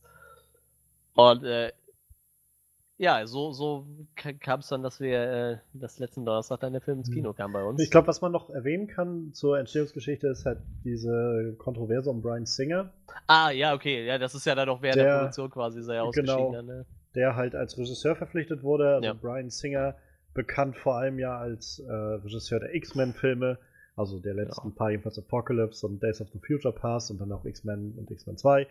Und äh, davon ab hat er äh, Superman Returns gemacht gehabt und auch immer noch ein großartiger Film, äh, die üblichen Verdächtigen. Ähm, also ja, an sich ein sehr, also schon talentierter Regisseur. Bin ganz froh, dass er jetzt mal so ein bisschen äh, was anderes gemacht hat als äh, X-Men, denn die X-Men-Filme haben sich für mich so ein bisschen abgenutzt unter ihm, aber naja. Und ja, auf jeden Fall äh, wurde, war er verpflichtet für Bohemian Rhapsody und hatte gedreht und naja, es gab dann irgendwie die Kontroverse, da, die sich dann darauf zugespitzt hat, dass er entlassen wurde, weil er wohl während des, der Dreharbeiten so ein, einfach mal nicht gekommen ist, so zum Set oder so. Oder einfach verschwunden ist vom Set und so weiter, ohne irgendwie sich groß abzumelden oder so. Generell, ich glaube, Brian Singer soll ein recht. Naja, also man hört immer mal wieder, dass er jetzt nicht der einfachste Regisseur ist, mit dem man arbeiten kann. Und ja, auf jeden Fall wurde er entlassen und kurz danach äh, hat dann Dexter Fletcher, Regisseur von Eddie the Eagle, übernommen Ja. und das Ganze zu Ende gebracht. Und äh, ich glaube, lange war dann auch so die Frage, hm, ja, wird das, wie wird das jetzt so ein bisschen wie bei Justice League oder so? Ähm, ist das jetzt ein Zack Snyder-Film? Ist das ein Joss Whedon-Film? Und hier jetzt auch, wird das dann ein Brian Singer-Film oder Dexter Fletcher? Und Im Endeffekt war Brian Singer auch der, also als Regisseur angegeben für das Ganze. Ja, also in, insofern gab es auch noch mal hinter den Kulissen so einiges an Drama. Und Dinge, Ja. die so einen Film auch eigentlich noch mal echt lahmlegen können. Ja, ich glaube, da haben auch viele dann schon äh, bisschen das Gefühl gehabt, es gibt sowieso nichts. Ähm, Ja. ja, dann äh, würde ich sagen, können wir von daher auch direkt zu den Erwartungen springen. Also, äh, wie gesagt, ich bin jetzt nicht der riesen Queen-Fan, aber ich fand halt die Trailer schon relativ ansprechend und sind wir mal ehrlich, selbst wenn man kein Queen-Film ist, äh, äh, Fan ist, die Songs kann man trotzdem mitsingen. Äh, gibt bestimmt immer den einen oder anderen Song, den man gerne hört oder wo man sich freut, wenn er mal im Radio kommt. So, bei mir ist es jetzt nicht unbedingt Bohemian Rhapsody, aber ich weiß nicht, Don't Stop Me Now finde ich zum Beispiel super großartig. Äh, auf jeden Fall gibt es halt immer genug Filme von, von äh, genug Songs von Queen, die man halt mag und ich habe mich echt auf den Film dann eigentlich auch gefreut. Wie gesagt, ich mag den Hauptdarsteller sehr, sehr gerne. Ich kam dann ins Kino, musste feststellen, ich war mit Abstand der Jüngste tatsächlich in der Nachmittagsvorstellung. Gut, das habe ich auch äh, tatsächlich gar nicht mal so anders erwartet. Ich meine, diese Queen Era ist ja jetzt auch schon ein paar Jährchen rum, auch wenn die zwei, zwei von drei noch Lebenden ja ständig nochmal irgendwie ein bisschen touren. Ja. Mit, mit äh, Gastsängern dann, aber ich meine im Endeffekt, ich glaube 95 kam das letzte Album, wo halt noch Songs von Freddie Mercury mit bei waren, meine ich. Mhm. Das haben sie ja dann ein paar Jahre nach seinem Tod noch fertiggestellt und äh, ich denke mal, wie gesagt, das ist jetzt schon über 20 Jahre her, deshalb war mir, war mir das jetzt auch nicht so, habe ich jetzt schon ein bisschen damit gerechnet, dass ich da eher zum, zum jüngeren Publikum gehöre, zu, zu den wenigen jungen, jüngeren Leuten. Aber, ähm,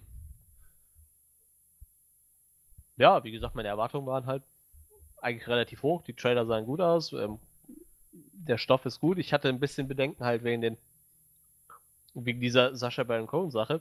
Ich habe halt so und in den Trailern hatte ich halt auch das Gefühl, so von Drogensucht hast du in den Trailern eigentlich gar nichts gesehen.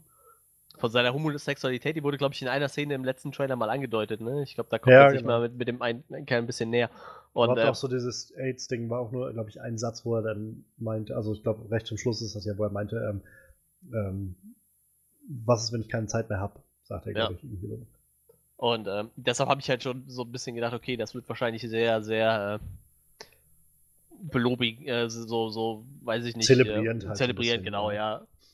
ja. Äh, das, das war eigentlich so meine ei- einzige Befürchtung. Und äh, ja, ich, ich kam aus dem Kino raus, ich, ich mochte den Film. Ich hatte halt so das Gefühl, die, die Länge hat nicht so ganz gepasst für das, was halt erzählt werden wollte.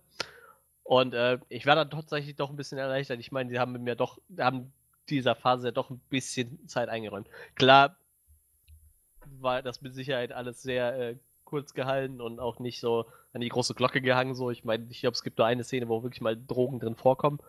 So diese eine Szene, wo halt auf dem Tisch noch so die Reste liegen, als er von seiner, seiner besten Freundin besucht wird in, in, in äh, München dann. Aber im Endeffekt haben sie dem ja doch irgendwie Zeit eingeräumt. Und ich meine, der Film war jetzt wahrscheinlich nicht der für mich das Meisterwerk. Wie gesagt, für, für mich fehlte da halt auch echt Zeit. Aber ich fand allein schon äh, Rami Malek als, als Freddie Mercury halt, der hat das echt sehr on point getroffen, finde ich. Ich meine, ich bin halt auch nicht so in der Story drin, aber für mich fehlte da auf jeden Fall Zeit, um Sachen zu erzählen. Mir fehlte da echt viel Info. Wie hast du denn, äh, was war denn so dein, was hast du im Vorfeld gedacht und wie war dann so dein Eindruck nach dem Kino? Also ich, äh, ja, wie schon bei den letzten Trailern und auch jetzt im Podcast schon wieder raushängen lassen, so ich, ich bin halt schon ziemlich Fan von der Musik. Also ähm, jetzt halt nicht so mega krass, dass es das Einzige ist, was bei mir rauf und runter läuft oder so. Und ich habe generell, ich habe kaum Musik, die ich irgendwie ständig höre. Ich wechsle immer mal eher von der einen zur anderen oder so. Aber Queen ist halt schon, schon ziemlich nah irgendwo so bei mir äh, dicht am Herzen angesiedelt. Es war halt auch so mit einer der ersten Bands, die ich, äh, wo ich mitbekommen oder wo ich so gemerkt habe, so da, da, da verfolge ich jetzt gerade viele Sachen, die da passieren. So, also die, was ist, was ist mit den Musikern gewesen, was es äh, für Hintergrundgeschichten gibt zu Songs und so. Also ich war immer so jemand, der sich viel so Hintergrundsachen durchgelesen hat. Also zuerst war es ACDC, wo ich irgendwie, das war die erste Band, die ich wirklich richtig exzessiv gehört habe und so jeden Song kannte irgendwie und ähm, dann halt Aber da- ACDC ist doch, kennst du einen, kennst du alle. ja, das glaubt man immer so leicht. Ja, es- Im Kern ist vieles sehr ähnlich, ja. Aber ähm, schon, also es gibt schon so einige Unterschiede und Ja, ich kenne auch ein paar Ähm, Songs tatsächlich, aber sag mal da- bei denen ja gerne. da war halt, ja, ja, ich weiß schon. Und da, da ist halt auch irgendwo was dran, also ohne Frage. Ähm, und da war halt schon, dass ich da recht viel mich belesen hatte, so darüber, was, wie die Band entstanden ist und was sie so miteinander durchgemacht haben. So Dokumentationen dazu haben mich immer fasziniert und ähm, und dann kam nachher, glaube ich, schon Queen als eine der nächsten und Eric Clapton. Das waren so drei Künstlergruppen, sag ich mal, die, die ich, mich sehr vereinnahmt haben, wo ich mich immer sehr drauf gestürzt habe, das alles rauszufinden, viel zu lesen, Interviews zu lesen, zu gucken und so. Und, Jetzt so rein äh, aus Interesse, was für, eine Alt was für ein Alter äh, spielt sich das bei dir ab? Also wann hast du dich so angefangen mit so Sachen wie Keith und Eric Clapton zu Also? ACDC, glaube ich, das war halt recht früh, aber dadurch vor allem, dass mein Vater das viel gehört hat. Und dann habe ich einfach im Auto immer davon Songs aufgeschnappt. Aber ich sag mal so, die wirkliche Auseinandersetzung damit, dass ich angefangen habe, mir selbst Gedanken drum zu machen und Dinge rauszuforschen, ich, äh, ich würde schätzen, da muss ich so sechste Klasse oder so gewesen sein, vielleicht. Sechste, siebte Klasse, irgendwas in dem Dreh. Ich weiß nicht, wie alt ist man da dann? Ähm, weißt du, 13, 14, sowas in dem Dreh? 13, ja, ja, 12, 13 vielleicht, denke ich mal. Ja, es kommt, glaube ich, hin. Mit 6, 7 wirst du eingeschult, 6, 6 Jahre später. Ja. Ja, ich glaube, das hat sich dann halt so ein bisschen so in dem Rahmen gezogen. So. Ich glaube, so mit, mit 12, 13 habe ich nachher angefangen, gerade ACDC recht viel mich damit auseinanderzusetzen. Dann muss so ab 13, 14 muss dann Queen gekommen sein und dann nachher so im, letzten Stück, was ich noch in der Schule war, war dann vor allem Eric Clapton irgendwie bei mir eine der, der großen Sachen, die mich irgendwie War das beschäftigt dann, dann haben. so die Gitarreninspiration? Ja, genau. Eric Clapton? Ja, das habe ich mir fast gedacht. Da ich, das war so, wo ich dann wirklich viel angefangen habe, E-Gitarre zu spielen und so. Und ähm, ja. Aber davon ab, also ich kann mich noch gut erinnern, dass ich zu der Zeit, da habe ich auch damals mein erstes ähm, Handy bekommen, also so wirklich. Wir, meine Eltern waren nie so große Freunde von diesen Techniksachen. Wir hatten halt auch nie viel Geld, was sowas angeht. Und äh, irgendwann habe ich dann mal zum Geburtstag so ein Handy bekommen, irgendwas wahrscheinlich, was bei Lidl mal im Angebot war. Aber es war halt so ein erstes Handy, wo du nicht nur mit telefonieren konntest, ein alter Knochen, so, sondern du konntest irgendwie eine kleine SD-Karte mit reinschieben und irgendwie Musik mithören und so. Und da kann ich mich noch gut dran erinnern, dass ich ganz oft, wie ich zur Schule gefahren bin oder wenn ich halt mal äh, irgendwo gewartet habe an der Musikschule was weiß ich, fast immer lief irgendwie Queen da drin. Und ich habe dann irgendwie Bohemian Rhapsody oder Barcelona oder äh, was weiß ich alles irgendwie gehört. Und äh, ja, also das hat mich halt seitdem irgendwie ewig beschäftigt und ich habe auch viele der Texte immer noch so, jedenfalls fragmenthaft irgendwie so in mir drinne, dass dann immer mal so Ze- Zeilen nochmal wiederkommen oder so oder Melodien und ähm, insofern haben mich die Trailer halt schon relativ schnell gecatcht, weil sie irgendwie gut die Musik so ineinander eingebunden haben und so viele Dinge aufgegriffen haben und ich erinnere mich noch gut, ich glaube, als wir den ersten oder das erste Mal über einen der Trailer gesprochen haben, bin ich schon irgendwie in so ein so, ein, so eine kleine Abhandlung wieder abgedriftet über was alles mit der Band war, als sie das gemacht haben und das gemacht haben. Diese Band Aid Geschichte finde ich, Live Aid Geschichte ist halt super spannend und Hm. ähm, ja, in, insofern, gerade Rami Malek hat halt irgendwie eine super, macht einen super Eindruck. So, ich habe den, wie gesagt, noch nicht so viel in, in Film und Fernsehen gesehen. Bisher bloß in einem Spiel erlebt, aber als Schauspieler macht er bisher immer einen guten Eindruck auf mich. Und die Rolle scheint er irgendwie gut ausgefüllt zu haben. Und ähm, die Musik wirkte gut und insofern war ich jetzt erstmal auf jeden Fall ganz positiv gespannt. Oder ich habe hab mir auch einfach so ein bisschen gedacht, selbst wenn das Ganze jetzt halt nicht, nicht äh, herausragend wird, sag ich mal, ich glaube, ich werde trotzdem einfach eine gute Zeit haben, so mit dem Film. Einfach weil ich so ein bisschen mich in die Musik nochmal reinleben kann und so ein bisschen das ausschöpfen kann und äh, vielleicht auch ein paar neue Facetten erleben kann, die ich so noch nicht gesehen habe oder so. Und äh, ja, also ich meine, wir kommen jetzt ja gleich noch zu den Einzelheiten, aber also ich, ich muss sagen, ich, ich hatte gehofft, dass ich den Film halt so, so, so wirklich lieben werde und so vielleicht sagt, das war mein Lieblingsfilm dieses Jahr. Das ist er jetzt nicht geworden. Hm. Ähm, aber ich fand den schon schön. Also ich habe echt eine tolle Zeit damit gehabt. Gerade äh, in der zweiten Hälfte ist er, finde ich, sehr stark geworden, der Film. Und ich habe auch gemerkt, als das Finale lief, so diese ganze Live-Aid-Auftrittsgeschichte irgendwie, das hat, das hat halt echt gut für mich funktioniert. Also ich habe da echt viel Freude mit gehabt, muss ich sagen. Und ähm, ich war, im Vorfeld hatte ich halt gelesen, dass die Kritiken so sehr durchwachsen geworden sind für den Film. Hm. Ähm, war deshalb auch so ein bisschen gespannt, in welche Richtung ich dann wohl falle. Und ja, also ich, wie gesagt, ich, ich habe Freude an dem Film gehabt und ähm, ja, also ich denke auch auf jeden Fall, man, man kann eigentlich nicht wirklich was falsch machen, damit sich den anzugucken. Ja, das Allein für Rami. Malek halt sollte man das machen, weil ich glaube, so oder so, ob der jetzt ähm, eine Oscar-Nominierung erhält oder nicht, ähm, ich glaube, dieser Film wird ihm nochmal ganz neue Tore öffnen, ich was auch. der da abgeliefert hat. Also, Glaube ich auch. Ich, ich weiß auch nicht, also wie gesagt, ich habe viele Interviews mit ihm gesehen und ich weiß nicht, ich, ich glaube, es- einer von den Jimmys war es, Jimmy Fallon, Jimmy Kimmel, ich weiß es nicht. Wer da hat dann auch gesagt, also, da hat er zu ihm gesagt, ich glaube, mit der Performance, die Oscar-Nominierung ist ja sicher.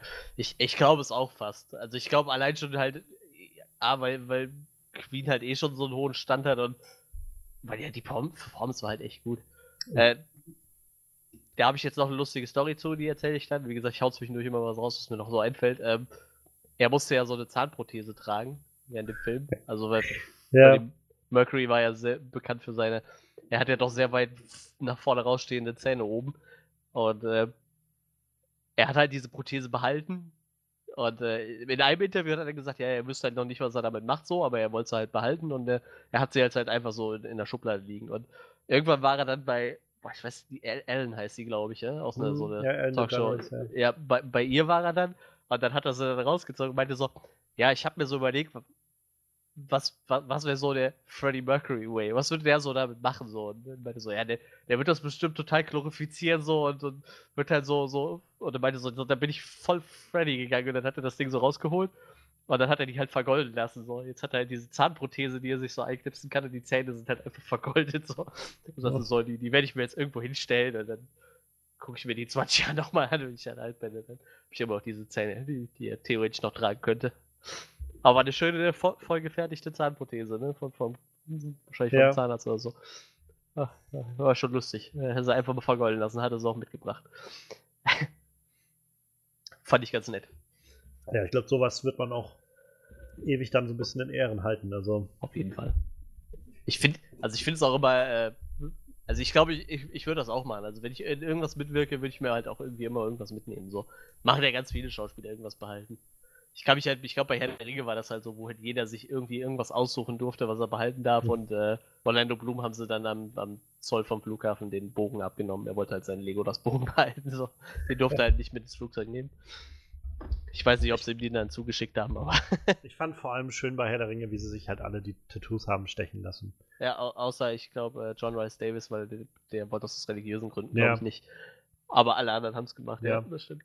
Und äh, was auch geil ist, äh, hier äh, Elijah Wood und Andy Serkis haben alle eine, eine Kopie vom Ring bekommen halt, ne? Also eine von diesen Filmen. Stimmt, ja. Die zwei haben halt als Einzelne einen bekommen. Und ich weiß nicht, ich glaube, Peter Jackson hatte auch einen. Also die, die haben dann als Einzelne noch so eine Originalkopie, die auch im Film ver verwendet wurde. Aber wie gesagt, und äh, Rami Malek hat halt seine Zähne. Ich weiß halt nicht, äh, ich meine, er hätte auch gesagt, dass er so äh, ein paar Kostüme noch hat, halt, weil du die halt eh für nichts anderes mehr benutzen kannst, so. Das ist ja nicht wie, weiß ich nicht, äh, Jeanshosen oder so, ne? Ich meine, so, die Outfits, die er in dem Film da trägt, wofür willst du die halt sonst nehmen? Hm. Ich, ich meine, er hätte auch gesagt, davon hätte er halt auch noch ein paar. Aber wie gesagt, in erster Linie halt diese Zähne. er hat dann auch immer wieder äh, erzählt, das hat er halt zwei oder dreimal erzählt, dass sie ihn halt, äh, ich, ich glaube, Bieber genannt haben oder so früher in der Schule. Also irgendwie so war das der Spitzname von, von Freddie Mercury halt. Also er wurde halt schon sehr auf seine, seine Zähne reduziert. Ja, Was mir eigentlich vorher nie, vorge nie so aufgefallen ist, weil ich kenne ihn halt meistens nur mit, mit, äh, mit seinem Oberlippenbart so und ich finde, dadurch fällt das gar nicht so krass auf irgendwie. Das deckt das ein bisschen Das ab. stimmt schon, ja. Aber wenn man mal so ein paar Interviews sieht, dann, dann sobald er halt normal redet, sag ich mal mit dir, fällt das halt dann schon auf, weil er auch immer sehr, sehr schnell dann so, so die, die, äh, die Lippen benetzt oder so mit, mit der Zunge und dann äh, Ja. dadurch kommt es halt automatisch dann so ein bisschen hervor. Aber ja, mir, mir fiel das früher auch nie auf, bis ich dann irgendwann mal Interviews gesehen habe und dachte so, ha, krass. Der hat schon krasse Zähne. Was hat er im Film gesagt? Ich hatte, äh, er hat vier, Vier zusätzliche. zusätzliche Schneidezähne, glaube ich, sagte er. Ich weiß nicht, ob es stimmt, aber ich fand auf jeden Fall die Erklärung fand ich sehr lustig. Äh, er hat auf jeden Fall, ich glaube, die vorderen zwei Zähne, die waren relativ lang und, und groß.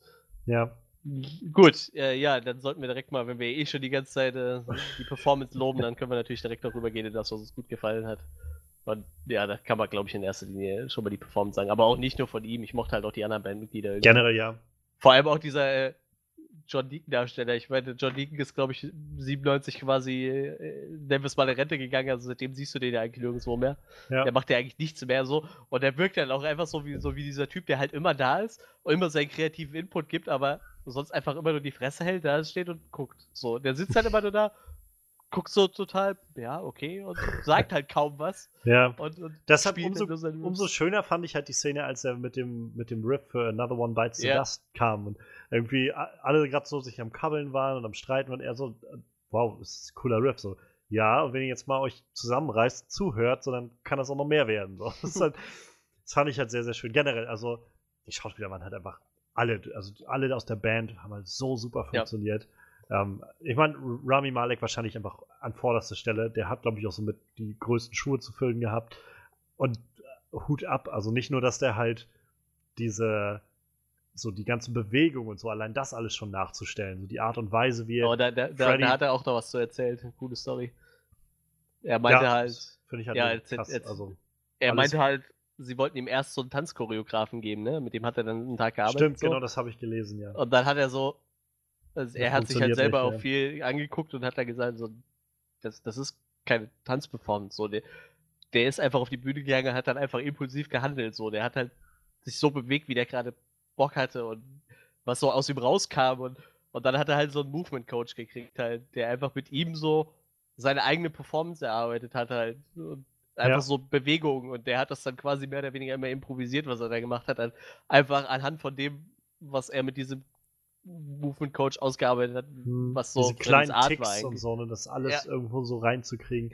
Und gleichzeitig irgendwie nicht darin abzufallen, dass du das Gefühl hast, es ist jetzt nur jemand, der versucht halt Freddie Mercury nachzumachen oder so. Ja. Weil ich glaube, das ist halt eine sehr, eine sehr, sehr schwierige Balance, so dass du halt nicht rüberkommst wie so eine, wie so eine Impression von jemandem, sondern halt er ist ja wirklich Freddy gewesen, so du hast, also ich habe ihm das abgekauft, so von vorn Ja, bis hinten. Und und halt nicht nur, weil er, also zum einen auch, weil er halt diese ganze Bewegungsart so drauf hatte, die Art und Weise, wie er dann gelächelt hat oder so, gerade auch mit den Zähnen dann im Gesicht so. Aber halt nicht nur wegen dem Aussehen, sondern auch, weil irgendwie immer klar war, also du ihm auch angemerkt hast, dass er halt wusste, wo er gerade emotional irgendwie ist. Also ich finde gerade das, wie gesagt, das Finale ist für mich so mit der stärkste Moment gewesen. So, ich weiß, einige Leute, also ich war mit einer Freundin drin und die meinte auch so, ähm, sie fand auch die, äh, das Publikum nicht so überzeugend. Also es war ihr so ein bisschen zu offensichtlich an einigen Stellen Greenscreen.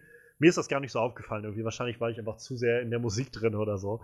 Aber ich hab habe mir ich auch- sogar zwischendurch gedacht, äh, ob sie da nicht sogar stellenweise einfach das Originalpublikum von damals aus Aufnahmen rein retuschiert haben. So. Das weiß ich halt nicht. ob Ich fand es halt eigentlich ganz gut. So irgendwie. Also mir ist halt nichts aufgefallen. So, ich habe halt also nicht nur von von der mit, ich, mit der ich da war, sondern auch noch von ein paar anderen Leuten, also von Kritikern so gelesen, dass so die auch ein bisschen gestolpert sind an ein zwei Stellen da am Schluss. Ist mir nicht aufgefallen.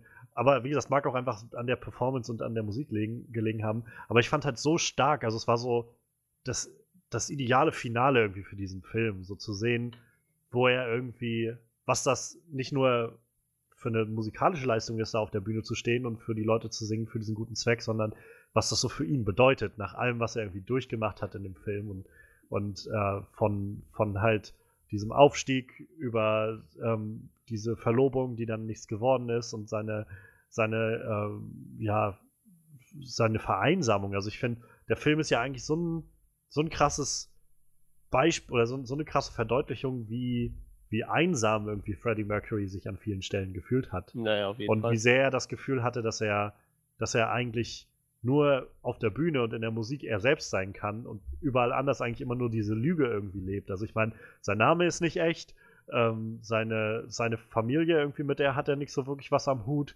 seine, seine Verlobung war nicht echt, seine Beziehungen, die er hat, sind keine wirklichen Beziehungen, sondern immer bloß so Gelegenheitsex-Sachen oder was weiß ich so.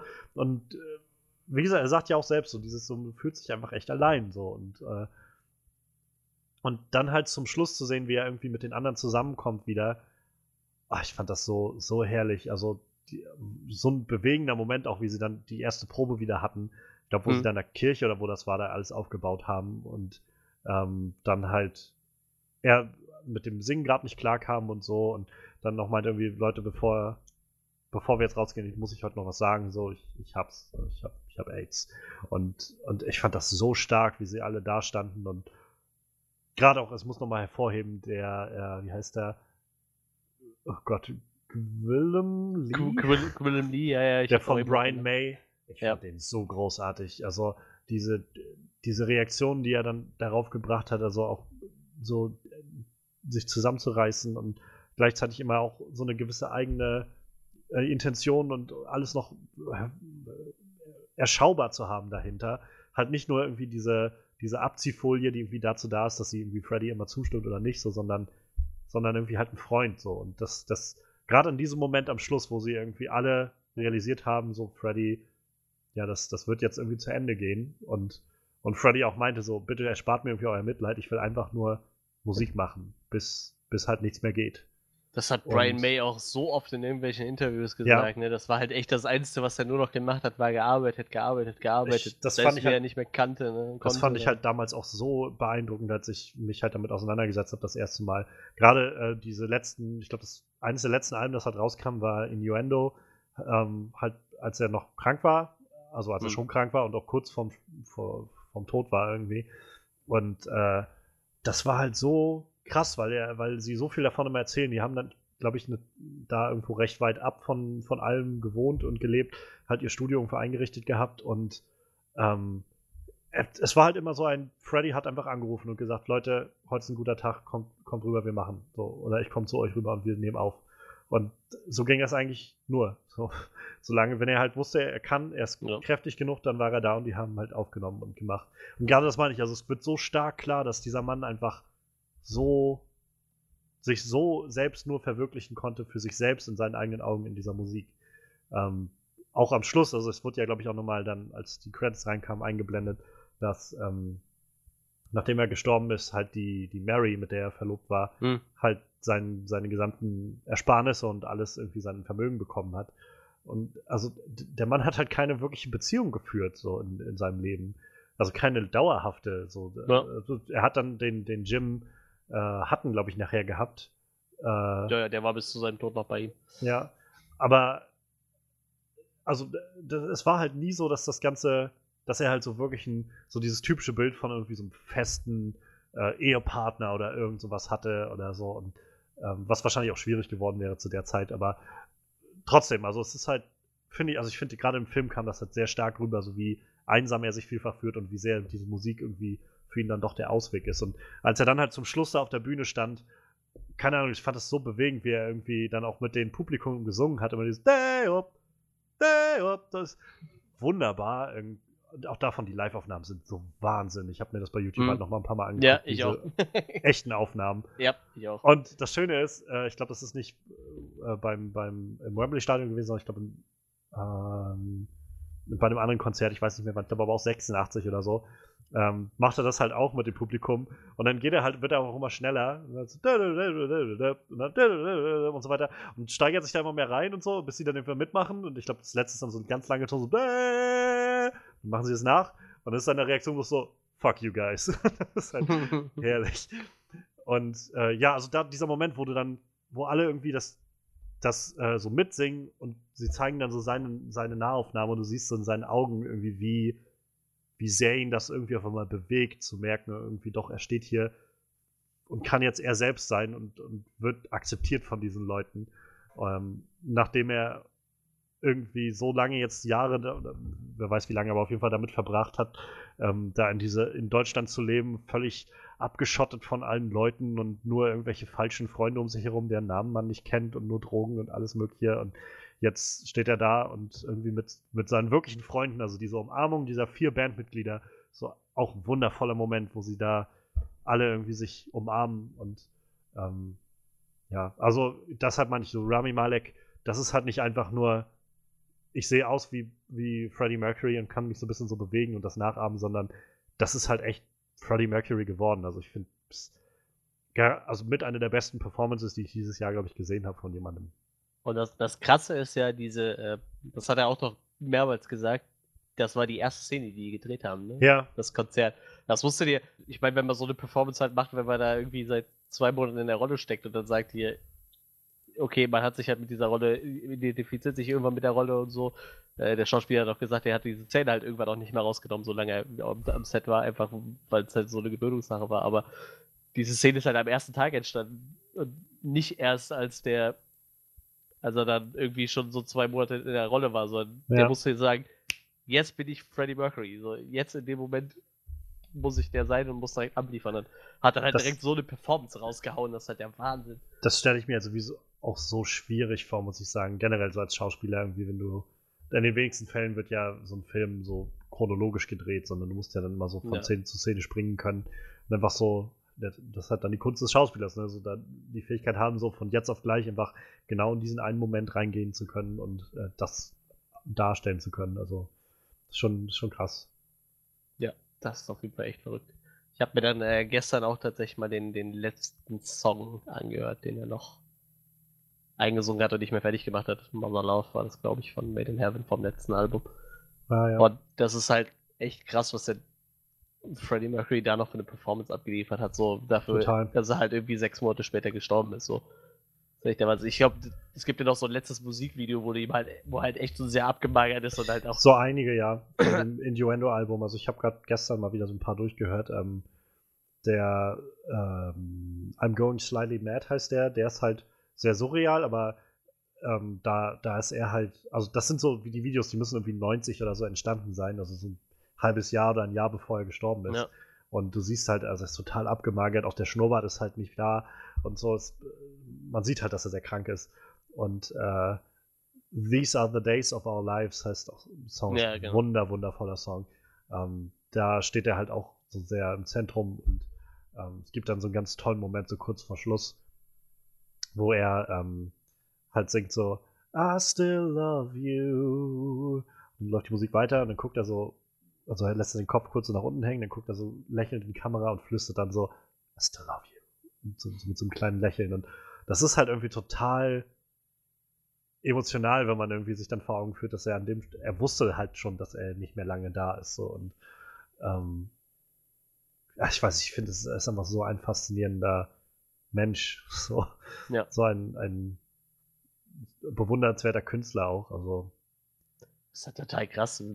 Ich, stell- ich überlege die ganze Zeit, ich meine, als er halt äh, damals HIV-positiv getestet wurde, äh, das war ja echt zu einer Zeit, da, da war die Krankheit ja noch relativ frisch so, ne? Da, Ja, da ja. wussten ja die Leute.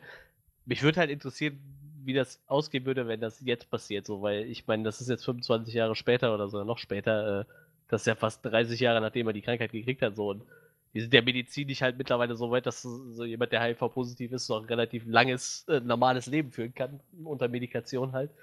Wie, wie das halt jetzt aussehen würde, so, wenn, wenn, wenn er das jetzt kriegen würde, Ja. so, dann weiß ich nicht.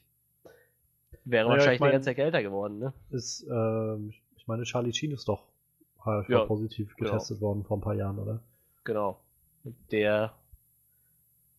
Dem geht's, glaube ich, noch relativ gut dafür. So, wie gesagt, mittlerweile ist es ja auch nicht mehr so. Ja. Man hat ja ungefähr erkannt, was die Krankheit so macht. Und ich meine, heilen kann man sie nicht, aber immerhin äh, sehr gut im Zaum halten, so, ne? Hm. Das ist halt echt Es krass. ist halt, es ist halt krass so, weil, weil sie sprechen es ja so ein bisschen an in, in dieser Szene, wo er halt den, den anderen Bandmitgliedern quasi offenbart, dass er HIV-positiv ist, wo er halt auch meint, so, bitte erspart mir euer Mitleid und so, ich, ich will hier auch nicht, und bitte sagt mir auch, dass es niemand weiter erfährt, so, weil ich will halt nicht irgendwie die Galionsfigur für irgendwelche Leute werden, für, für solche Sachen und das Bild irgendwie von HIV-Kranken oder sowas. Ich will einfach nur mit euch Musik machen. Und, Ja. ähm, und ironischerweise ist ja im Prinzip das so ein bisschen das gewesen, nachdem, also er auch so was krasses und er hat ja dann quasi einen Tag bevor er gestorben ist, öffentlich bekannt gegeben, dass er HIV-positiv ist. Und halt einen Tag später war er dann tot. ja, und, ja. Ähm, danach gab es ja dann auch ein großes Tribute-Konzert und so. Und das hat ja gerade sein Tod und äh, also auch auf Grundlage von AIDS hat ja dann nochmal neues Licht auf AIDS geworfen und das auf einmal noch mehr in den Fokus gerückt, gerückt. So vorher war das ja für viele in der Vorstellung doch eher so eine, ja, ist vor allem so eine Schwulenkrankheit und halt auch nur, wenn du irgendwie so, ne, irgendwie in irgendwelchen dreckigen Clubs unterwegs bist und was weiß ich so. Und, ähm, und jetzt, wo man diese Vorstellung von, das kann halt auch so ein ganz berühmter Mensch kriegen und das ist halt auch was, Ja. was irgendwie viele Leute betrifft und ähm, das ist schon, das ist schon irgendwo fast ironisch, so dass er halt dann doch diesem, naja, irgendwie doch zu so, zu so einer Vernunftstimme irgendwie wurde nach seinem Tod, was das angeht. Aber es ist halt auch total krass. Ich meine, ne, die Leute haben ja immer noch so ein Bild davon, dass die hören halt Hyper positiv und gehen davon aus, der Typ, der macht es nicht mehr lange so. Das ist halt so, so den Köpfen fest, weil das ist halt echt, das ist halt auch immer noch so eine Krankheit, die kriegen halt zum Beispiel Drogenabhängige sehr oft so, aber das sind ja, Ja. Leute, ich meine, die nehmen ja dann, das sind ja keine Leute, die, weiß ich nicht, ab und zu mal Joint rauchen, sondern die, die meistens geben die sich ja irgendwo eine Spritze oder so und äh, die sind ja eh auf so einem Selbstzerstörungstrip. Ich meine, dass sie da vielleicht nur noch zwei, drei Jahre leben und dann den Löffel abgeben, ist ja, äh, ne? Also die Leute, so ein Charlie Sheen ist ja jemand, okay, der wird das jetzt hören, der wird er sich wahrscheinlich denken, okay, ich sollte mal jetzt äh, irgendwie ne, langsam machen und auf meine Gesundheit achten. Ich meine, die Leute sind ja sehr anfällig für, äh, dass sie krank werden oder so. Und ja. Dann ist das halt eine Krankheit, die du gut in den Griff kriegen kannst. Ne? Aber wie gesagt, das ist halt äh, Freddie Mercury halt auch 30 Jahre zu spät. Ne? Aber mittlerweile halt, aber wie gesagt, das ist halt in den Köpfen ist das trotzdem noch so drin. Ne? Die Leute denken halt so, okay, da hat jemand HIV, der ist halt, äh, Ja, der ist halt bald fällig, so nach dem Motto, ne? Ja. Weil weil es halt immer noch halt so eine Krankheit gibt für, für halt Leute, die halt eh so, ne, also Leute, die sich halt rumtreiben und äh, nicht verhüten können und Drogenabhängige so, aber dass das halt auch mal irgendwie passieren kann, der einfach nur einmal Pech gehabt hat im Leben oder so. Das sehen die Leute halt nicht. Und wie gesagt, so ein Charlie Sheen, ich gehe mal davon aus, der wird uns in zehn Jahren immer noch mit äh, abgefahrenen Stories belehren. Oder noch länger wahrscheinlich. Wie gesagt, ist halt äh, jetzt alles ein bisschen, alles Gott sei Dank ein bisschen weiter vor. Und äh, ich glaube, das ist auch so eine Krankheit, irgendwann in 20 Jahren wirst du die wahrscheinlich auch behandelt. Hm. Gibt ja jetzt schon dieses Medikament, was es theoretisch unterbindet, dass ein äh, HIV-positiver Mensch das weitergibt. Also Ja. so weit sind wir halt schon. Deshalb denke ich mal, irgendwann wird es die Krankheit auch nicht mehr geben. Oder auf jeden Fall wird sie halber sein, denke ich mal. Dass wir so weitestgehend ausrotten, ausrotten können. naja, ähm, aber kommen wir wieder zum Film. Ja. Vielleicht, also, wir hatten es gerade schon angesprochen, ich meine, wie gesagt, Rami Maleks Performance ist super. Und wir haben es auch schon mal gesagt, aber ich will es gerne nochmal betonen, so, ich fand die anderen drei Schauspieler der Band auch Mhm. einfach super und vor allem auch deren Chemie zusammen war so, so auf den Punkt irgendwie. Also ich habe selbst halt in einer Band gespielt, lange, und äh, ich finde es halt so toll, dass man, also dass diese, dieser Film auch das beleuchtet hat, so ein bisschen dieses, so dieses zusammen im Probenraum zu stehen. Irgendwie jeder hat so, so ein paar Ideen, so ein paar eigene. Ich fand wunderschön, als vor allem immer mit Roger Taylor, also die, der dann irgendwie mal mit so, so einer gewissen Pragmatik irgendwie kam und so dieses, keine Ahnung, I love my car oder wie dieser Song hieß, den er da geschrieben hatte, so. So diese, diese Sachen, das fand ich einfach herrlich, ähm, so das miteinander, das anzusehen, wie sie da miteinander umgehen. Ähm, und halt auch immer wieder so dann sich auf, gegenseitig auf Ideen bringen, wie sie dann irgendwie wieder was machen oder dann die das hochsingen oder so. Das Galileo, Galileo, ja, Galileo. Das, das fand, äh, wundervoll. Also das waren so, so, so eine Chemie möchte ich gerne sehen von der Band. Und, und ja, wie gesagt, also nicht nur zu sehen, dass es halt irgendwie vier Leute sind, die gerade zusammen Musik machen, sondern so, ein, so eine Einheit irgendwo. So, sie sagen es ja auch immer wieder, so unterschiedlich wie sie alle sind und so unterschiedliche Ideen, wie sie irgendwie alle mitbringen, trotzdem so eine Einheit aus, aus Musikern und vor, vor allem aus Freunden, die da irgendwie zusammengekommen ist. Ja, vor, Und- vor allem, die sind ja auch wirklich alle, jeder einzelne in die äh, Writers, in die Songwriters Hall of ja, ja. Fame aufgenommen worden. Was halt auch vollkommen Sinn macht. Ja, wusste ich aber zum Beispiel so genau auch nicht. Also ich hatte schon im Kopf, dass einige Songs auch Brian May geschrieben hat, aber ich wusste zum Beispiel nicht, dass wirklich alle vier immer Ja. eigene Songs geschrieben haben. Und Das wusste ich auch nicht. Also Brian so. May wusste ich auch, bei den anderen wusste ich es auch vorher nicht. Das habe ich auch gestern erst gelesen, tatsächlich.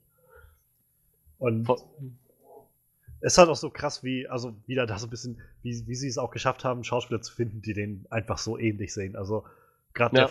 der, der Willem Lee, ähm, der, der sieht halt einfach echt aus wie Brian May mit diesen lockigen Haaren. Und ich hatte ein Interview gesehen mit, mit, äh, mit Brian May und, und Roger Taylor, wo beide halt so ein bisschen erzählt haben davon, als sie dann den Film das erste Mal gesehen haben, oder so Szenen gesehen haben und so.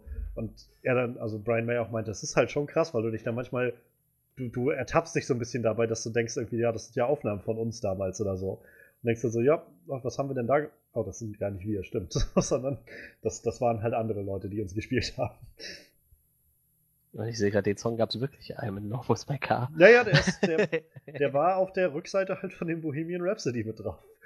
ja, und äh, auf dem Album Night at the Opera ist er halt Genau. drauf. Ja, das stimmt, das war ja auch der, das Album, wo sie dann bei dem, bei Mike Myers Mike Myers, ja. Fand ich großartig. Ich, ich weiß halt, ich wüsste halt echt gerne, ob sie das nur wegen diesem äh, Wayne's World Gag gemacht haben. So. Das, Ja, ich habe mich auch. Wie fandst du denn den Gag? Also ich, ich habe sehr unterschiedliche Meinungen gehört dazu. Ich muss sagen, ich fand den eigentlich ganz witzig. Also ich musste lachen, so als ich das gehört habe. Das, ja, schön. Aber ich habe auch noch einige Reaktionen gelesen, die meinten, na, Gott, tat das jetzt Not, irgendwie so einen Meta-Joke da irgendwie reinzutun? ich weiß nicht, ich fand den gut. ich fand das eigentlich auch ganz witzig. Das hat jetzt den Film ja auch echt nicht kaputt gemacht. So. nee, in keinster Weise. Ich meine, das war ja jetzt auch kein äh, Mike Myers, das ist ja nicht wie äh, Austin Powers rum so, ne? Ich meine, der hat ja doch schon irgendwie eine ernste Rolle gespielt und mit denen ein bisschen diskutiert, aber halt, allein dieses Bohemian Rhapsody-Ding, das ist halt einfach viel zu gut. Ja. Das Ich frage mich, ob Mike Myers jetzt gerade so ein bisschen Comeback macht oder so vorbereitet. So, Ich hoffe es. letzten, es war ja lange ruhig und jetzt hat er in den letzten Jahren immer mal so kleine Mhm. Nebenrollen überall gehabt, hatte ich das Gefühl. Also, ähm, ich glaube, das erste Mal war es wieder bei dem Inglourious Bastards, da hat er, glaube ich, so eine kleine Nebenrolle Ja, genau. gespielt gehabt. Und es waren jetzt immer noch mal so ein paar Sachen, wo er mal aufgetaucht ist. Jetzt der und ich glaube, jetzt kommt demnächst noch so ein Film mit Margot Robbie, wo er so eine relativ, also auch so eine Nebenrolle irgendwie spielt. Und also ich weiß nicht, ich bin immer noch so, so, so ein Stück weit vielleicht am, äh, am, am, am, am Daumen drücken, dass wir vielleicht nochmal einen Austin Powers 4 bekommen, aber eigentlich generell mal wieder was von ihm zu sehen, wäre vielleicht gar nicht verkehrt. Ich, ich habe halt so das Gefühl, der wollte halt gerne mal aus diesem, aus diesem Ding raus, so, weißt du? ja, Also wenn, wenn einer sagt, ja, Mike Myers, dann denkst du halt immer direkt an Austin Powers. So. ja. Das ist halt Austin Powers. So. Das ist halt, Oder halt Wayne's World. ja, oder Wayne's World. Oder das ist halt, wenn du äh, hier den äh, Wayne's World, Wayne's World, Party Time, excellent. wenn du äh, Ron Atkinson siehst, das ist halt immer Mr. Bean so. Der Ja. kann jetzt auch dreimal Johnny English gespielt haben. Wenn du den guckst, dann denkst du dir trotzdem, es ist Mr. Bean. Mein, mein Arbeitskollege kam heute zu mir und sagte, ja, ich war am Wochenende im Kino. Ich sag, was denn guckt? Ja, hier den Film mit dem, mit dem Mr. Bean, Johnny English. Ich so, Ja, ja. das ist ja. halt. das geht- Vielleicht wollte er da halt mal raus. So. Er hat dann eine Zeit lang nichts gemacht und dann immer so mit kleinen Rollen. Shrek Mike- war halt ja. noch was Großes für ihn. Aber das war halt animiert, also er wird halt letztendlich also synchronisiert. Deshalb, ich, ich fand's halt auch gut. Und äh, ich hatte halt vorher gelesen, was er für ein Spiel so und, äh, unter den ganzen Haaren, der Sonne, der Brille und dem Bart. Hm. Hätte ich es vielleicht. Äh, gut, er hatte halt seinen Stammsprecher im Deutschen, ne? Ich konnte das dann auch ein bisschen raushören, so, aber. Ich hatte halt am Anfang ähm, gelesen, in den Credits stand halt Mike Myers. Da dachte ich so, ha, Ja. da musst du ja mal die Augen offen halten. Und ich habe tatsächlich einen Moment gebraucht, bis ich ihn dann erkannt habe, wo ich, äh, könnte das, das könnte tatsächlich Mike Myers sein. Stimmt. Hast du den auch auf Deutsch gesehen? ja. Ja. Ich hätte ihn gerne auf Englisch auch gesehen, aber lief halt nur auf Deutsch bei uns. Ja, ich hatte auch so ein bisschen Probleme mit der, äh, das hätte ich jetzt sonst bei Negativen gesagt, aber das ist halt auch nicht so tragisch. Ähm, mit dem, der, der deutsche Sprecher von äh, Rami Malek, das ist halt sein Stammsprecher, aber der, der weicht halt stimmig so stark von der Gesangsstimme ab, finde ich. Ja, Fand ich ein bisschen. Ähm, ich, ich fand, sie haben es halt noch einigermaßen, also ich habe Schlimmeres erwartet, muss ich tatsächlich sagen. So, weil ich glaube, das wird, gerade wenn du es dann nochmal neu synchronisierst und dann aber die Stimme halt immer lässt und so für den Gesang, ich glaube, Ja, ja, das, das das halt- lässt sich gar nicht wirklich gut glatt bügeln. Also dafür fand ich es noch verhältnismäßig annehmbar. Ich gehe Aber davon ja. aus, sie hätten auch keinen anderen Sprecher genommen wie den Stammsprecher halt. Wie gesagt, der Ja. spricht den halt auch in Mr. Robot und so. Aber das ist ja auch eigentlich ein guter Synchronsprecher so, aber es hat sich halt ein bisschen mit der Gesangsstimme gebissen, weil die war doch relativ weit voneinander weg. Ja. Aber ist ja auch nicht so schlimm. War und wäre nur so eine kleine Kritik gewesen. Von John Deacon, der Schauspieler, Joseph Mazzello, Mhm. kam mir hier zufällig bekannt vor. Tatsächlich nicht. Denn der hat bei äh, Jurassic Park 1 Ach, der kleine Junge, den ne? Kleinen Jungen Ja, ja, gespielt. das, das habe ich, äh, ich hatte gestern noch so ein, das war auch total geil. Ich habe so ein Box-Office-Mojo-Video gesehen und habe mir dann irgendwann während dem Video so gedacht, so, das wirkt alles so, als hätten die den Film nie gesehen. Und dann habe ich so geguckt, die haben den Film gar nicht gesehen, das war nämlich noch weit davor. Das waren nur so ein paar Sachen, die sie halt schon gehört haben und so ein Ja. bisschen Spekulation mit drin. So, Da dachte ich, ah, ja, okay, das macht dann auch Sinn. Aber da haben die, stimmt, da habe ich das gesehen, dass er der kleine Junge war. fand ich, fand ich halt irgendwie ganz witzig, als ich das gelesen hatte, mal vor ein paar Wochen, und, ja. dass der dabei ist. Und äh, auch da, als ich dann, John Deacon, also generell ist ja John De Deacon so ein bisschen der, der ruhigere aus der Band, so von dem man Ja, jetzt nicht so viel mitbekommen hat und Ja, der jetzt gesagt, auch hat schon sich auch- ausgestiegen ist genau. und so, genau. Ähm, und jetzt hatte ich aber dann im Nachhinein halt nochmal mir ein paar Aufnahmen angeguckt und auch der, der Joseph Mazzello, sieht dem Original John Deacon echt verdammt ähnlich. Also auch in dem Film haben sie es echt gut getroffen und ähm, ich, ich hatte ein Interview gesehen, wo sie halt so ein bisschen geredet hatten über rausgestrichene ähm, Szenen, die halt nicht, nicht reingekommen sind in den äh, Film. Und ähm, ich glaube, Rami Malek meinte sowas wie in dem ursprünglichen Assembly Cut, also wenn alle Szenen irgendwie abgedreht sind und, und aneinandergelegt werden, war der irgendwo viereinhalb Stunden lang oder so. Und da war halt auch eine, eine Szene zum Beispiel dabei, wo so ein bisschen aufgeklärt wurde von John Deacon, wie der so zur Band gekommen ist. Dass, so, äh, dass er halt eigentlich, wie er meinte, auch Elektroingenieur, glaube ich, war und Mhm. studiert hat Elektroingenieurstechnik oder sowas. Und er für ihn diese ganze Bass-Band-Geschichte einfach mehr so, so ein Ding fürs Hobby halt am Wochenende war. Und der halt so mehr oder weniger in, einfach da reingestolpert ist in diese, diese weltweit bekannte Band und diesen Ruhm und so. Und Ja, da, äh, da ich- sind halt, wie gesagt, so ein paar Sachen eh, äh, glaube ich, verloren gegangen. So. Und die hatten ja, glaube ich, auch dazwischen noch, äh, die hatten ja, glaube ich, zwei oder drei Bassisten noch vor ihm eigentlich sogar. Ne? ja, Das ist halt ja gut, weil alles ist halt auch kein Platz. Also das war jetzt auch eher so eine Kleinigkeit, aber das, und er war halt einfach auf einmal da, der Kerl, Ja, so ja, irgendwie genau. in dem Film. und dann so, so, so im Vergleich zu den anderen halt echt so ein total ruhiger Charakter, der einfach nur so, da sitzt und manchmal so echt so einfach nur so einen treu doofen Blick hat. So. Und Wie gesagt, aber dann irgendwann einfach mal so, so einen übelsten Riff aus der Tasche zaubert irgendwie.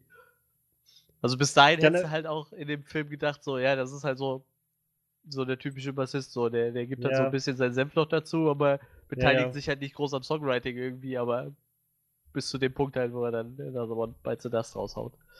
so generell, also vielleicht, wenn wir mal, also wenn ich jetzt mal so von den Schauspielern so ein Stück abrücke und mehr so zur Inszenierung gehe, ähm, finde ich zum Beispiel, was das angeht, haben sie das auch so schön gemacht, dass man mitbekommt, also für mich als Musiker und als halt jemand selbst, der in Bands spielt, so, dass ich mitbekommen habe, so, sie, sie legen schon Wert darauf zu zeigen, das sind halt echt talentierte Musiker, Songwriter, die sind alle versiert auf ihrem Instrument, die können alle super geil singen.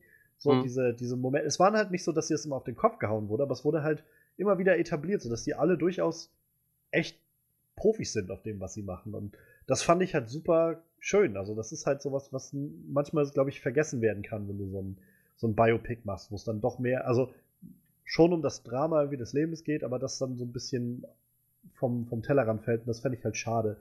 Also, gerade auch bei Freddie Mercury halt, da nochmal hervorzuheben, so dass nicht nur dieser krasse Sänger, sondern dieses, ich finde, er ist, also wenn man die, sich, sich die Songs anguckt, das Writing, so die, die Songtexte einfach, das ist so der Wahnsinn.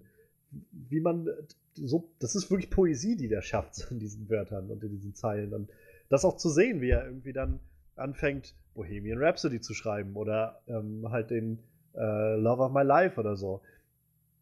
Und, und da halt so das mitzubekommen, wie das Ganze so, so diese Leute, diese, diese, dieses Talent auch in sich tragen.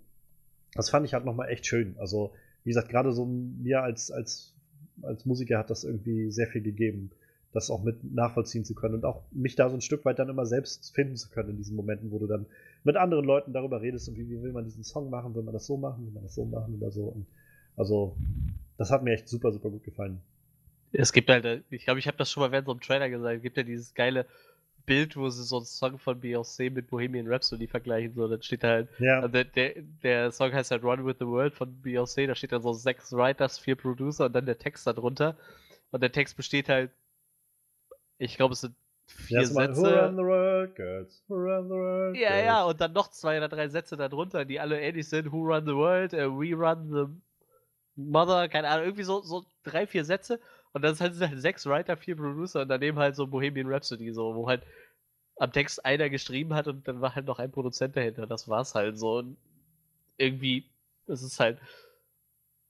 Das zeigt halt schon, was heute nicht so sti nicht stimmt und wie, wie Naja, großartig es ist halt alles ein ist, bisschen, es ist halt alles ein bisschen, oder damals halt noch nicht so stark kommerzialisiert gewesen, glaube ich jedenfalls. Und das kommt ja auch so ein bisschen rüber in dem ganzen Ding, dass sie halt, gerade Queen irgendwie, als sie angefangen haben, wie sie dabei bei äh, Mike Myers sind, dass sie, naja, einfach auch nicht so Wert darauf legen, auf diese ganzen Sachen, sondern halt sagen, wir wollen hier unser Ding machen. Ich, auch so eine wirklich tolle Szene, finde ich, wie sie halt. Und ich muss auch sagen, das ist tatsächlich die Szene, nachdem sie dann Bohemian Rhapsody aufgenommen haben und bei, bei ähm, Mike Myers dann dastehen und so langsam dafür plädieren, dass sie diesen Song haben wollen als, Ja. als Single und so weiter. Ähm, das ist der Moment, wo der Film tatsächlich für mich dann in Gang kam und ich so wirklich gemerkt habe, irgendwie, okay, jetzt, jetzt nimmst du mich langsam mit, wo ich, oder ich auch wohin, wo ich weiß, es geht, es zielt gerade auf irgendwas ab, aber da kommen wir dann später noch drauf. Ähm, aber die Szene fand ich halt sehr stark, wo sie einfach da meinen so, nee, wir, wir haben diese Oper geschrieben sozusagen, wir haben uns daran orientiert, wir wollen halt uns neu erfinden, wir wollen neue Dinge machen und deshalb haben wir diesen Song geschrieben und so fertig gemacht. Und der muss auch irgendwie auf diese Platte drauf, auf, auf als Single. Ich finde es auch immer total krass, dass irgendwie jeder so seine Vorstellung von Queen hat, so, weißt du? Ja, So, ich kenne halt Leute, die kennen halt nur diese äh, We Will Rock You, We Are the Champions, so, das sind so die Fußballfans und so. Und manche kennen halt nur diese opernhaften Songs. Und im Endeffekt, wenn du dir das so anguckst, das ist meistens immer nur ein Album und danach haben die immer irgendwas Neues versucht. So. ja, So Genau. dieses Opernhafte ist halt eigentlich nur ein Album. Klar, die haben halt noch in, jedem, in vielen anderen Songs auch so Gesang, wo alle irgendwie singen, aber so krass wie in dem Album ist das in keinem anderen. Aber du kennst halt immer nur Leute, die, die so, also Leute von außerhalb irgendwie, die da jetzt nicht so hart drinstecken, die sagen so, ja, die, die haben doch diese ganzen opernhaften Songs und die anderen sagen, ja, die haben doch diese ganzen äh, Stadionhymnen geschrieben und so. Und das ist halt immer nur so ein Teil. Die sind halt so vielschichtig gewesen und haben halt echt super viel rumexperimentiert. Das ist halt richtig krass. das, das kommt ja auch, finde ich, sehr gut rüber. Also da haben sie es ja nochmal extra thematisiert an dieser Szene, wo Ja. halt, äh, wo, wo Freddy dann auch zu spät kommt und Ähm, dann halt so diese, wo er dann meint, irgendwie, auf, ich habe irgendwie keine Lust mehr auf diese großen Bühnen, so ich will irgendwie so in die Clubs, in das nah bei den Leuten ran und dann halt ähm, zusammen mit, mit John Deacons Idee dann halt Another One Bites the Dust entsteht, was halt auf einmal so ein, so ein ganz anderer Vibe ist, irgendwie so dieses Ja. Groovige, dieses so sehr, ich sag mal, verschwitzt klingende, so, so das sehr sweaty und, und irgendwie auch fast schon laziv irgendwie. Ähm, und dann kommst du irgendwie zwei Jahre drei Jahre später oder so, kommt dann äh, Radio Gaga oder so, was halt auf einmal wieder eine ganz andere Richtung einschlägt, mit Ja. so einem Synthie-Pop-Einfluss oder so. Und trotzdem hast du immer noch so diese Kernelemente, die das Ganze eindeutig Queen zuordnen. Also die Stimme, die, die Art und Weise, wie, äh, wie die Songs überhaupt arrangiert sind. Die Gitarre ist sehr, sehr einzigartig. Ähm, ich finde, der Bass macht auch ziemlich viel einzigartigen Krams eigentlich. Also ist so. Ich finde es halt toll, dass, man- dass man das auch so ein bisschen noch ins Zentrum rückt und sagt, ja, so diese, äh, die, die, die Musiker, äh, die entwickeln sich nun mal auch. Und gerade wenn du so, so ambitionierte Leute hast, die sind halt auch nicht damit zu, zufrieden, irgendwann zu sagen, so, jetzt haben wir das gefunden, was wir machen und das machen wir jetzt ewig so. Ähm, ist zum Beispiel ein Ding, wo wir vorhin bei ACDC waren, ähm, das letzte Album, glaube ich, was rauskam, ich glaube 2016 war das, dieses Rock or Bust. Ähm, das, das fand ich halt ganz cool, aber das hätte halt ganz genauso auch zwei, äh, 2000 oder 1980 oder so rauskommen können. Ähm, weil die sich halt nicht wirklich weiterentwickeln. Und das ist okay. So, die haben halt das, was sie machen, und das machen sie auch gut so. Aber ich habe halt gemerkt, so, ich, ich, ich weiß das zu schätzen, was sie machen, aber es nimmt mich jetzt nicht mehr so mit. Ich hätte mir tatsächlich schon gewünscht, dass es sich vielleicht so ein Stück weit weiterentwickelt. Ja, ich meine, es gibt halt auch Bands, die sich so ein bisschen weiterentwickeln halt, ne? So, Total. Ich, so, wenn du halt so Metallica mit dem vergleichst, was sie damals gemacht haben, jetzt klar, es ist irgendwie immer noch Metal so, aber zwischen dem Thrash Metal, den sie früher gemacht haben und dem, was sie jetzt machen, ist halt schon Ja, ein gewaltiger Unterschied halt. Ich finde immer noch, die Ärzte sind ein ganz tolles Beispiel dafür, Ja, die Beispiel. angefangen haben als so eine wirklich deftige Punkband, die so scheiß auf Rhythmus und Tonarten und äh, gestimmte Instrumente oder so halt auf die Fresse und, äh, und heute machen die halt sehr poplastige Musik, aber nichtsdestotrotz wenig, also nicht, nicht weniger wertvoll oder sowas oder, oder nicht, nicht weniger gut komponiert oder arrangiert oder sowas. Also ich finde, das ist ja generell so ein, so ein Problem, auf was man immer wieder stößt, bei vielen Leuten, die dann sagen wir, ja, nee, früher waren die viel besser oder sowas und oder die sind voll Mainstream geworden oder so. Ich finde, es ist auch irgendwie okay, wenn Musiker sich weiterentwickeln und vielleicht nicht mehr den Kram machen, den sie vor 20 Jahren gemacht haben. So. Und, ja, ähm, selbst wenn einem das okay, nicht mehr dass, gefällt, ne? Ja, ich es mein, ist auch das okay, nimmt dass- einem ja keiner weg. genau, es ist ja auch okay, dass Leute dann sagen, nee, das gefällt also mir gefielen die frühen Sachen besser oder so, ist ja auch okay. Aber also ich, ich weiß nicht immer diese, diese Vorstellung von Leute, die dann so meinen, ja, die haben jetzt ihre alte Musik verraten oder sowas. So, das finde ich halt immer so ein bisschen, gerade wenn es halt um so Zeiträume geht von mehreren Jahrzehnten oder so, wo du so merkst, ganz ehrlich, ich würde nicht über Jahrzehnte immer wieder dasselbe machen wollen. Ja, ich, ich habe so, ähm, ge- so ein paar DVDs von In Extremo, weil ich ja eigentlich ganz gern mag. Und äh, da gibt's halt auch so, so ein Interview mit dem Sänger, wo der dann so sagt, äh, ja, da kommen halt immer wieder Leute zu uns, die sagen, mach doch noch mal ein Album wie Weg die Toten. Und dann sagen die halt, wieso? Wir haben doch ein Album wie Weg die Toten. Hm. Wieso sollten wir halt noch ein Album wie Weg die Toten machen? Wir können doch was Neues machen.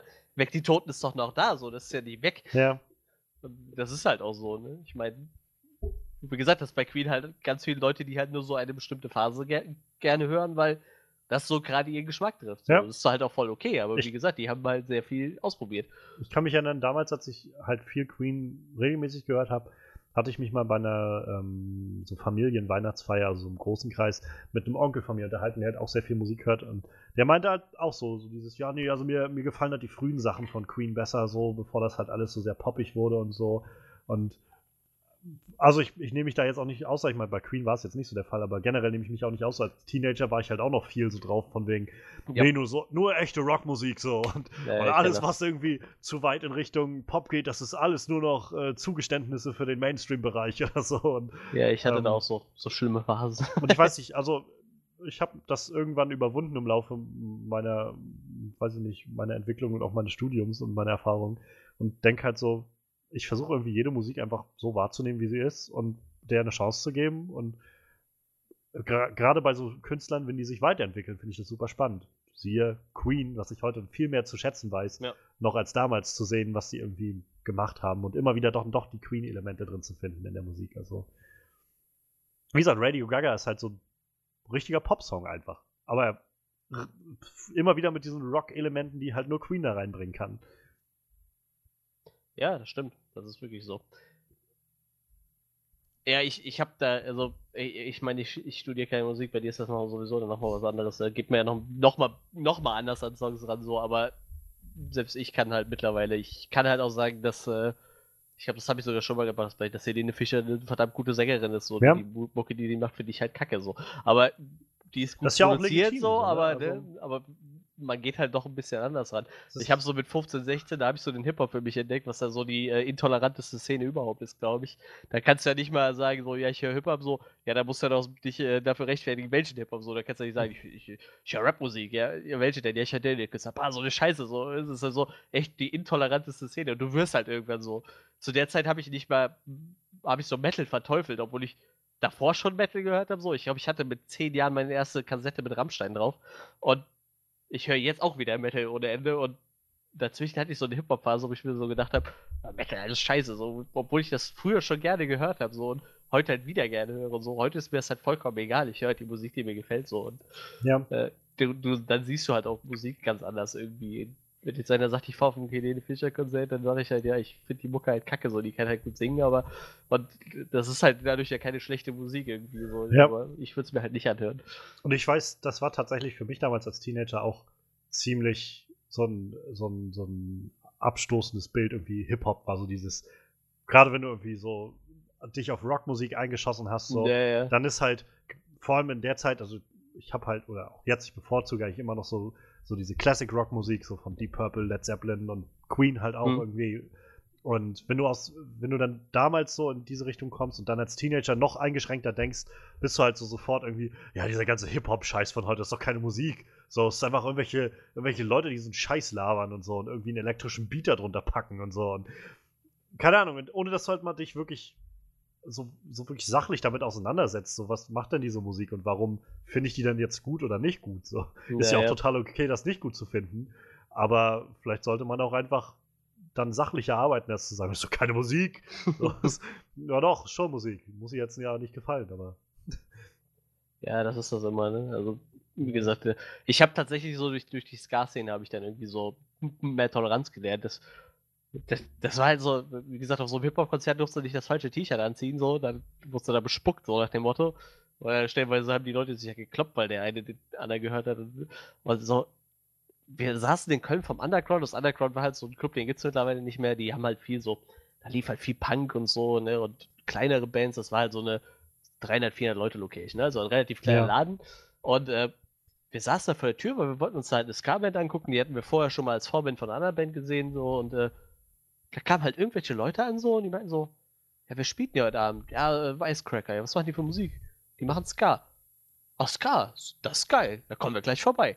Noch nie was von der Band gehört, weißt du so, aber ja, Ska, ist doch geil. Er einfach hinge Die sind dann auch abends da hingekommen, so einfach und haben das da abgefeiert. Ja. Und das ist halt, das macht halt viel mehr Spaß, als zu sagen, so prinzipiell erstmal alles abzulehnen. Ja, ja, genau. Und das sich so genremäßig halt zuzuordnen. Also, Ja. Wie gesagt, ich, ich bin davon irgendwie weg und es ist auch okay, wenn Leute das machen, so, aber ich weiß, ich, ich bin davon halt weg. Ich habe da irgendwie nicht mehr so das, Ja. nicht mehr so den Bezug, zu, zu, mich darauf einzuschießen, zu sagen, dieses Genre und alles andere ist Müll. So, Ja.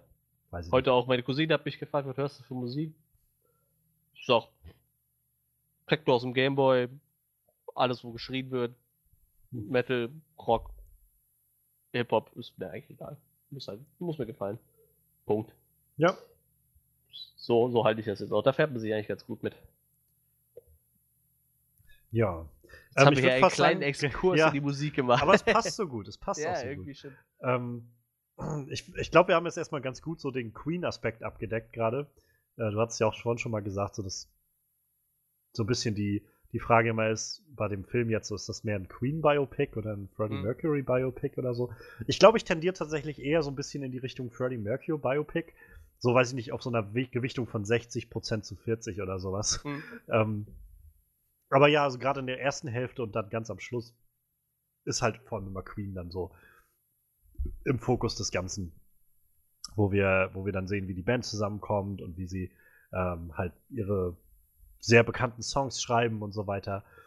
Ähm, und ja, dann, wie gesagt, ich finde so ab der Hälfte des Films äh, geht es ja dann doch zentral vor allem auch um Freddy. Also ich meine am Anfang halt auch schon immer mit seiner Familie und so, aber dann geht es halt noch zentraler, glaube ich, darum, so um das, was Freddy irgendwie alles durchmacht, ähm, mit wem er dann zusammenkommt oder dann auch nicht zusammenkommt. Also ja, wie gesagt, die mit der Mary, diese Verlobung, die dann ins Nichts führt und dann seine, seine sexuelle Orientierung, die sich wandelt und ähm, die, ja, dann seine Neubeziehung mit dem, ach, ich weiß gar nicht mehr, wie, wer, wie der hieß, Paul, war das der? Ich glaube, das war Paul. Sein, äh, Sein Freund, den er dann da hat, der ihn, der ihm halt immer so, nachher. genau, der ihm da immer ins, ins Ohr flüstert. Äh, Ja, ja. Paul Prenter. Genau, ich glaube, das war der. Ja, ja. Ähm, das war halt schon so ein bisschen, also da wurde es dann halt interessanter für mich, muss ich sagen, so weil ich dann gemerkt habe, irgendwie jetzt sehe ich halt so Facetten, die ich vorher noch nicht gesehen habe und jetzt kriegt das Ganze so eine gewisse Dramatik. Und das fand ich eigentlich ziemlich gut äh, aufgebaut. Also es gab so ein paar kleine holprige Stellen, fand ich, aber insgesamt hat das ziemlich gut funktioniert, so das mit anzusehen, wie er halt vieler Dinge überdrüssig wird und dann vielleicht auch auf die falschen Leute hört. Angetrieben aus seiner Einsamkeit, die, er, die ihn da irgendwie immer wieder ähm, von einem zum nächsten schickt, so ungefähr. Und äh, ja, also gerade dann diese Auseinandersetzung, als er dann da halt in München ist und völlig, ich glaube, es war München, oder? Ähm, wo Ja, er ja. in Deutschland da in seinem Haus sitzt und völlig am Ende ist irgendwie und dann Mary vor der Tür steht und ähm, fand ich auch sehr, sehr clever irgendwie gemacht, als sie meinte, also als sie dann gegangen ist, nachdem Paul mit irgendwie Hans und Peter und diesem typisch deutschen Namen da durch die Tür kam. Und, ähm, und sie dann mal, also in der Tür stand und, und meinte, so von und er dann meinte, was, was hast du geträumt? Und sie meinte halt, ja, ich habe halt geträumt, dass äh, du, du warst da und so und du hast gesungen, aber du hattest keine Stimme. Und ja, wie, dann wie ihr Vater sagt ja noch, ne, der Ja. irgendwie stumm ist. Äh, Genau, genau. Und dann geht sie ja und dann sch- schaut er ihr halt hinterher und dann hörst du halt von hinten Paul rufen, irgendwie, wie er sagt so, komm rein und so, wir machen jetzt das und das und so. Und wo ich gedacht habe, so, es ist, ist schon recht clever, so dieses zu sagen, so er ist, er ist quasi stimmenlos und hat halt keine Stimme und dann das zu unterlegen damit, dass halt er seine Anweisungen nochmal von Paul bekommt, so die Ja, ganze Zeit ja, ja. schon, einfach völlig fremdgesteuert äh, durch die Gegend läuft oder halt beeinflusst jedenfalls durch die Gegend läuft, halt ohne eine eigene Stimme, ohne eine eigene Be Betätigung. So, das fand ich, fand ich ganz clever gemacht. Und halt dann der Moment, als er dann da im Regen steht und ihm sagt so, ich werde dich nicht nochmal anschauen, so, und äh, du haust jetzt einfach ab aus meinem Leben. Und dann halt zu Under Pressure durch den Ge- Regen gegangen ist. Auch so ein wundervoller Song. Das war zum Beispiel ein Song, wo ich nicht wusste, dass er von denen ist. Ne, warte, das war doch war Annapurna. Das ist von, genau, von Queen und, und, und David Bowie Genau, zusammen. ja, ja, ja. Das wusste ich nicht. David Bowie hatte ich noch auf dem Schirm, aber dass da Queen mit involviert war, wusste ich gar nicht. Hätte ich halt, äh, hatte ich auch in einem Interview gesehen, wo Rami Malek meinte, so, das hätte er gerne noch drinne gehabt in dem Film. Also, haben sie nicht gedreht, aber hätte er einfach gerne gehabt, diese Entstehungsgeschichte des Songs, weil die einfach auch total faszinierend ist, irgendwie, wie die halt in, in Montreux da beim, beim Jazzfestival an der Schweiz ähm, sich getroffen haben mit David Bowie und wie ins Gespräch kamen und dann einfach gesagt haben, hey, lass eine Runde Jam so im, im Studio und dann irgendwie innerhalb von ein paar Stunden ist auf einmal dieser Song entstanden und Ja. ähm, ist, das ist so, ja, das hätte ich eigentlich auch gerne gesehen, aber naja. Man kann nicht alles haben. Ja, da, das ist, äh, da, da kommen wir gleich zu. So, wie gesagt, ich, der fehlt halt echt Zeit. Ähm, Mhm. Ich finde es total schön, Freddie Mercury hat halt echt auch, dort- der hat ja sehr wenig Interviews gegeben, aber er hat halt also sehr oft betont, dass äh, die Mary halt so Ja. irgendwie die Liebe seines Lebens ist, Ja. auch wenn es halt, wenn halt Aber halt auch nicht auf so ne? eine romantische Ebene. Ja, eben. irgendwie- Wie gesagt, ich, halt, ich glaube, dass, dass er ihr quasi alles vererbt hat. Ich meine, das zeigt A, dass er nicht so wirklich viele Freunde hatte. Ja. Was zum Beispiel auch relativ ein bisschen kurz kam, dieser äh, Radiomoderator, dem er, der halt quasi, äh, Bohemian Rhapsody ja, gespielt ge- hat. genau, das war halt eine Zeit lang sein bester Kumpel, so, das kam halt auch Ah, nicht so okay. wirklich übrig. Ja, das, ich glaube, da kommen wir gleich nochmal drauf. So, so Ja, ein genau. paar, Auf ähm, jeden sind Fall. So, so ein paar kleine äh, Charaktere, so die irgendwie so an den Rand geschoben werden, hatte ich das Gefühl. Der hat, den, der hat den Song 21 Mal gespielt an einem Tag. ja, aber ich meine, irgendwie hat er dann den Erfolg von dem Song halt auch ein bisschen mit äh, befördert, so, ne? Mhm. ja, schon, schon spannend. Ja, äh, was kann man noch positiv hervorheben? Ich meine, die Kostüme, die waren halt auf den Punkt so, ne? Also, ja, da waren oh, halt ja genug total. Leute äh, involviert, die halt wussten, was sie machen. So, ne? so in allen drei Ebenen, die sie irgendwie hatten. Also vom Anfang mit den langen Zottelhaaren bis Ja. halt die kurzen Haare bis halt mit dem Schnauzer und so. Und Brian May, Er Hat die ganze Zeit zeigt. durchgezogen. ich schneide mir die Haare nicht ab. Der hat die ja heute noch. ja. Fand ich übrigens auch ganz toll. Sie haben Wert darauf gelegt, dass die, ich weiß nicht, ob die es jetzt wirklich selbst eingespielt haben, die Musiker, die Instrumente, ähm, oder ob sie halt einfach nur so getan haben, aber, oder halt nur synchronisiert haben, aber es war halt schon synchron. Also, das fällt mir manchmal Ja. so als Gitarristen auf, dass du merkst, irgendwie, manchmal bewegen Leute einfach ihre Finger irgendwie ja, über ja, das. Griffbrett, weil es halt auch schwer wird, dann irgendwie das nicht eins zu eins nachspielen kannst, das dann irgendwie abzudecken. Aber das haben sie halt gut hingekriegt. Also es kam halt rüber. So, ich hatte halt nie das Gefühl, dass es jetzt gefaked ist.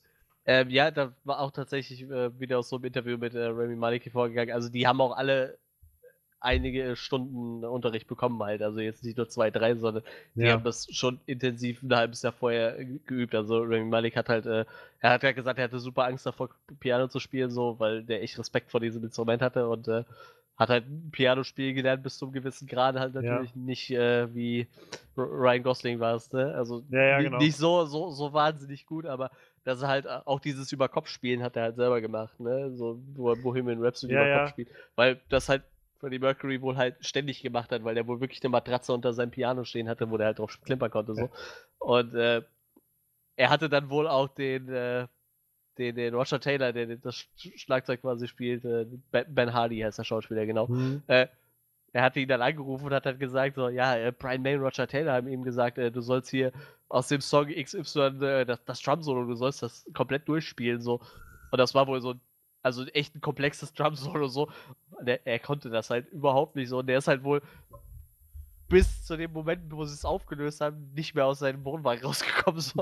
Er hat sich halt da drin versteckt, weil er das nicht konnte. So.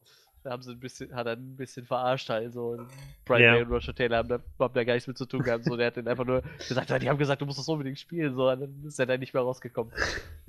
Aber die mussten wohl alle bis halt zu einem gewissen Grade äh, die Instrumente spielen. Ja, muss, es muss halt schon authentisch rüberkommen. ja, ne? auf jeden Also, Fall. Ich meine, bei äh, so Musikern. ich habe eine Gitarre, ich kann äh, ein bisschen rumzupfen, so, aber ich bin kein guter Gitarrist, aber selbst mir fällt halt auf, wenn einer äh, mit einer Faust um das Griffbrett greift, dass äh, kein Ton bei rauskommt, der vernünftig klingt, das ist halt, das merkt man halt. Und wenn ganz hoher Ton kommt und er greift ganz oben, ist halt meistens auch schwierig, so. Ja. Ja, das haben sie schon echt gut gemacht, das stimmt. Wie gesagt, ob sie jetzt eins zu eins die Töne getroffen haben, aber auf jeden Fall haben sie die Rhythmik drin gehabt, so, das ist halt immer recht wichtig, finde ich. Ja.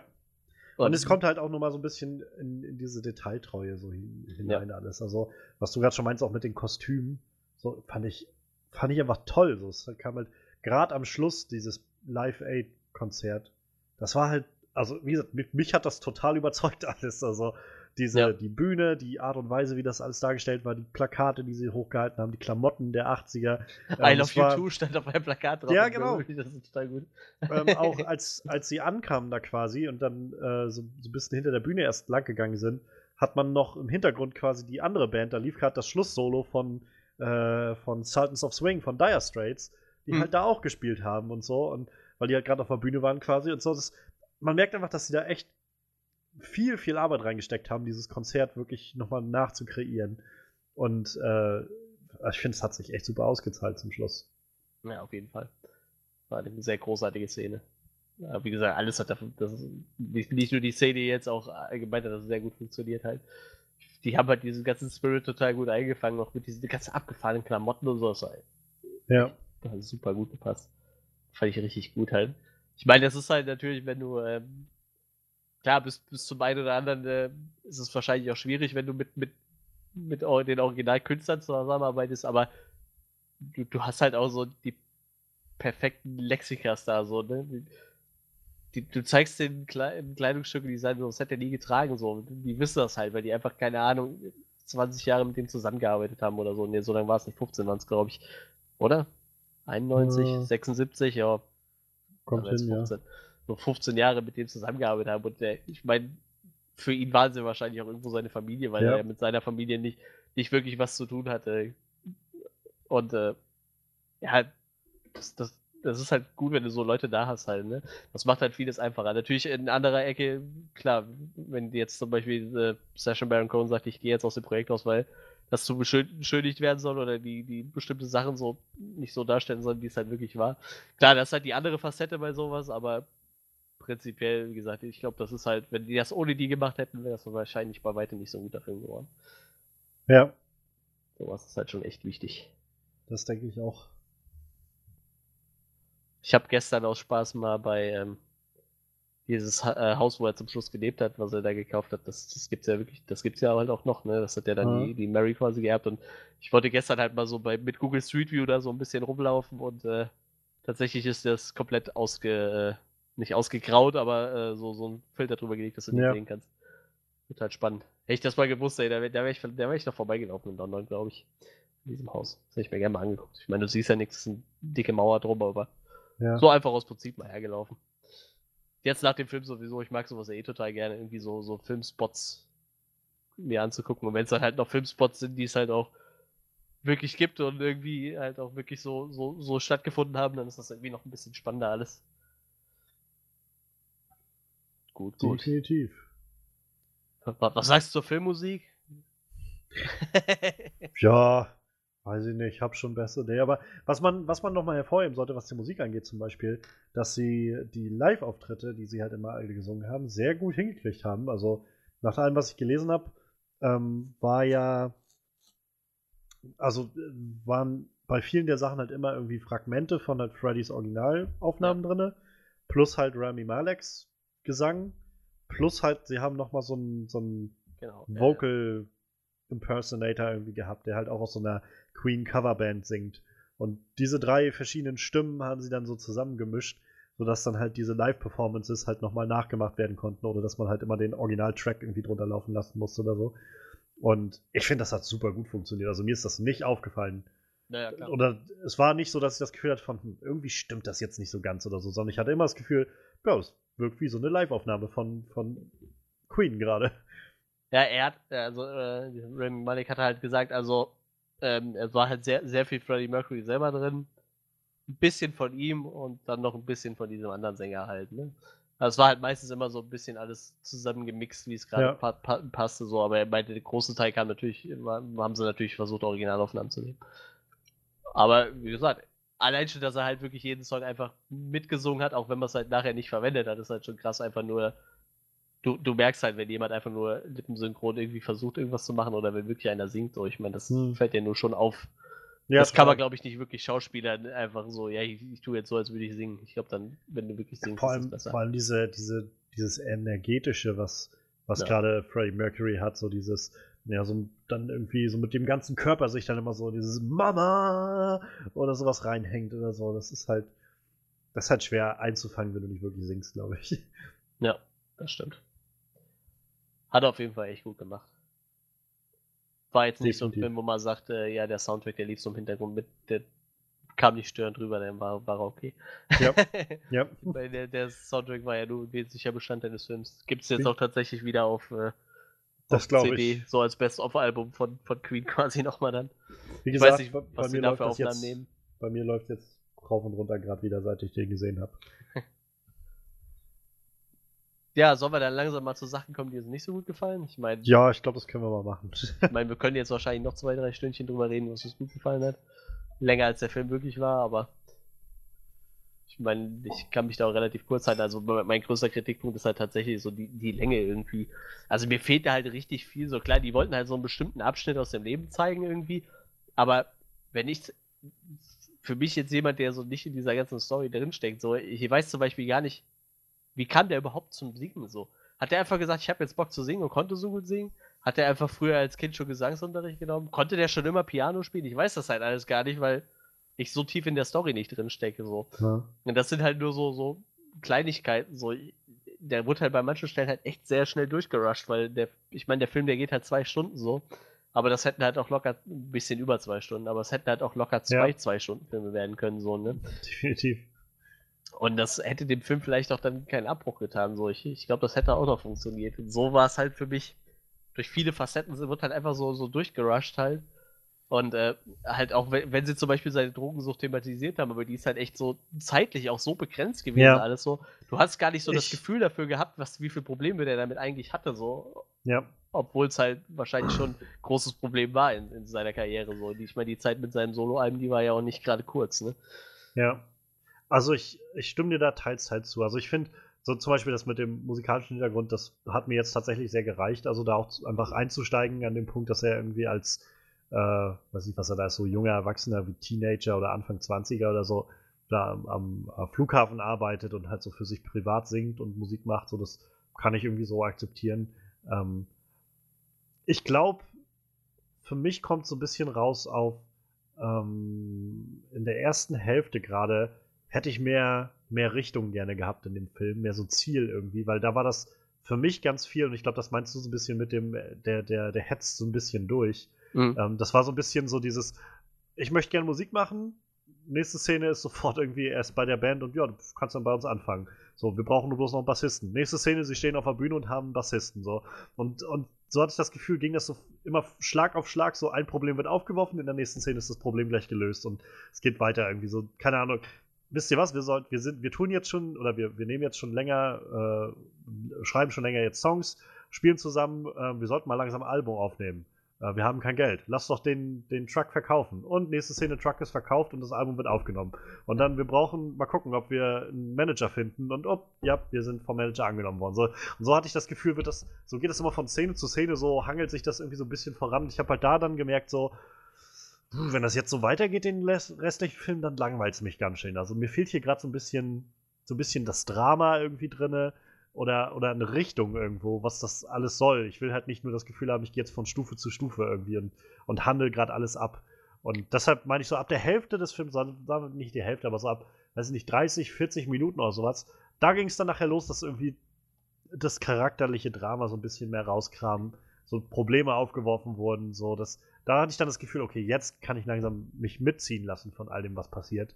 Ähm, das hat, also da, ab dahin ging es dann, aber die ersten 20, naja, das sind 30, 40 Minuten waren mir einfach so ein bisschen zu ziellos, hatte ich das Gefühl. Und was dann danach so die Hälfte angeht, wie gesagt, ich fand die sehr, also hat mir wirklich gut gefallen, was danach dann kam, weil da kam dann noch mehr so diese, diese gepeinigte und persönliche Seite von Freddie Mercury raus. Aber ich bin auch da, glaube ich, bei dir so ein bisschen, ähm, was so diese zum Beispiel ganze Drogensache angeht, aber auch seine Homosexualität, ähm, wo ich so das Gefühl hatte, als der Film rum war, ich fand das jetzt schön, aber ich glaube, so ein Schuss mehr von dem Sasha Baron Cohen äh, Ansatz ja, hätte ja, das ja. vertragen können. So ein bisschen mehr, keine Ahnung, also ich glaube, den, den Höhepunkt hatte das für mich erreicht, als er halt mit, mit Mary darüber geredet hat und sie halt quasi dann auch gesagt hat, okay, du bist schwul, so. Und ähm, ich fand es so ein bisschen sehr, weiß ich nicht, mag sein, dass es halt wirklich so passiert ist, ich weiß es nicht, aber es wirkte auf mich einfach so sehr, weiß ich nicht, nicht sehr überzeugend, dass sie halt, oder so ein bisschen so, als ob sie halt wieder versuchen, Freddie Mercury auf jeden Fall mit Samthandschuhen anzupacken und so diesen Charakter ja, ja, in keinster halt Art und Weise irgendwie so, so ein bisschen ins schlechte oder ins falsche Licht zu rücken, weil sie dann halt auch gleich sagt, irgendwie, du bist schwul, aber da kannst du ja auch nichts für und so, äh, ich kann das schon verstehen, so, aber hätte sie nicht vielleicht ein bisschen saurer irgendwie sein können. Ich meine, trotzdem, auch wenn er schwul ist, hat er, hat er irgendwie mit anderen Kerlen geschlafen, wurde mir suggeriert. Das hat der Film jetzt ja auch nicht wirklich gesagt nee, oder nee, gezeigt. Das, so. das meine ich so, diese Sachen, da hätte ich, glaube ich, dann doch gerne mehr von gesehen und das auch mehr thematisiert gehabt, dass die Frage wirklich im Raum steht. Ähm, also, ganz offensichtlich trieb ihn das ja auch so ein bisschen um, diese Frage nach, ähm, ist er ist jetzt treu oder nicht treu? Und äh, keine Ahnung, also selbst wenn du halt selbst wenn er jetzt nicht romantisch irgendwie mit Mary sich involviert fühlt, ganz offensichtlich, wie er immer wieder meint, ist sie ja trotzdem die Liebe seines Lebens und hm. ähm, hätte, also da müsste er sich ja trotzdem irgendwie schlecht fühlen, oder? Sie irgendwie zu betrügen. Und das waren so die Sachen, wo ich gedacht habe, da, wie gesagt, da hätte das Ganze einen Schuss mehr Sasha Baron Cohen vertragen können, glaube ich. Ja, das, das Ding ist halt auch, äh, wie du eben schon sagst, am Anfang vom Film, so, die nehmen halt das Album auf. Und dann das nächste war so, die machen dieses Opera-Ding und versuchen halt den Typ zu überzeugen, ne? Den, den äh, Mike Myers Charakter. Ich komme nach Hause und sehe, dazwischen waren noch zwei Alben. Das wurde mir aber noch nicht mal suggeriert, dass sowas passiert ist. So, für mich war so, für mich war, war Night at the Opera in dem Fall das zweite Album so, weil klar, das ist jetzt nicht unbedingt wichtig, wie viele Alben dazwischen waren, so, aber dass sie dazwischen irgendwie trotzdem irgendwie weiter geackert haben und das gar nicht das zweite Ja. Album war, wäre für mich irgendwie noch eine wichtige Information gewesen irgendwie. Und wie, du das äh, eben schon sagtest, so, so bei seiner Homosexualität war das halt so, er guckt halt zum Beispiel da dem, wie er das erste Mal, ich glaube, wie sie in Amerika auf Tour waren, so den, Naja, einen genau, Trucker da oder was mal da, ja. hinterher. Und äh, dann ist er bei den anderen Leuten immer relativ zurückhaltend so. Und am Ende ist er dann HIV-positiv und du hattest aber gar nicht so das Gefühl, diesen zerstörerischen Lebensstil hatte ich eher Ja. so fast das Gefühl, als hätte sein Manager da in den Die- so gehabt. Ja, also sie haben das so ein bisschen sehr so übersprungen. Oder Ja, so, wie gesagt, so, das ist halt jetzt so ein bisschen impliziert worden. Wir, Genau. wir steigen dann wieder an dem Punkt ein, wo er quasi schon so ein bisschen kaputt ist. Und dann wird noch gezeigt, ja, hier sind ein paar Drogen, liegen hier rum und die Männer gehen hier ein und aus so ungefähr. Und das, das muss dann aber auch reichen. So. Ja, ja, das war Und mehr wollen wir halt nicht diesen, naja, wieder diesen, wir wollen halt Freddie Mercurys zelebrieren irgendwie in dem ganzen Ding und nicht, Ich mein, nicht zu ja sehr irgendwie. Okay, aber auch Naja. ich, ich glaube auch dieses. äh, In, es gibt ja auch nur so diese eine Szene, wo sie wirklich mit seiner Drogensucht mal so aneinander kommen, halt, wo er reinkommt und sie so, Ja. bist, du schon wieder high? Und er sagt, ist mir egal, ob du high bist, Hauptsache du kannst singen. Auch ich, ich glaube, auch das war wahrscheinlich in echt halt wesentlich schlimmer so. Ich meine, ich kenne die Story von der Band nicht, aber ich, ich glaube, das hat schon ziemlich an denen genagt. Ja, alles, das- auch das mit der Solo-Karriere und das war halt auch so was. Ich hatte das Gefühl, wenn dann mal. Das war halt, wie gesagt, so gerade in der ersten Hälfte, wo ich mal gedacht habe, so langsam würde ich mir mal wünschen, dass ein bisschen Bewegung in irgendwas reinkommt.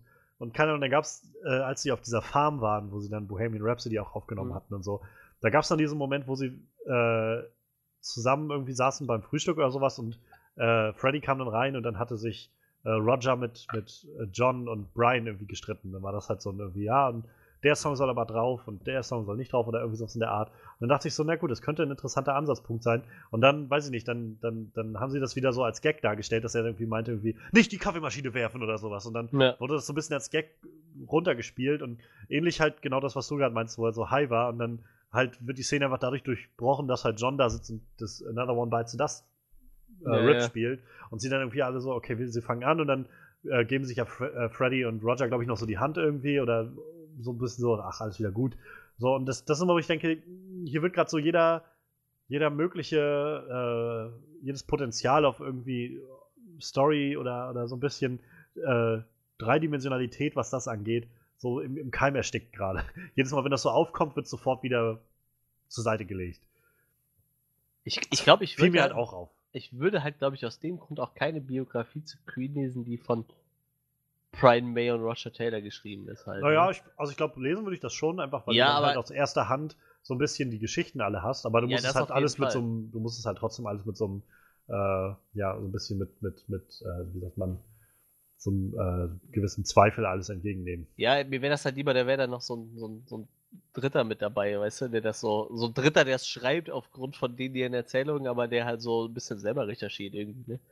Der, Ja. So die einzige Szene, wo du wirklich so gemerkt hast, okay, der, der, also was mir halt auch gesagt hat, so da ist eigentlich noch viel mehr vorgefallen, war halt die Szene, als sie sich nachher versöhnen und sie sa sagen so, hier, äh, wenn wir jetzt weitermachen, aber hier Tantiemen und so, das wird jetzt alles durch vier geteilt. Ja. So, das war so das Einzige, wo ich fand, wo, wo das Ganze so einen Knacks gekriegt hat, wo man halt gemerkt hat, okay, scheinbar hat Freddie Mercury sich halt auch den Großteil so einverleibt irgendwie von dem oder er wurde halt Naja, wahrscheinlich. Ich glaube, unter dem Gedanken halt, dass, also, wie er da, äh, ich glaube, John meinte das ja, ab jetzt an sind wir halt alle Songwriter, Queen als Gesamtheit sozusagen und nicht halt immer jemand einzeln. Und ich denke mal, dass sich daran das halt immer orientiert hat, wenn halt, weiß ich nicht, wenn Freddy halt irgendwie, weiß ich nicht, sechs von zehn Songs auf einem Album schreibt, dann wird er wahrscheinlich irgendwie dann diese 60% abkriegen an, an Tantiemen oder einen gewissen Anteil mehr als die anderen auf jeden Fall. Ja, und ich denke, das ist halt echt ein Problem für eine Band und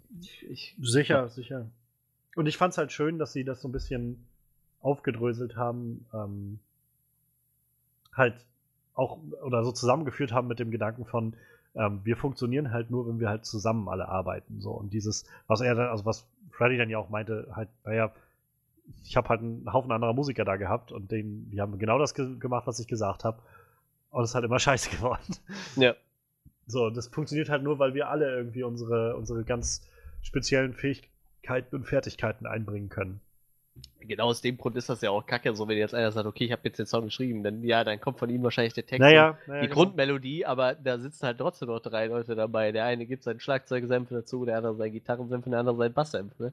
Ich meine, im Endeffekt ist es ja nur so, so funktionieren die meisten Bands ja auch. Wie gesagt, er hat es ja dann selber erwähnt mit dieser Szene, wo er sagt, ja, die haben halt gemacht, was ich wollte, aber das, das ist halt nicht das, was ich dann wirklich will. So, ich will halt Leute, die mir irgendwie sagen, Du willst, ja, du willst ja auch ein Stück herausgefordert werden. Ja, mit eben. Und so. äh, ich meine, andere Leute haben halt auch gute Ideen, ne? Dafür, dafür hat man ja manchmal eine Band. Ja. Und viele Songs entstehen ja nur auch bei anderen Bands einfach aus Jam Sessions, ne? Weil Ja. halt jeder irgendwie so ja, rumexperimentiert und dann kommt halt was raus. was ich ein bisschen, also was so ein bisschen damit einhergeht, das war mir nicht so ganz, also da habe ich so ein bisschen gestolpert, sag ich mal, beim Gucken, war dieser Moment mit, ähm, mit dem, also wo, wo Freddy dann nachher gesagt hat, er macht jetzt halt sein, sein Solo-Album so und alle Mhm. brauchen jetzt irgendwie eine Pause und so. Ähm, und ich, ganz offensichtlich hat Paul ihm ja dazu geraten gehabt, das zu machen. Und irgendwie haben sie, fand ich, so ein Stück das übersprungen, dass er halt erst noch äh, hier den, den John Reed, den von, von Aiden Gillen gespielten Manager irgendwie feuert, weil der halt nur sagt irgendwie, hey, vielleicht solltest du das Angebot annehmen von PBS oder wer das war, halt für dieses Soloalbum. Und äh, er ihn dann irgendwie aus der Limo wirft und so und er ist sofort gefeuert und alles. Und keine Ahnung, dann irgendwie einen Monat oder zwei Monate oder ein Jahr oder was ich, wie lange später Paul genau dasselbe scheinbar zu ihm sagt und er dann sagt, nee, weißt du, was ist eine gute Idee. So, da hätte ich gerne irgendwie gesehen, was da pass passiert ist, dass er auf einmal seine Meinung geändert hat. Ja, Weil ganz offensichtlich war Freddy ja da noch sehr von dem Gedanken abgestoßen, dass er halt ohne Brian und Roger und John irgendwie Musik macht. Das war sowas, davon gab es halt, also nicht in dem Sinne, aber es gab halt einige Charaktere so, die so ein bisschen so ein bisschen auf der Strecke geblieben sind, hatte ich das Gefühl in dem Film, wo man die nur mal ab und an aufgetaucht sind, wenn es halt gerade dienlich war. ja. Ähm, keine Ahnung, also ich fand zum Beispiel auch äh, hier der, der, äh, wie heißt der, Jim Hutton. So dafür, dass auch zum Schluss ja nochmal so suggeriert wird, also gesagt wird, der ist halt so der, der Partner dann von Freddy gewesen bis zum Schluss und so, ähm, war der dann doch irgendwie sehr zum Schluss einfach so reingesteckt in diesen Film, hatte ich das Gefühl. Das war so ein, ja, ja. ja, und übrigens hier ist noch Jim Hutton. Ich meine, der wurde ja auch im Film nur, es gab ja nur diese eine Szene, wo er drin vorkommt, wo er sagt, ja, ich heiße Jim Hutton. ja, dann genau. Kommt er ja erst kurz vor dem Konzert wieder dazu. Und da wird er halt auch direkt so seinen Eltern vorgestellt und bla. Ja, das war halt auch sowas, was mir so ein bisschen. Ich fand es ganz nett, dass sie, also auch schön, dass sie irgendwie diese Elterngeschichte noch so mit drin hatten.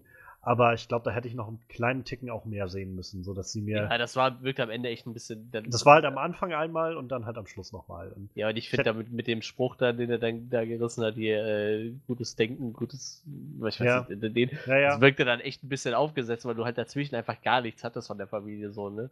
ja, genau. Also ich hätte noch mehr davon sehen müssen, dass er halt damit ringt, irgendwie so ein bisschen mit, weiß ich nicht, dass er sich nicht akzeptiert fühlt von seiner Familie oder ähm, in welcher Art und Weise auch immer er da zu kämpfen hatte. So, das waren so, das waren so diese Momente, die so ein bisschen sehr 0815 Biopic-mäßig sich angefühlt Naja. hatten, fand ich. Stimmt schon. Und äh, ja, das, das ist halt so das, was ich, äh, was ich so generell das Gefühl hatte, so ein bisschen. Also der Film ist halt gerade, sagen wir mal, über zwei Drittel halt echt sehr eigen und sehr, sehr, sehr frisch irgendwie, in, vor allem durch diese Queen-Musik und Rami Malek, äh, überhaupt alle die Schauspieler, die die Band darstellen und die Geschichte. Und der Rest davon am Anfang und halt so ein, zwei Szenen sind halt einfach sehr, sehr Biopic, so typisch irgendwie. Ja.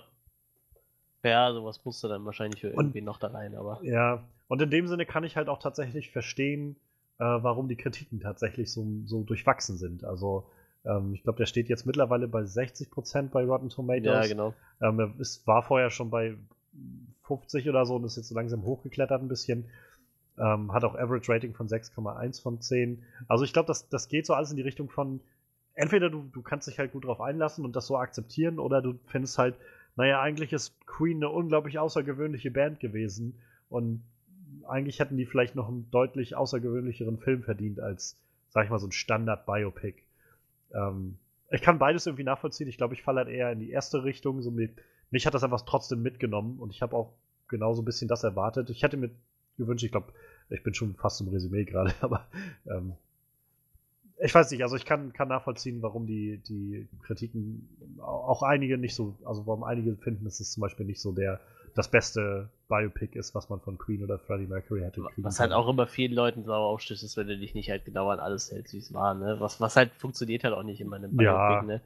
Ich meine, hatten wir eben schon gesagt, dass äh, John Deacon, ich habe das gerade mal gelesen, der war der vierte Bassist, so, aber ich meine, das ist halt auch nicht so wichtig, aber ich glaube das halt schon, dass sich da viele Leute dran, auch Leute, die sich da mehr mit beschäftigt haben, sich wahrscheinlich dran, dran aufhebeln so und Ja. dran aufhängen, ne?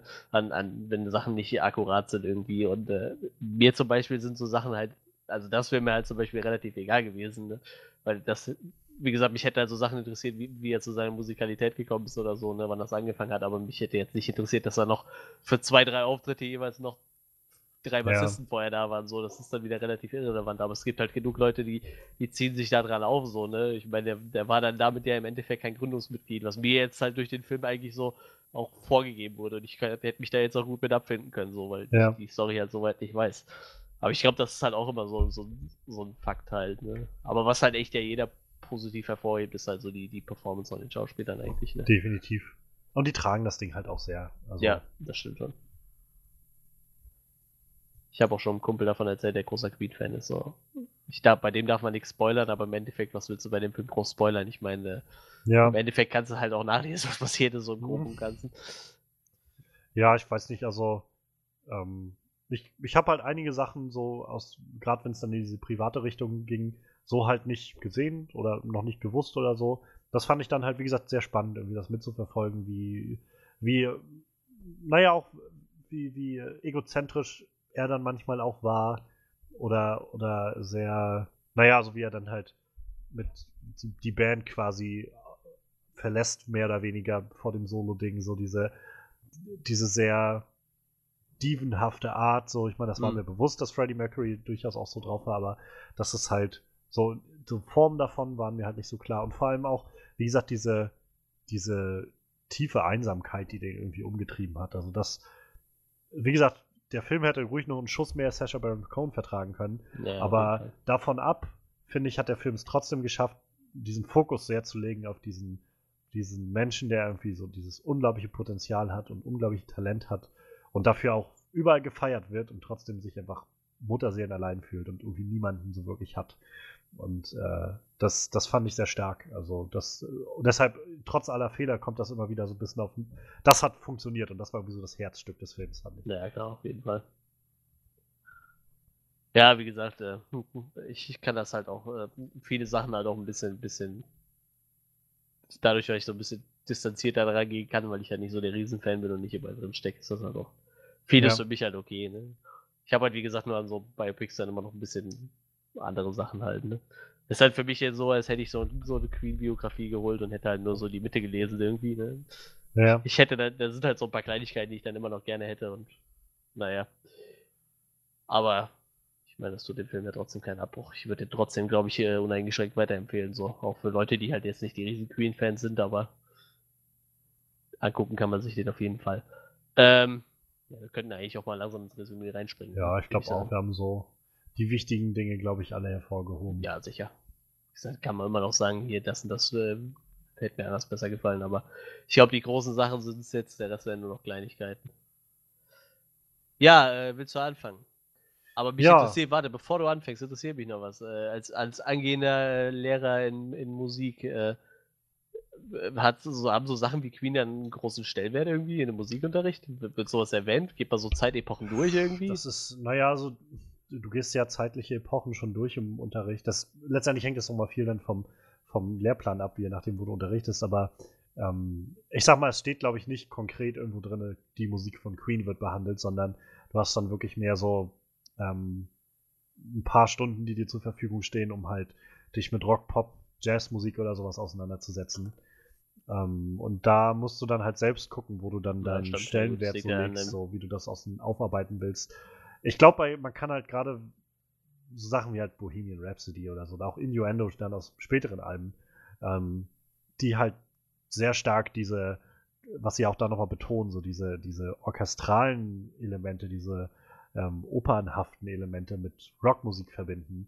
So, das, das ist was sehr Spannendes, was man, glaube ich, viel untersuchen kann, ähm, wo man auch viel mit einer Klasse dran arbeiten kann. Aber das, sowas kostet halt auch immer echt viel Zeit. also es ist Ja, halt immer, wo du abwägen musst, was du dann machst. So, aber Möglichkeit besteht auf jeden Fall. Und ähm, naja, die Frage ist halt auch immer, wie du dann deine Schülerinnen und Schüler dazu motivieren kannst.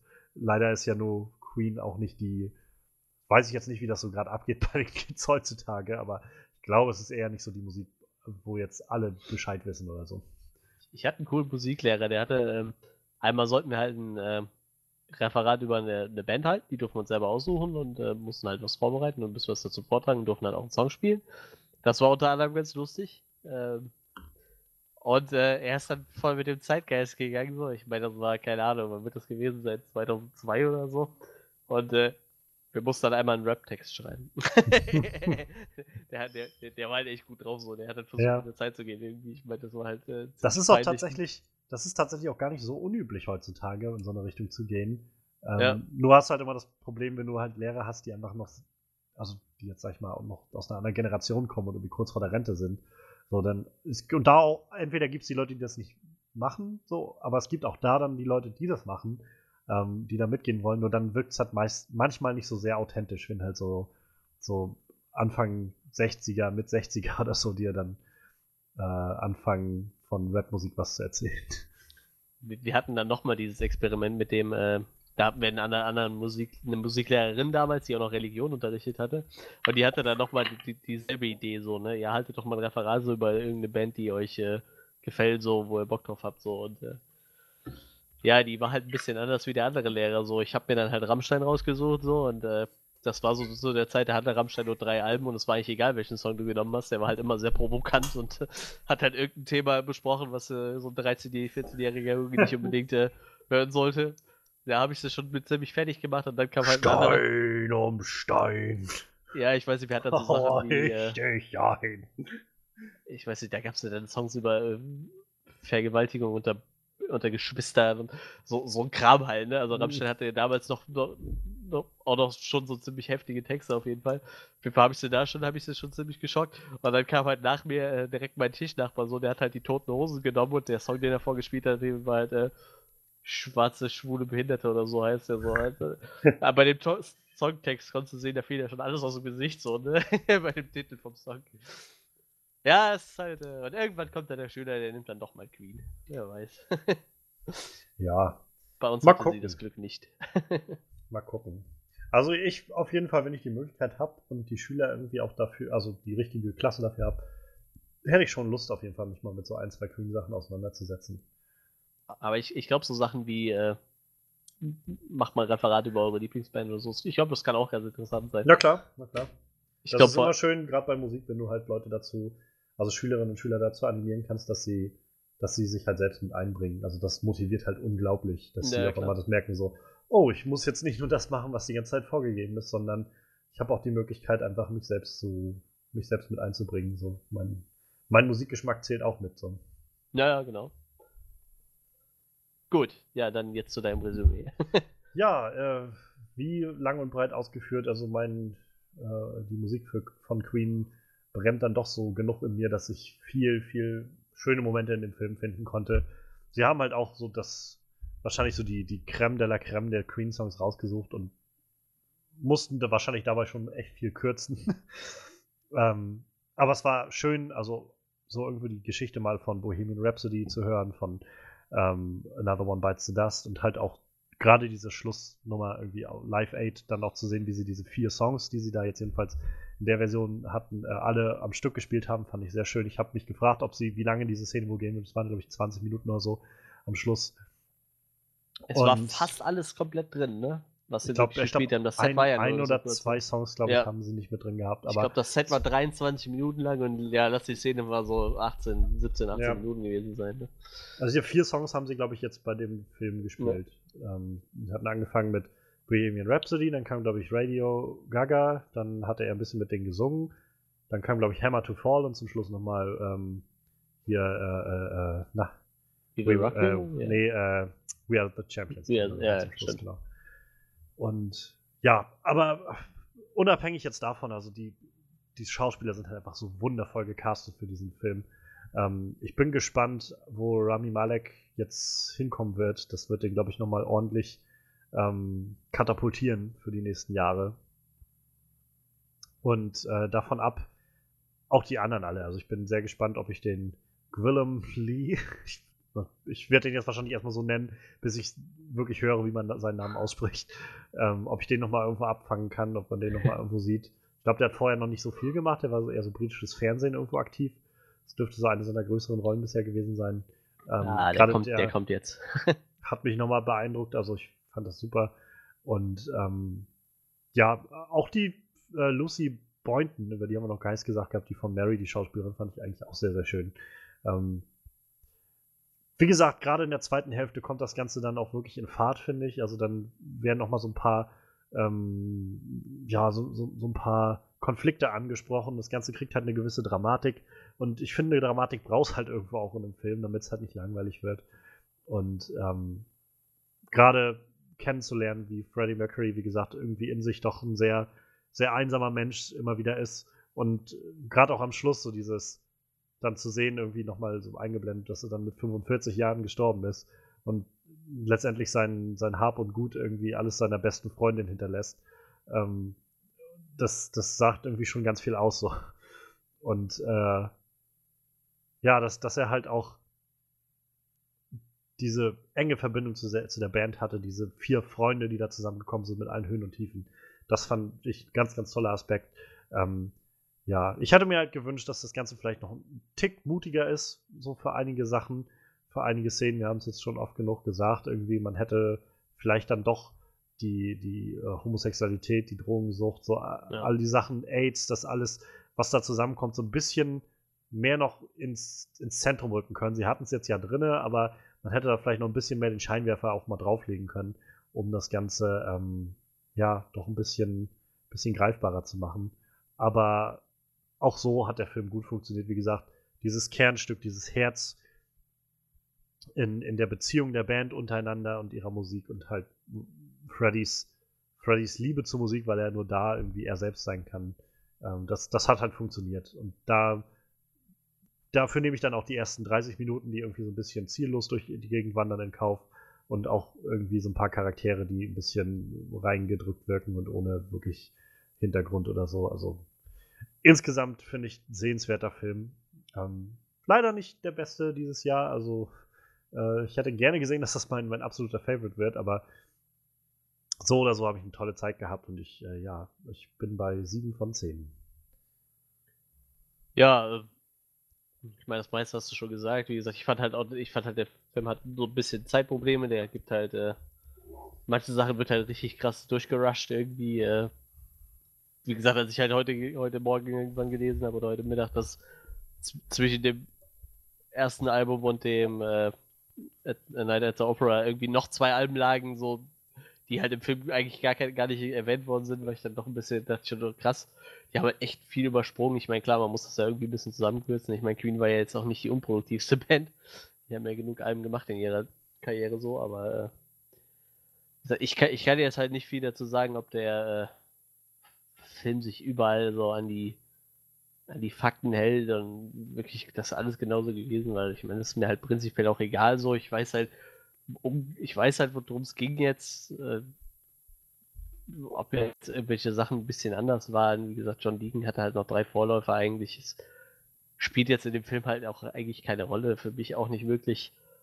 Äh, ich, die Schauspieler haben halt echt richtig abgeliefert. Allem voran äh, Rami Malek als Freddie Mercury. Der hat das echt so auf den Punkt gebracht und ich, ich glaube, von dem werden wir noch einiges hören in nächster ja. Zeit. Und wie gesagt, äh, warten wir mal ab. So, der, der, Film ist ja dann doch wahrscheinlich, der wird wahrscheinlich in einigen kleineren Kategorien auch noch ein, äh, vielleicht noch ein, in Oscar in Oscar reinfallen. Für eine Nominierung auf jeden Fall, tippe ich mal. Ja. So Sachen wie Kostüm oder so. Ich denke mal, da könnte auch noch eine Chance haben. Sowas, ja, ja, so, so Sachen halt. Wie gesagt, ich, ich würde mir wünschen, dass er vielleicht sogar eine, eine Nominierung als bester Hauptdarsteller bekommt, aber ja. also ich glaube, das von der Leistung her ist es drinne. Ich könnte mir halt vorstellen, dass er vielleicht einfach durch die, durch die gemixten Kritiken, die jetzt einfach für den Film generell rausgekommen ist, vielleicht nicht so der, der Oscar-Buzz da ist, der das Ganze befeuert. Aber wer weiß, vielleicht werden wir dann in ein paar. Ja, schau mal, ich bin auch ehrlich gesagt nicht mehr gerade so auf dem Laufenden, dass ich jetzt sagen könnte, okay, der, der und der Schauspieler ja. wird wahrscheinlich eher nominiert. Ne? Also, also, was ich jetzt so in letzter Zeit gesehen habe, ist das wahrscheinlich schon echt eine der herausragendsten Performances. Aber Aber wie gesagt, ich gehe davon aus, die Nominierung kriegt er mit Sicherheit. Schauen wir mal. Ähm, wie gesagt, ich meine, der, der Sound hat gestimmt, der, die Optik von dem Film hat gestimmt, die Kostüme. Äh, du hast halt echt bei diesem, vor allem wenn du wirklich, ich bin aus dem Kino gekommen und habe dann direkt nochmal das Live-Aid-Konzert geguckt. Ich meine, das ist ja nicht so lang. Kann man sich schnell mal angucken. So, das gibt es auf einschlägigen äh, Streaming-Portalen. Wer da Bock drauf hat, kann sich das mal angucken. Und äh, du merkst halt klar, er hat es nicht eins zu eins äh, nicht eins zu eins so nachgemacht, aber du merkst schon, der hat, der hat voll den Vibe gefangen irgendwie. Also jetzt nicht nur äh, Rami Malek, äh, allgemein dieser ganze Film fängt halt diesen Vibe von dem Festival so richtig unglaublich auf. Und ich glaube, es gilt ja auch als eine der besten Rock-Performances aller Zeiten, so dieser Auftritt. Ja. Diese 20 Minuten, was man sich auch mal vorstellen muss, ne? Ja. 20 Minuten so abzureißen dann. Und äh, das hat der Film halt echt gut eingefangen. Und ich, wie gesagt, trotz dass ich halt kein Queen-Fan bin, so ich hätte halt wahrscheinlich im Kino jeden Song mitsingen können. Vielleicht nicht jede Textstelle so, aber ich meine, Referenz kennt man ja nur alle und äh, Großteil von den Texten auch. Deshalb, ich, ich hatte halt auch echt Spaß im Kino, auch wenn ich wahrscheinlich der Jüngste war. hm. Ist halt also spannend zu sehen. Passiert halt auch nicht so oft. Habe ich heute meinem Arbeitskollegen erzählt, da sagt er, Oh, das ist mir, das ist mir aber auch schon lange nicht mehr passiert. Und dann habe ich gefragt, wie alt bist du eigentlich? Ja, 55. Ja, okay, dann ist das halt schwierig. So, dann ist man nicht mehr so oft der Jüngste vielleicht im Kino. Aber äh, ja, ich, ich war halt noch der Jüngste, aber das, das war schon okay. So, wie gesagt, ja, der Film war gut, der hat sich gelohnt. Nicht wie manch andere Film dieses Jahr. Und äh, ich glaube, ich schließe mich da bei dir an. Ich bin auch so bei 7 von 10. Ich bin ja total gespannt. Ähm, also der Film ist jetzt halt Wochenende gerade draußen und bisher, glaube ich, relativ erfolgreich finanziell. Äh, wir sind jetzt bei 145 Millionen ja. bei 50 bis 55 Millionen Budget. Und also, äh, also er hat auch am Eröffnungswochenende, glaube ich, in Amerika 51 Millionen oder so eingespielt und das war schon über den Erwartungen, die sie eigentlich hatten. Ja. Ähm, und also ich glaube, der wird jetzt für so ein Biopic ganz gut abschneiden. Das denke ich auch. Und äh, ich bin gespannt nächstes Jahr. Ich weiß nicht, ob du den Trailer auch bei dir vorweglaufen hattest, bei uns lief er vorweg kommt ja äh, The Rocket Man mit, mit Taron Egerton, also Eggsy aus Kingsman, wo er Elton John spielt und halt so ein Elton John oh, nee, den Biopic. nicht. Ähm, das soll auch richtig abgefuckt werden. Nach dem, was man so jetzt hört oder was Taron Egerton auch erzählt hat, wird das ja wird das sozusagen das erste R-rated Musical werden. Fantasy Musical sogar. Das soll halt viel so dadurch. Der Trailer wirkt auch schon dieser erste Teaser so, weil er, weil Elton John ja auch unglaublich viel mit Drogen und Scheiß durch hat, ähm, dass das Ganze doch sehr fantasievoll wird. So mit, ähm, weiß ich, es gibt dann in dem, im Tree Teaser zu sehen, wie er halt am, auf so einer Bühne sitzt am Piano und halt Rocketman spielt und währenddessen so das ganze Publikum abhebt und er auch so abhebt und dann nur noch mit den Fingern auf dem Klavier spielen kann und so. Das, hat, das sieht ziemlich cool aus. Und ich frage mich halt, wenn das jetzt auch klappt, wenn der auch nochmal richtig einschlägt, ähm, ob wir dann jetzt tatsächlich so eine Welle von, von, naja, so Biopics über Rockgrößen der 70er, 80er irgendwie sehen. Also ich drück die Daumen, ich möchte eigentlich gerne einen David Bowie-Film mal sehen. Ja, das Ich glaube, der hat eine wahnsinnig interessante Geschichte. Ähm, bei dem kenne ich aber auch, glaube ich, bei weitem nicht so viele Songs. Also ich kenne schon ein paar, die, ich, die wichtigsten, aber. Ich kann sehr empfehlen, mal reinzuhören. Also ich habe in den letzten paar Monaten immer mal ähm, mir so eine David Bowie-Playlist angemacht bei YouTube und der, das ist halt auch so ein Typ, der sich einfach ständig neu erfunden hat mit seiner Musik. Ja, naja, das stimmt. Wahnsinn. Und äh, Led Zeppelin ist auch noch sowas, wo ich eigentlich mal die Daumen drücke, da mal irgendwann eine, ein Biopic zu sehen. Ich, habe, äh, weiß gar nicht, das ist noch gar nicht so lange her. Ich habe mir irgendwann mal Sid and Nancy heißt der, glaube ich, ne? Ja. Biografie von Sid ja. Vicious mit Gary ja. Oldman. Ja, Den genau. habe ich mir irgendwann mal reingezogen. Aber der ist halt echt schon so alt, der ist auch, boah, der ist auch von der Synchro so, glaube ich, schlecht. Aber der war auch schon relativ interessant. Äh, tatsächlich auch äh, gerade noch als Info reingegeben, der äh, hatte jetzt das zweitbeste Opening für ein äh, Music Biopic aller Zeiten. Besser hatte Straight Outta Compton. Stimmt, ja. NWA, glaube ich, war es, ne? Der ja, genau. war noch ein bisschen besser, der hatte irgendwie 60 Millionen im Opening Weekend und hier der hat jetzt 51. Ja, ähm, weil du gerade Sid Vicious erwähnt hattest, ich hatte gestern noch einen schönes, äh, schönen Ausschnitt gesehen aus einem Interview, wo Brian May und, äh, und Roger Taylor und noch ein äh, Produzent, glaube ich, von damals erzählt hatten, wo sie nämlich, ich glaube, da waren sie auch in Abbey Roads und haben halt äh, aufgenommen für ein Album. Und ähm, das war halt gerade so die Zeit, so Anfang, Mitte der 80er, wo halt, äh, naja, wo, wo Punk gerade richtig im Kommen war in, in England und halt Sex Pistols und so Ja. Und ähm, Sid Vicious fand das wohl irgendwie alles ein bisschen affig, was Queen gemacht hat. So, gerade weil Freddy halt ja auch so, so dieses Theatralische irgendwie auf der Bühne verkörpert hat und so dieses, äh, überhaupt der Name Queen allein schon mit dem Mon mit der Monarchie so als Verbindung Naja. und äh, dazu halt, also Fre Freddys äh, Mentalität oder, oder ja, Vorstellung war immer so dieses ähm, so Ballett für die, für die Massen zu machen, so, so auf der Ebene zu arbeiten und zu denken. Und dann haben sie halt wohl gerade aufgenommen und ähm, dann kam halt Sid Vicious irgendwie, war auch gerade im Studio da unterwegs irgendwie und hat das dann mitbekommen, dass sie sind, da drinne sind und gerade irgendwie sich beraten haben, wie sie weitermachen wollen oder so. Und dann ist er halt reingekommen und hat dann auch so, hey, Mercury, na, schon Ballett für die Massen gemacht oder so? Und dann hat äh, Freddy hat ihm dann irgendwie, ich weiß gar nicht mehr, irgendwie, hat ihm so einen, so einen ulkigen Namen was gegeben und ihn dann einmal so, hatten die dann erzählt, der Prozent auch so. Der ist einfach zu ihm gegangen, hat ihm am Kragen gepackt, hochgehoben und einfach aus der Tür wieder rausgedrückt und die Tür zugemacht. Vor, allem Sid Vicious, weißt du, der. Ich weiß gar nicht, warum der Typ halt eigentlich so einen Hype hatte, weil eigentlich war das ein sehr. Also Bass spielen konnte er mal wohl überhaupt nicht so. Gibt so ein. äh, Das ist halt Punk. So, das ist halt dieses, dieses, so gegen das System. Das war ja zu der Zeit gerade so richtig im Kommen. Also, ähm, Ich habe halt die Biografie von, äh, von, von äh, Lemmy von Motorhead gelesen. Ja. So. Und der hat halt versucht, den Bass beizubringen. Und der sagt halt so, boah, der, der, der Typ war so unmusikalisch, das ging halt überhaupt nicht so. Das Ja. hat er halt schnell wieder aufgegeben. Ich glaube, das ist so ein bisschen ähm, so nach dieser Punk-Welle der 80er ähm, kam ja dann Anfang der 90er so diese Grunge-Welle und das ging halt in eine Ja. ähnliche Richtung. Das war dann so in Amerika dieser Zug von äh, halt so REM und dann vor allem ja dann ähm, na Nirvana, Nirvana, und, ja. ähm, und äh, Soundgarden, nee, wie hieß die Band von Eddie Vedder? Ich komme gerade nicht auf den Namen. Ähm, auf jeden Fall so dieser, die, dieser Zug, der dann irgendwie losging und er, also ähm, Kurt Cobain ist halt ein, sehr kreativer Kopf, glaube ich, gewesen, aber auch sehr verstrahlt. Und auch das ist so ein Typ, wo du nicht äh, intuitiv sagen würdest, der singt halt richtig gut oder spielt richtig gut Gitarre so, sondern Vor allem die meisten der Leute halt- kennen ja einfach nur ähm, äh, Smells Like Smells Like Teen Spirit, und Spirit, ja. ich verstehe die Hälfte von dem Text nicht bei dem Song. So. ja, ja, Das ist halt, also der hat halt auch Songs, wo der relativ klar und gut singt, aber bei dem Song, da nuschelt er sich richtig hart einen ab und so und das ist halt Ja. echt schwierig, den zu verstehen. Pearl Jam, das war die Band von Eddie Vedder. Ja, genau. ja, Und der, voll der schön. kann zum Beispiel richtig, richtig klasse singen, Eddie Vedder. Und also, ich, ich finde, der, der, das passte einfach so in diesen Zeitgeist, diese Musik und, und die Art und Weise, wie es rauskam. Und es war halt einfach so roh, so, so unverfälscht irgendwie, so richtig gegen, gegen alles, was irgendwie als schick gilt und schön gilt und so. Und das hat halt Anklang gefunden. Und ich glaube, ähnlich war das mit dem Punk und dadurch war das halt auch so genau das Gegenteil zu dem, was Queen gemacht hat, irgendwie mit tausend Takes für, für einen so einen Song und äh, alles fünffach abgemischt und mit A, Ja. B, C Parts und so weiter. Und das ist halt, ist halt so genau das Kontrastprogramm gewesen. Ja, ja, auf jeden Fall. Das stimmt schon. Ich glaube fast, das könnte eine unserer längsten Folgen gewesen sein heute. Ja, so dreieinhalb Stunden sind wir bestimmt bald dran.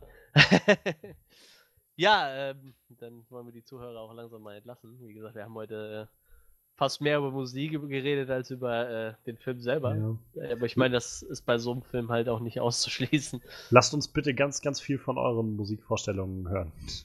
Und Ja. euren Musikentwicklungen. All das interessiert mich echt riesig.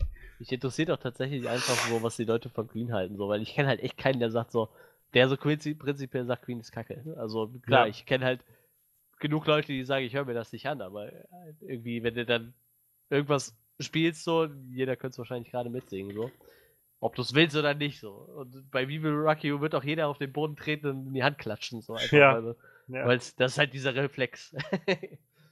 und ja, äh, wie gesagt, äh, wenn ihr da was zu, zu sagen habt, ihr dürft euch gerne bei uns melden und mit uns in Kontakt treten, so. Wir, wir antworten auch. Wie gesagt, äh, ab und zu nehmen wir schon mal Leute, die bei uns Kommentare äh, schreiben in den Podcast auf. Grüße an René. Auch schon lange nichts davon gehört, fällt mir gerade ein. Ja, ich hatte mal Ähm. mit ihm geschrieben vor kurzem. Der hat äh, auch noch so ein, zwei Projekte im Kopf, aber der hat einfach echt viel zu tun im Moment. Ja, sie haben auch äh, einen Podcast, machen sie ab und zu nochmal. Ja, ja, die Also, machen immer so monatlich ihren, ihren You Know Nothing Podcast. Genau, die Jungs vom Juna Nothing Podcast. Äh, sind immer sehr spannend mit den Jungs, äh, vor allem wenn man mit denen über Lost diskutiert, weil das sind auch so Mhm. richtige Lost-Nerds. sehr lustige Folge. Ja, ähm, nächste Woche müssen wir gucken. Da haben wir zwei Filme, glaube ich, auf dem Zettel, potenzielle. Ähm, ich werde einen auf jeden Fall gucken, den anderen vielleicht auch mal schauen. Ähm, ihr werdet an gegebener Stelle dann erfahren, was es, was es geworden ist, wofür wir uns entschieden haben. Danach die Woche kommt, glaube ich, auch schon Grindelwalds Verbrechen, wenn mich nicht alles auch, ja. Und äh, ja, so geht's weiter. Jetzt geht's endlich wieder Kinofilme. Wir haben echt, dieses Jahr war echt zwischendurch eine ziemlich lange Flaute, so, ne? Tja, Wir haben uns tatsächlich dieses Jahr mal dagegen entschieden, äh, uns wirklich durchzuquälen. Wir haben ja stellenweise, wie wir angefangen haben, einfach jede Woche irgendwas geguckt. ja. Aufs Teufel Ich, komm ich raus. meine, ich, so ein bisschen vermisse ich das auch manchmal, so diese. Hab ich äh, gestern auch gedacht. So, so regelmäßig auch mal so Filme zu gucken, wo ich so keine Ahnung hatte, was jetzt auf mich zukommt. Ähm, Girl on a Train zum Beispiel. War ein super Film, hätte ich mir die angeguckt, glaube ich. ja, ich fand den jetzt nicht so super, aber ja, ich weiß, was du meinst. ähm, ähm, ja, aber es ist halt auch einfach, es ist halt auch einfach teuer, ne? so jede Woche ins Kino zu gehen. Ja, ich, ich habe ja Gott sei Dank Glück so. Für das, wofür ihr einmal ins Kino geht, gehe ich zweimal ins Kino. Ja, das ja. ist halt echt krass so. Ich komme halt vom, vom Land, das ist halt echt ein Vorteil so. Eine Freundin hatte erzählt gehabt, die hat sich jetzt gerade in, äh, im Bereich Potsdam-Berlin da hinten für diese UCI-Kinokette halt so eine UCI-Card geholt. Premium-Card oder was das ist, wo du jetzt halt, ich glaube, das hatte Misha damals auch schon mal erzählt, Ja, genau. ähm, wo du so monatlich deinen Betrag bezahlst und dann einfach ins Kino gehen kannst, so oft du willst. So. Und Gott, sowas will ich auch. ja, sowas gibt's bei uns tatsächlich auch nicht. Aber bei uns kannst du eine äh, Cinecard holen von unserem Kino und da kriegst du halt jede Karte einen Euro billiger noch. Und das ist halt, Ah, okay. ich habe jetzt jetzt, gut, der, der Qu- Queen-Film wird jetzt wahrscheinlich einen Überlängenzuschlag gehabt haben, aber ich habe jetzt halt 6 Euro bezahlt, so, ne? und mit dieser Ja. Cinecard hätte ich halt 5 bezahlt irgendwie. Das ist halt, das ist halt echt krass. Also, auf dem Land ist das doch deutlich günstiger. Ich war einmal in Köln in diesem Cinedom, das ist ja auch so ein, so ein riesen, riesen Schiff. Ich weiß nicht, wie viele Säle die haben, 10 oder so. Und äh, ich, ich glaube, da habe ich 13 Euro bezahlt für den Film. Also das ist halt, äh, das ist halt der Vorteil, wenn man hier auf dem Land wohnt. Ja. Sonst ziehst du die Leute hier wahrscheinlich auch nicht so krass ins Kino. Ich meine, ich, ich gehe immer noch gerne ins Kino, Video on Demand und etc. Äh, in allen Ehren, aber ich mag Kinos immer noch sehr gerne. ja. Also seht zu, dass die Kinos nicht aussterben. ja, dann würde ich sagen, machen wir Schluss für diese Woche. Ihr findet uns wie immer auf äh, Soundcloud, da kommt der Podcast immer als erstes. Uns gibt es auch bei Facebook, Onscreen Review. Johannes findet ihr unter, wie was? At Johannes Onscreen? Nee, At so. JK on screen. At JK Onscreen, das war's. Ähm, mich findet ihr auch bei. oh, mein, meine Stimme versagt langsam. Mich findet ihr bei Instagram. Und äh, bei äh, at Travel Ugly gibt's. Das ist ein kleiner Reiseblog, der wird jetzt ab dem 19. wieder gefüllt. Dann sind wir in Budapest unterwegs. Das ist ein kleiner Reiseblog mit meiner Freundin zusammen. Und natürlich at Space Luchados, das ist halt so mein, mein Haupt-Instagram-Profil. Da könnt ihr mich finden. Ähm, ja, ihr könnt unseren äh, Feed abonnieren, ihr könnt uns bei iTunes hören natürlich, dürft auch gerne mal eine Bewertung da lassen oder so. Äh, das hilft uns natürlich, um ein bisschen weiter hochzukommen in der, in der Liste, so dass man uns auch findet. Und äh, auch vor allem ist Feedback für uns natürlich auch wichtig, wichtig, damit wir wissen, was wir hier tun. Oh yeah. Dürft ihr ruhig gerne machen. Und es gibt halt immer auch die Challenge, wenn ihr äh, Freddy auf Steam findet, dann kriegt ihr von uns ein T-Shirt. ihr seid dann tatsächlich nicht mehr der Erste, der ein T-Shirt hat. Freddy hat tatsächlich eins zum Geburtstag bekommen, aber ihr seid äh, immer noch mit einer der Ersten, der dann ein T-Shirt von uns hat. Ja, dann wünsche ich euch noch einen schönen Tag, einen schönen Abend, einen schönen Mittag, je nachdem, wann ihr euch das anhört. Und wir hören uns nächste Woche. Auf Wiedersehen. Stay.